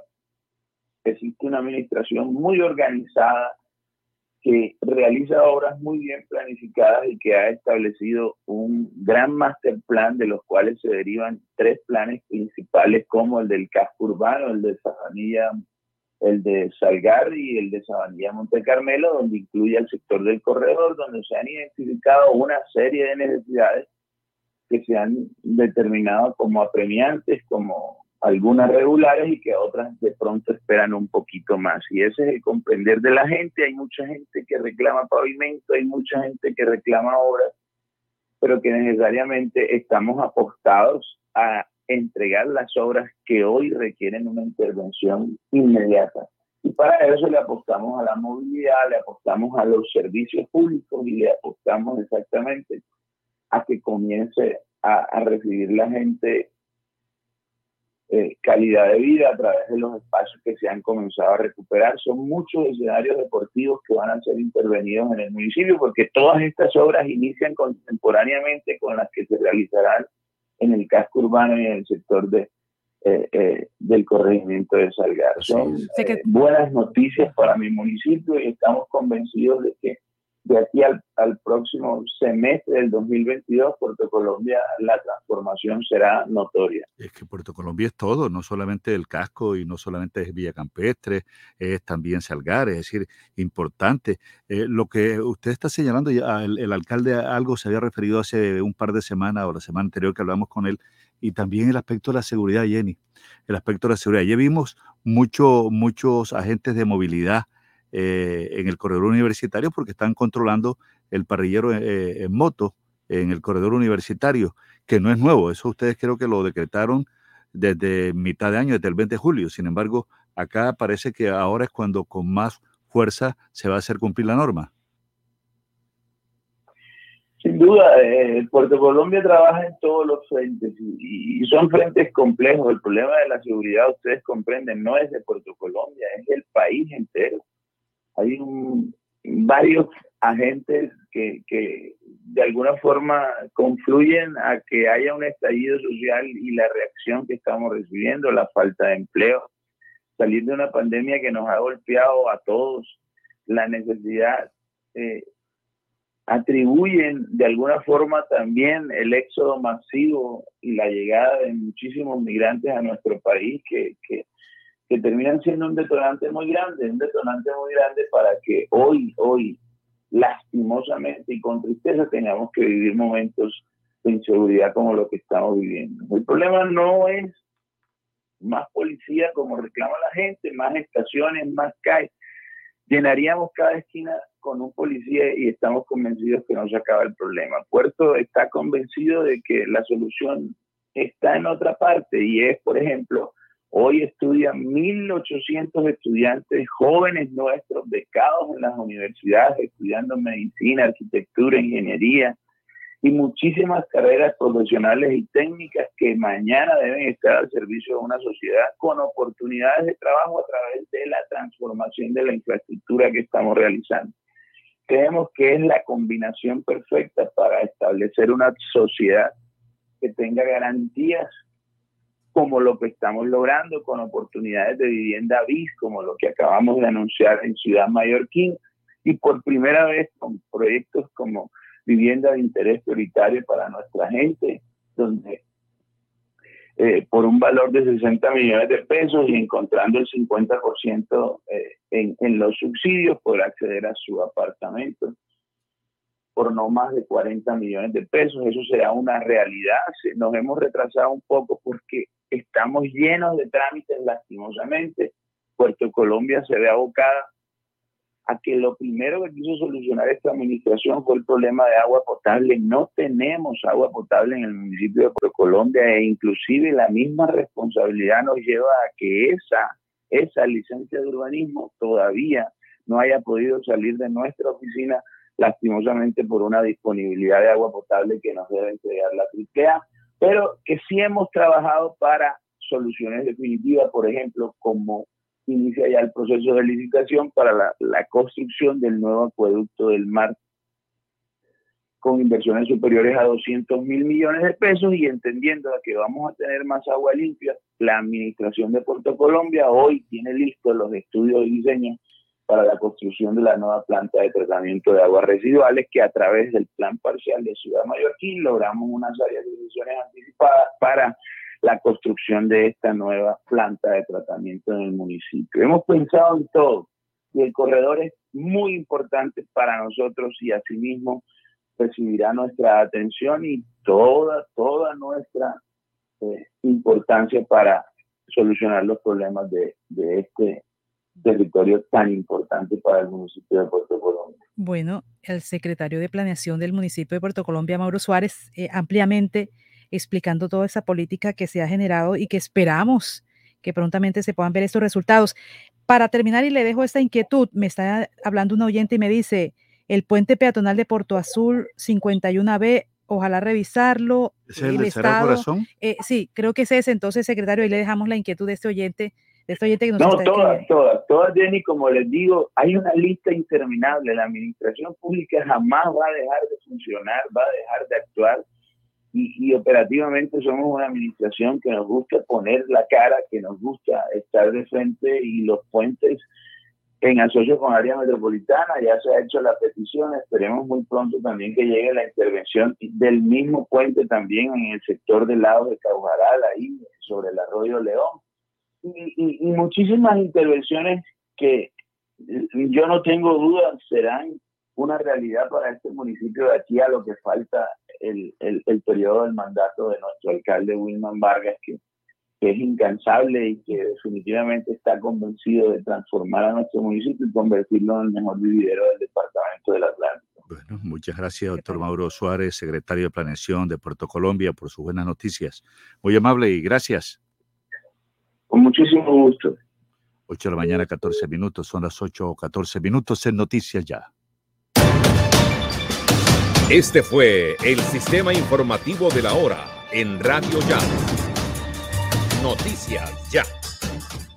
La Renovadora, su lavandería de siempre en Barranquilla, ofrece su servicio en línea mediante WhatsApp 312-648-9532. El servicio se brinda dando cumplimiento al artículo 3 del decreto 531 de 2020, implementando acciones de bioseguridad. La Renovadora, carrera 44, número 5763 por el Mercadito de Boston. Cineland llega a Barranquilla con las mejores películas en estrenos, las mejores salas de cine y los mejores descuentos en la taquilla y dulcería adquiriendo la membresía Cineland. ¿Qué estás esperando para ser parte del Club Cineland? Visítanos en Cineland Americano y en Cineland Panorama. Cineland, compartiendo experiencias. Abre bien tus ojos, no lo pienses más. Si aprendes inglés, tu vida pronto cambiará. El Colombo Americano te está esperando ya, con los mejores docentes y la mejor calidad. En el Te enseñamos inglés de verdad. Farmanat droguería y tienda naturista, proveedora de tu bienestar, medicamentos reconocidos y productos naturales, nacionales e importados. Farmanat, plantas medicinales que relajan y mejoran el sueño. Sube tus defensas con NutriTransfer, Colostrum, vitamina C, vitamina D, Farmanat. Atención personalizada de Israel Castilla Gamarra. Domicilios por el 332-4177 al 300-807-7687. Estamos en la calle 76, número 3949, diagonal al Colegio Militar Acolsure. Atendemos en jornada continua de 8 de la mañana a 9 de la noche. Que un apagón no lo sorprenda. Miranda Sánchez le alquila y vende plantas eléctricas y motobombas. Reparamos y reconstruimos todo tipo de motores diésel, repuestos, mantenimientos y montajes de equipos, módulos y tarjetas electrónicas. Cristóbal Miranda Sánchez, la experiencia a su servicio. Teléfonos 370 7601 y 310-660-7736. Carrera 50B 4402 en Barranquilla.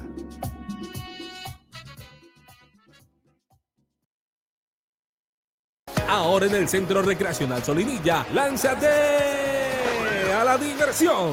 Ven y disfruta con familia y amigos del nuevo tobogán. Relájate en nuestras confortables cabañas mientras deleitas la mirada con su maravillosa vista y te das un chapuzón en la gran zona acuática. Centro Recreacional Solinilla. Ven Te estamos esperando. Más información en nuestras redes sociales o en www.conbarranquilla.com. Con Barranquilla, creciendo juntos.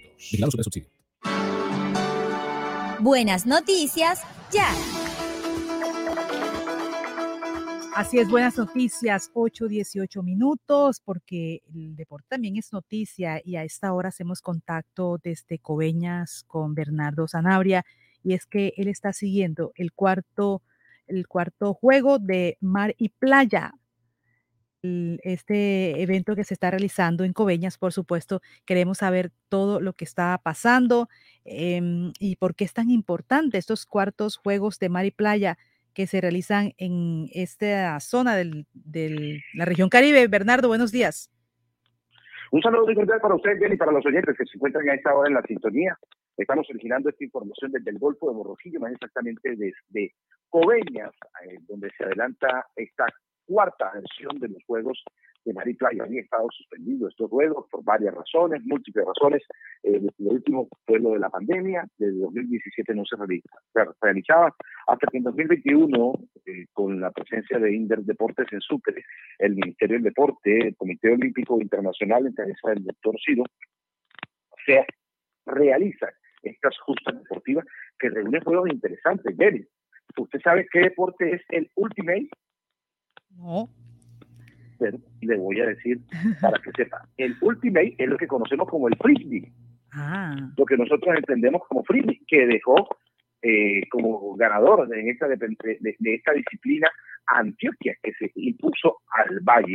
Pero en la tabla de la medallería, el primer lugar sigue siendo para los bayunos. La tabla de medallería muestra en primer lugar a Valle con nueve medallas, cuatro de oro, cuatro de plata, una de bronce, seguido por Antioquia con tres medallas de oro, una de bronce para cuatro medallas, y Atlántico, va Atlántico, una medalla de oro hasta el momento conseguido lo que lo ubica en el tercer lugar a la delegación del departamento del Atlántico. Eh, hay que indicar que son aproximadamente más de mil deportistas los que asisten a estas justas. Hoy comienza triatlón. Bueno, ya empezó triatlón eh, desde las 7 de la mañana. Se corre en el municipio aquí aledaño a Coveñas, que es Tolú. Son cuatro sedes que tiene San Bernardo del Viento, San Antero. Así también se adelantan competencias en Coveñas y en Tolú. Hoy tendremos final aquí en los Juegos de Mar y Playa. Eh, final que se conocerá los eh, ganadores, especialmente en la categoría de balón mano. Balón mano, que esto se realizará más exactamente esta eh, final masculina hacia las 10 y 15 de la mañana aquí en Villa Melissa, muy cerca aquí eh, eh, de- en el sector de Coveña, conocido también como la Ensenada número 2. la final femenina será a las 11 y 45 de la mañana. Triatlón, como decíamos, desde las 7 del sprint femenino y a las 8 y 30, en- eh, o ya en unos 9 minutos arranca el sprint masculino exactamente en eh, Tolú. Eh, hoy también tenemos la final del rugby playa. Eh, la final masculina será a las 5 de la tarde, 5 de la tarde. Y en Vela también hoy hay final, será a las 11 de la mañana, de 11 a 2 y 30 de la mañana, hoy 26 de octubre, de los detalles que se tiene previsto. Surf, sí señor, en San Bernardo del Viento, la tierra de don Juan Gozaín, a las 7 de la mañana hasta las 2 de la tarde son las competencias de surf en San Bernardo del Viento. Son los calendarios, también tenemos de playa masculina, lo repetimos, a las 5 de la tarde, son las actividades que se tienen previstas para hoy. Triatlón y surf, tenemos hoy estas dos nuevas disciplinas. ¿Qué ha permitido esto, Jenny? Este balance hasta el momento, lo que va de los cuartos juegos que empezó el pasado viernes. El balance es que se ha reactivado la economía, observa nuevamente los hoteles en Tolú y Coveñas eh, llenos de turistas, de deportistas, el ambiente del deporte, y tuvimos la oportunidad de hablar con Alfredo Sotomayor. Él es el director de Inder Sucre eh, y nos entregó el siguiente balance de lo que va hasta el momento de los juegos. Bueno, hasta este día es un balance maravilloso para el Golfo de Morrosquillo. Estamos dentro de una reactivación deportiva, económica, cultural en nuestro territorio. Las delegaciones están disfrutando al máximo estos paisajes, este territorio, eh, la fraternidad que hay entre una delegación y otra, entre las mismas delegaciones. Esta es una fiesta deportiva y los nativos están muy contentos con ella. Gracias ministerio, gracias comité, Gracias Gobernación de Sucre, Gobernación de Córdoba, por hacer este sueño para, para nuestros coterráneos, un sueño hecho realidad.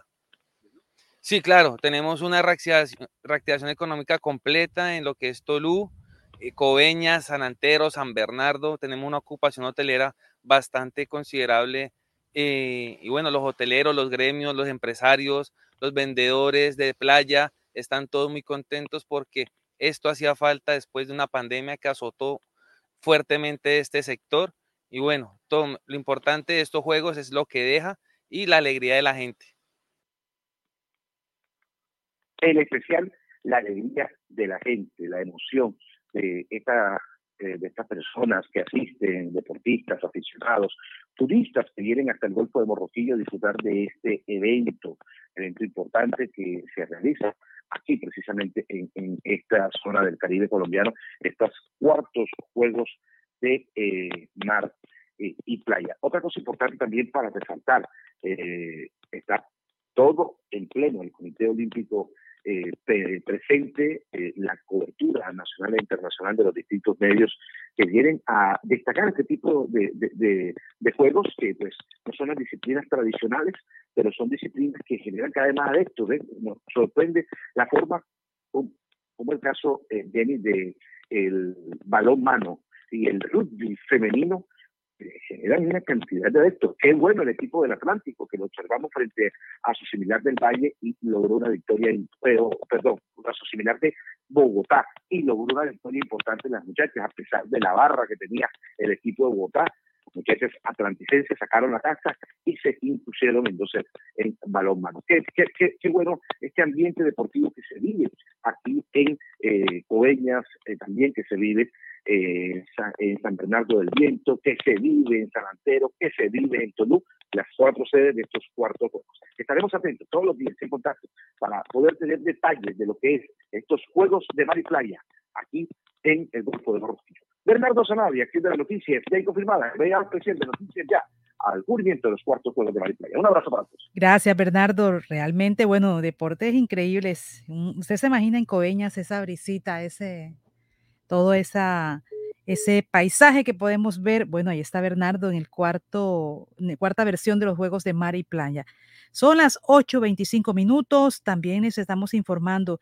Hoy está la rueda de prensa aproximadamente a las 9 de la mañana. La rueda de prensa en la cual se hace este anuncio que ya lo habíamos hecho a meses anteriores. El World Law Congress, que es el Congreso de Leyes Hoy es la rueda de prensa a las 9 de la mañana, la transmisión de la presentación del evento jurídico que reúne a personalidades de alto nivel y profesionales en derecho va a ser en Barranquilla, pero hoy el Ministerio de Justicia y el Derecho de Colombia y la Alcaldía de Barranquilla están invitando a esta rueda de prensa de presentación del evento jurídico más importante a nivel internacional.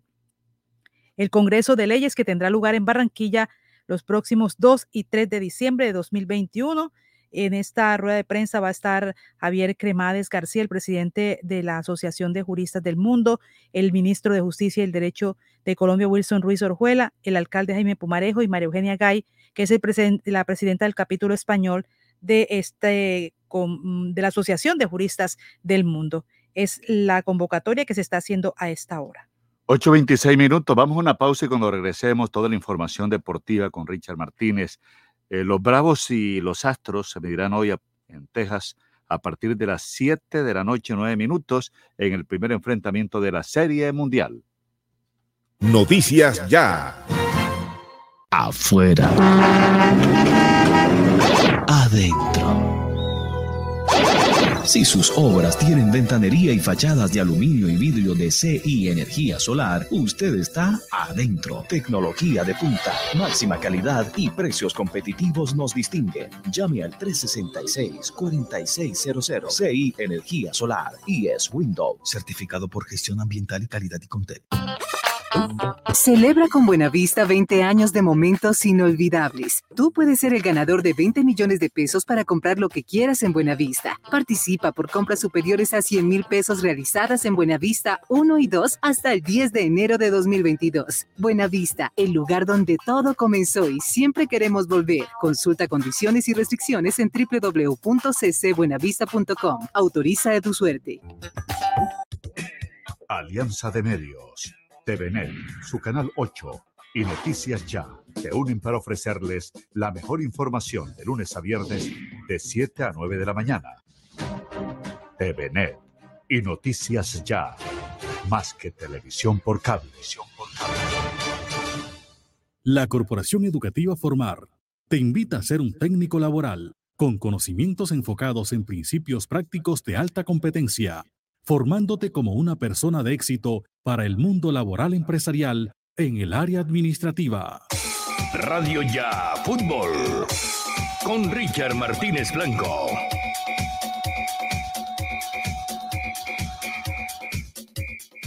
Bienvenidos, esto es Radio Ya Fútbol de Noticias Ya. Entramos en materia porque hoy la selección Colombia femenina juega su segundo partido de preparación otra vez ante la selección de Chile en el Estadio Pascual Guerrero en la ciudad de Cali a puerta cerrada.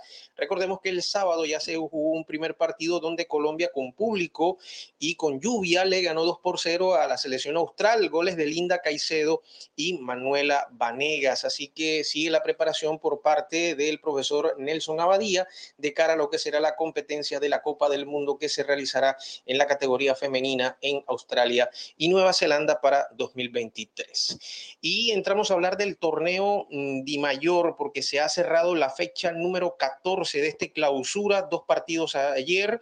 Cortuluá perdió 2 por 0 en el 12 de octubre ante Boyacá Chico, que quedó con un jugador menos y Real Cartagena en el estadio Jaime Morón empató uno por uno ante Atlético de Cali. Precisamente Atlético de Cali también quedó con un jugador menos por expulsión.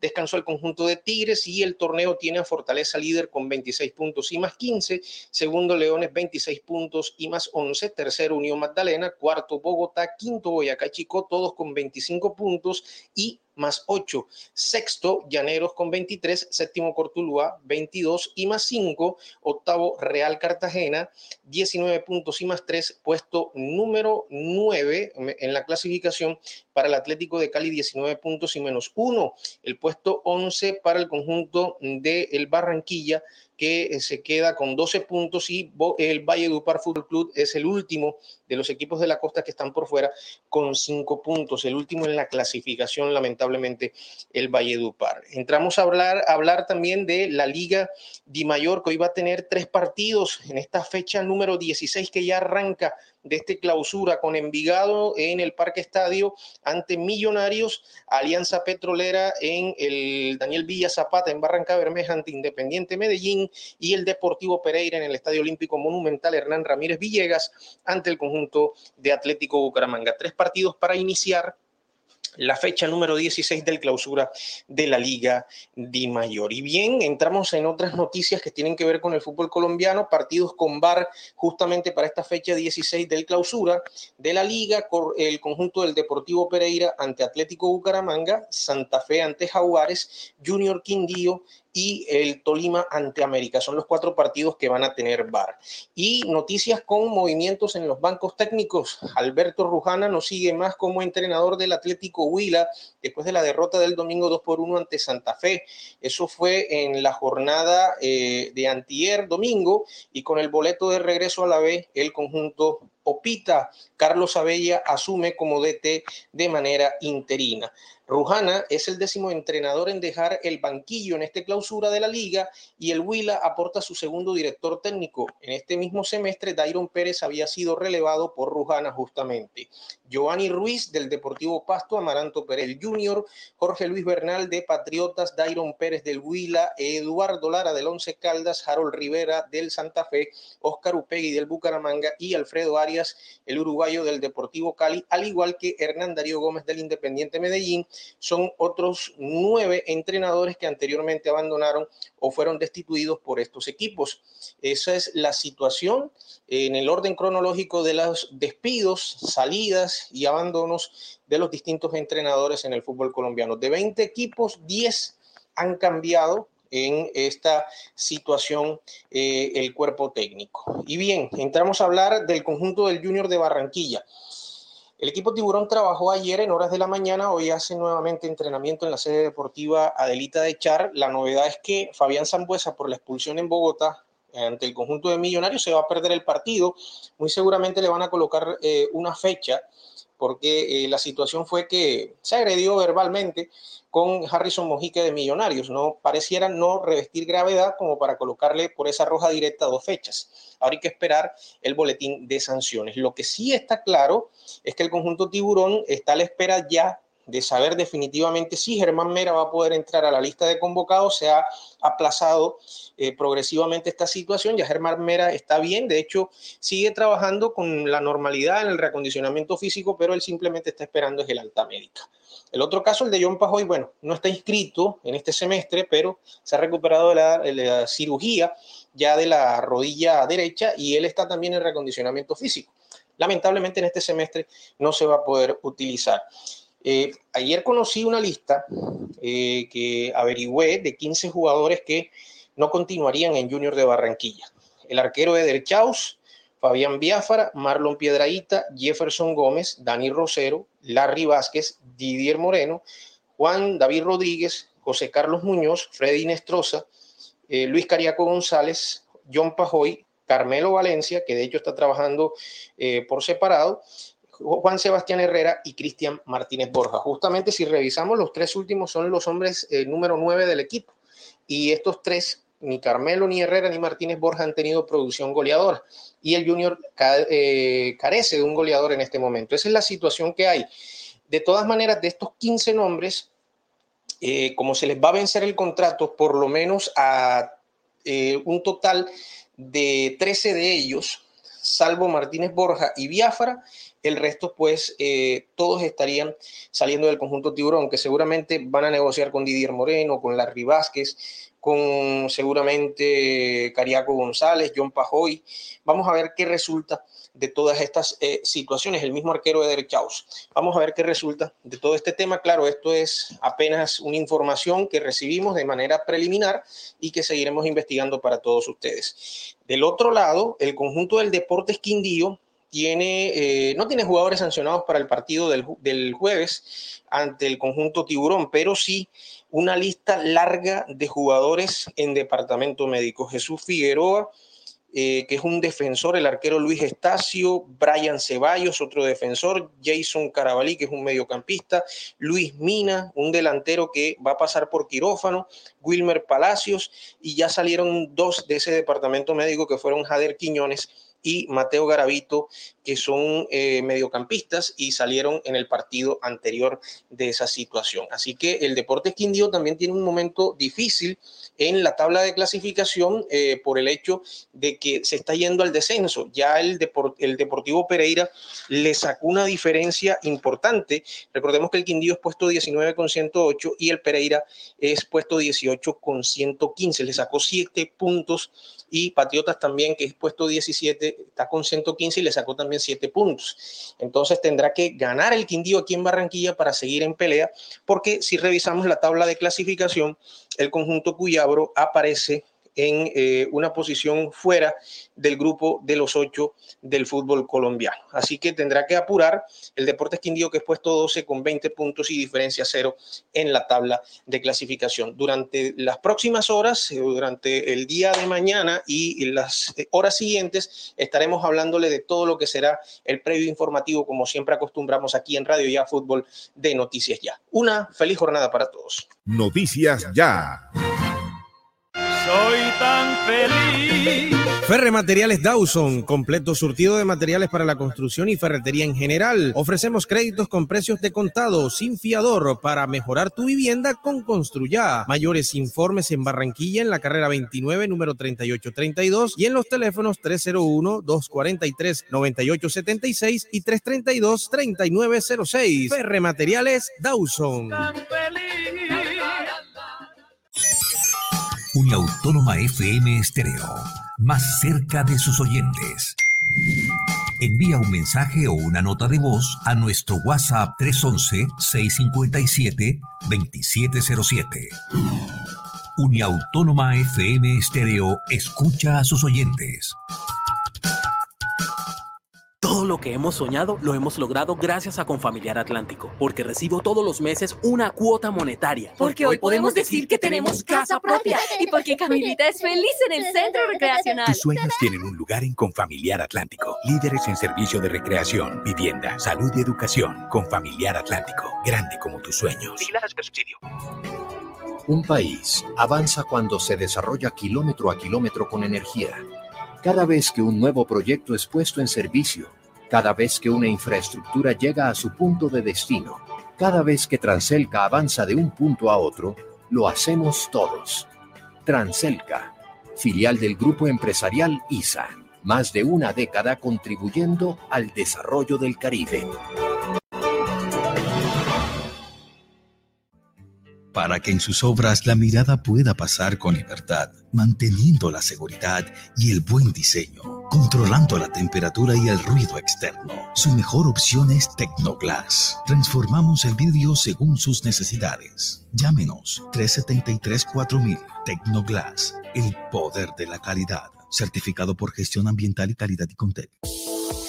¿Hora de entregar, cambiar o renovar la dotación de tu empresa? No te preocupes, Gleb Márquez tiene todo lo que necesitas para uniformarte. Prendas corporativas, colegios, personalizadas, telas de calidad, diseños modernos y excelentes servicios. Llámanos, estamos esperando para atenderte. 312-1582, 304-394-4432 o al 301-641-3654. Gleb Márquez Dotaciones.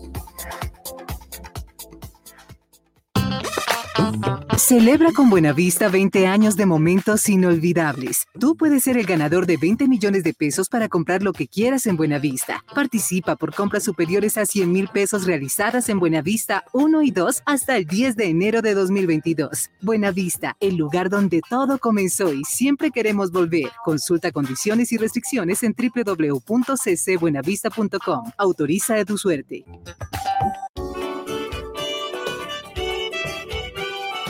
Cuando trabajamos en equipo, también rendimos un homenaje al amor. La Superintendencia de Industria y Comercio reconoce a Los Olivos como una de las marcas más sobresalientes y notorias de Colombia, gracias al incremento en el valor y posicionamiento de nuestra marca, el tiempo de operación y la sostenibilidad de la organización. Los Olivos, siempre rindiendo un homenaje al amor.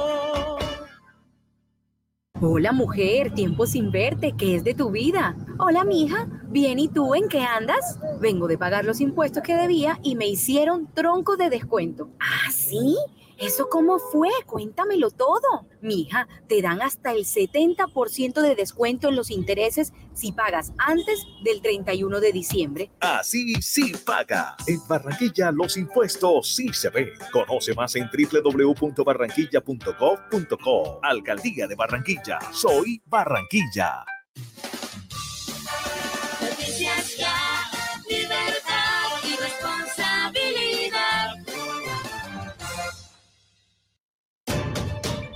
El sistema informativo de la hora. Noticias ya.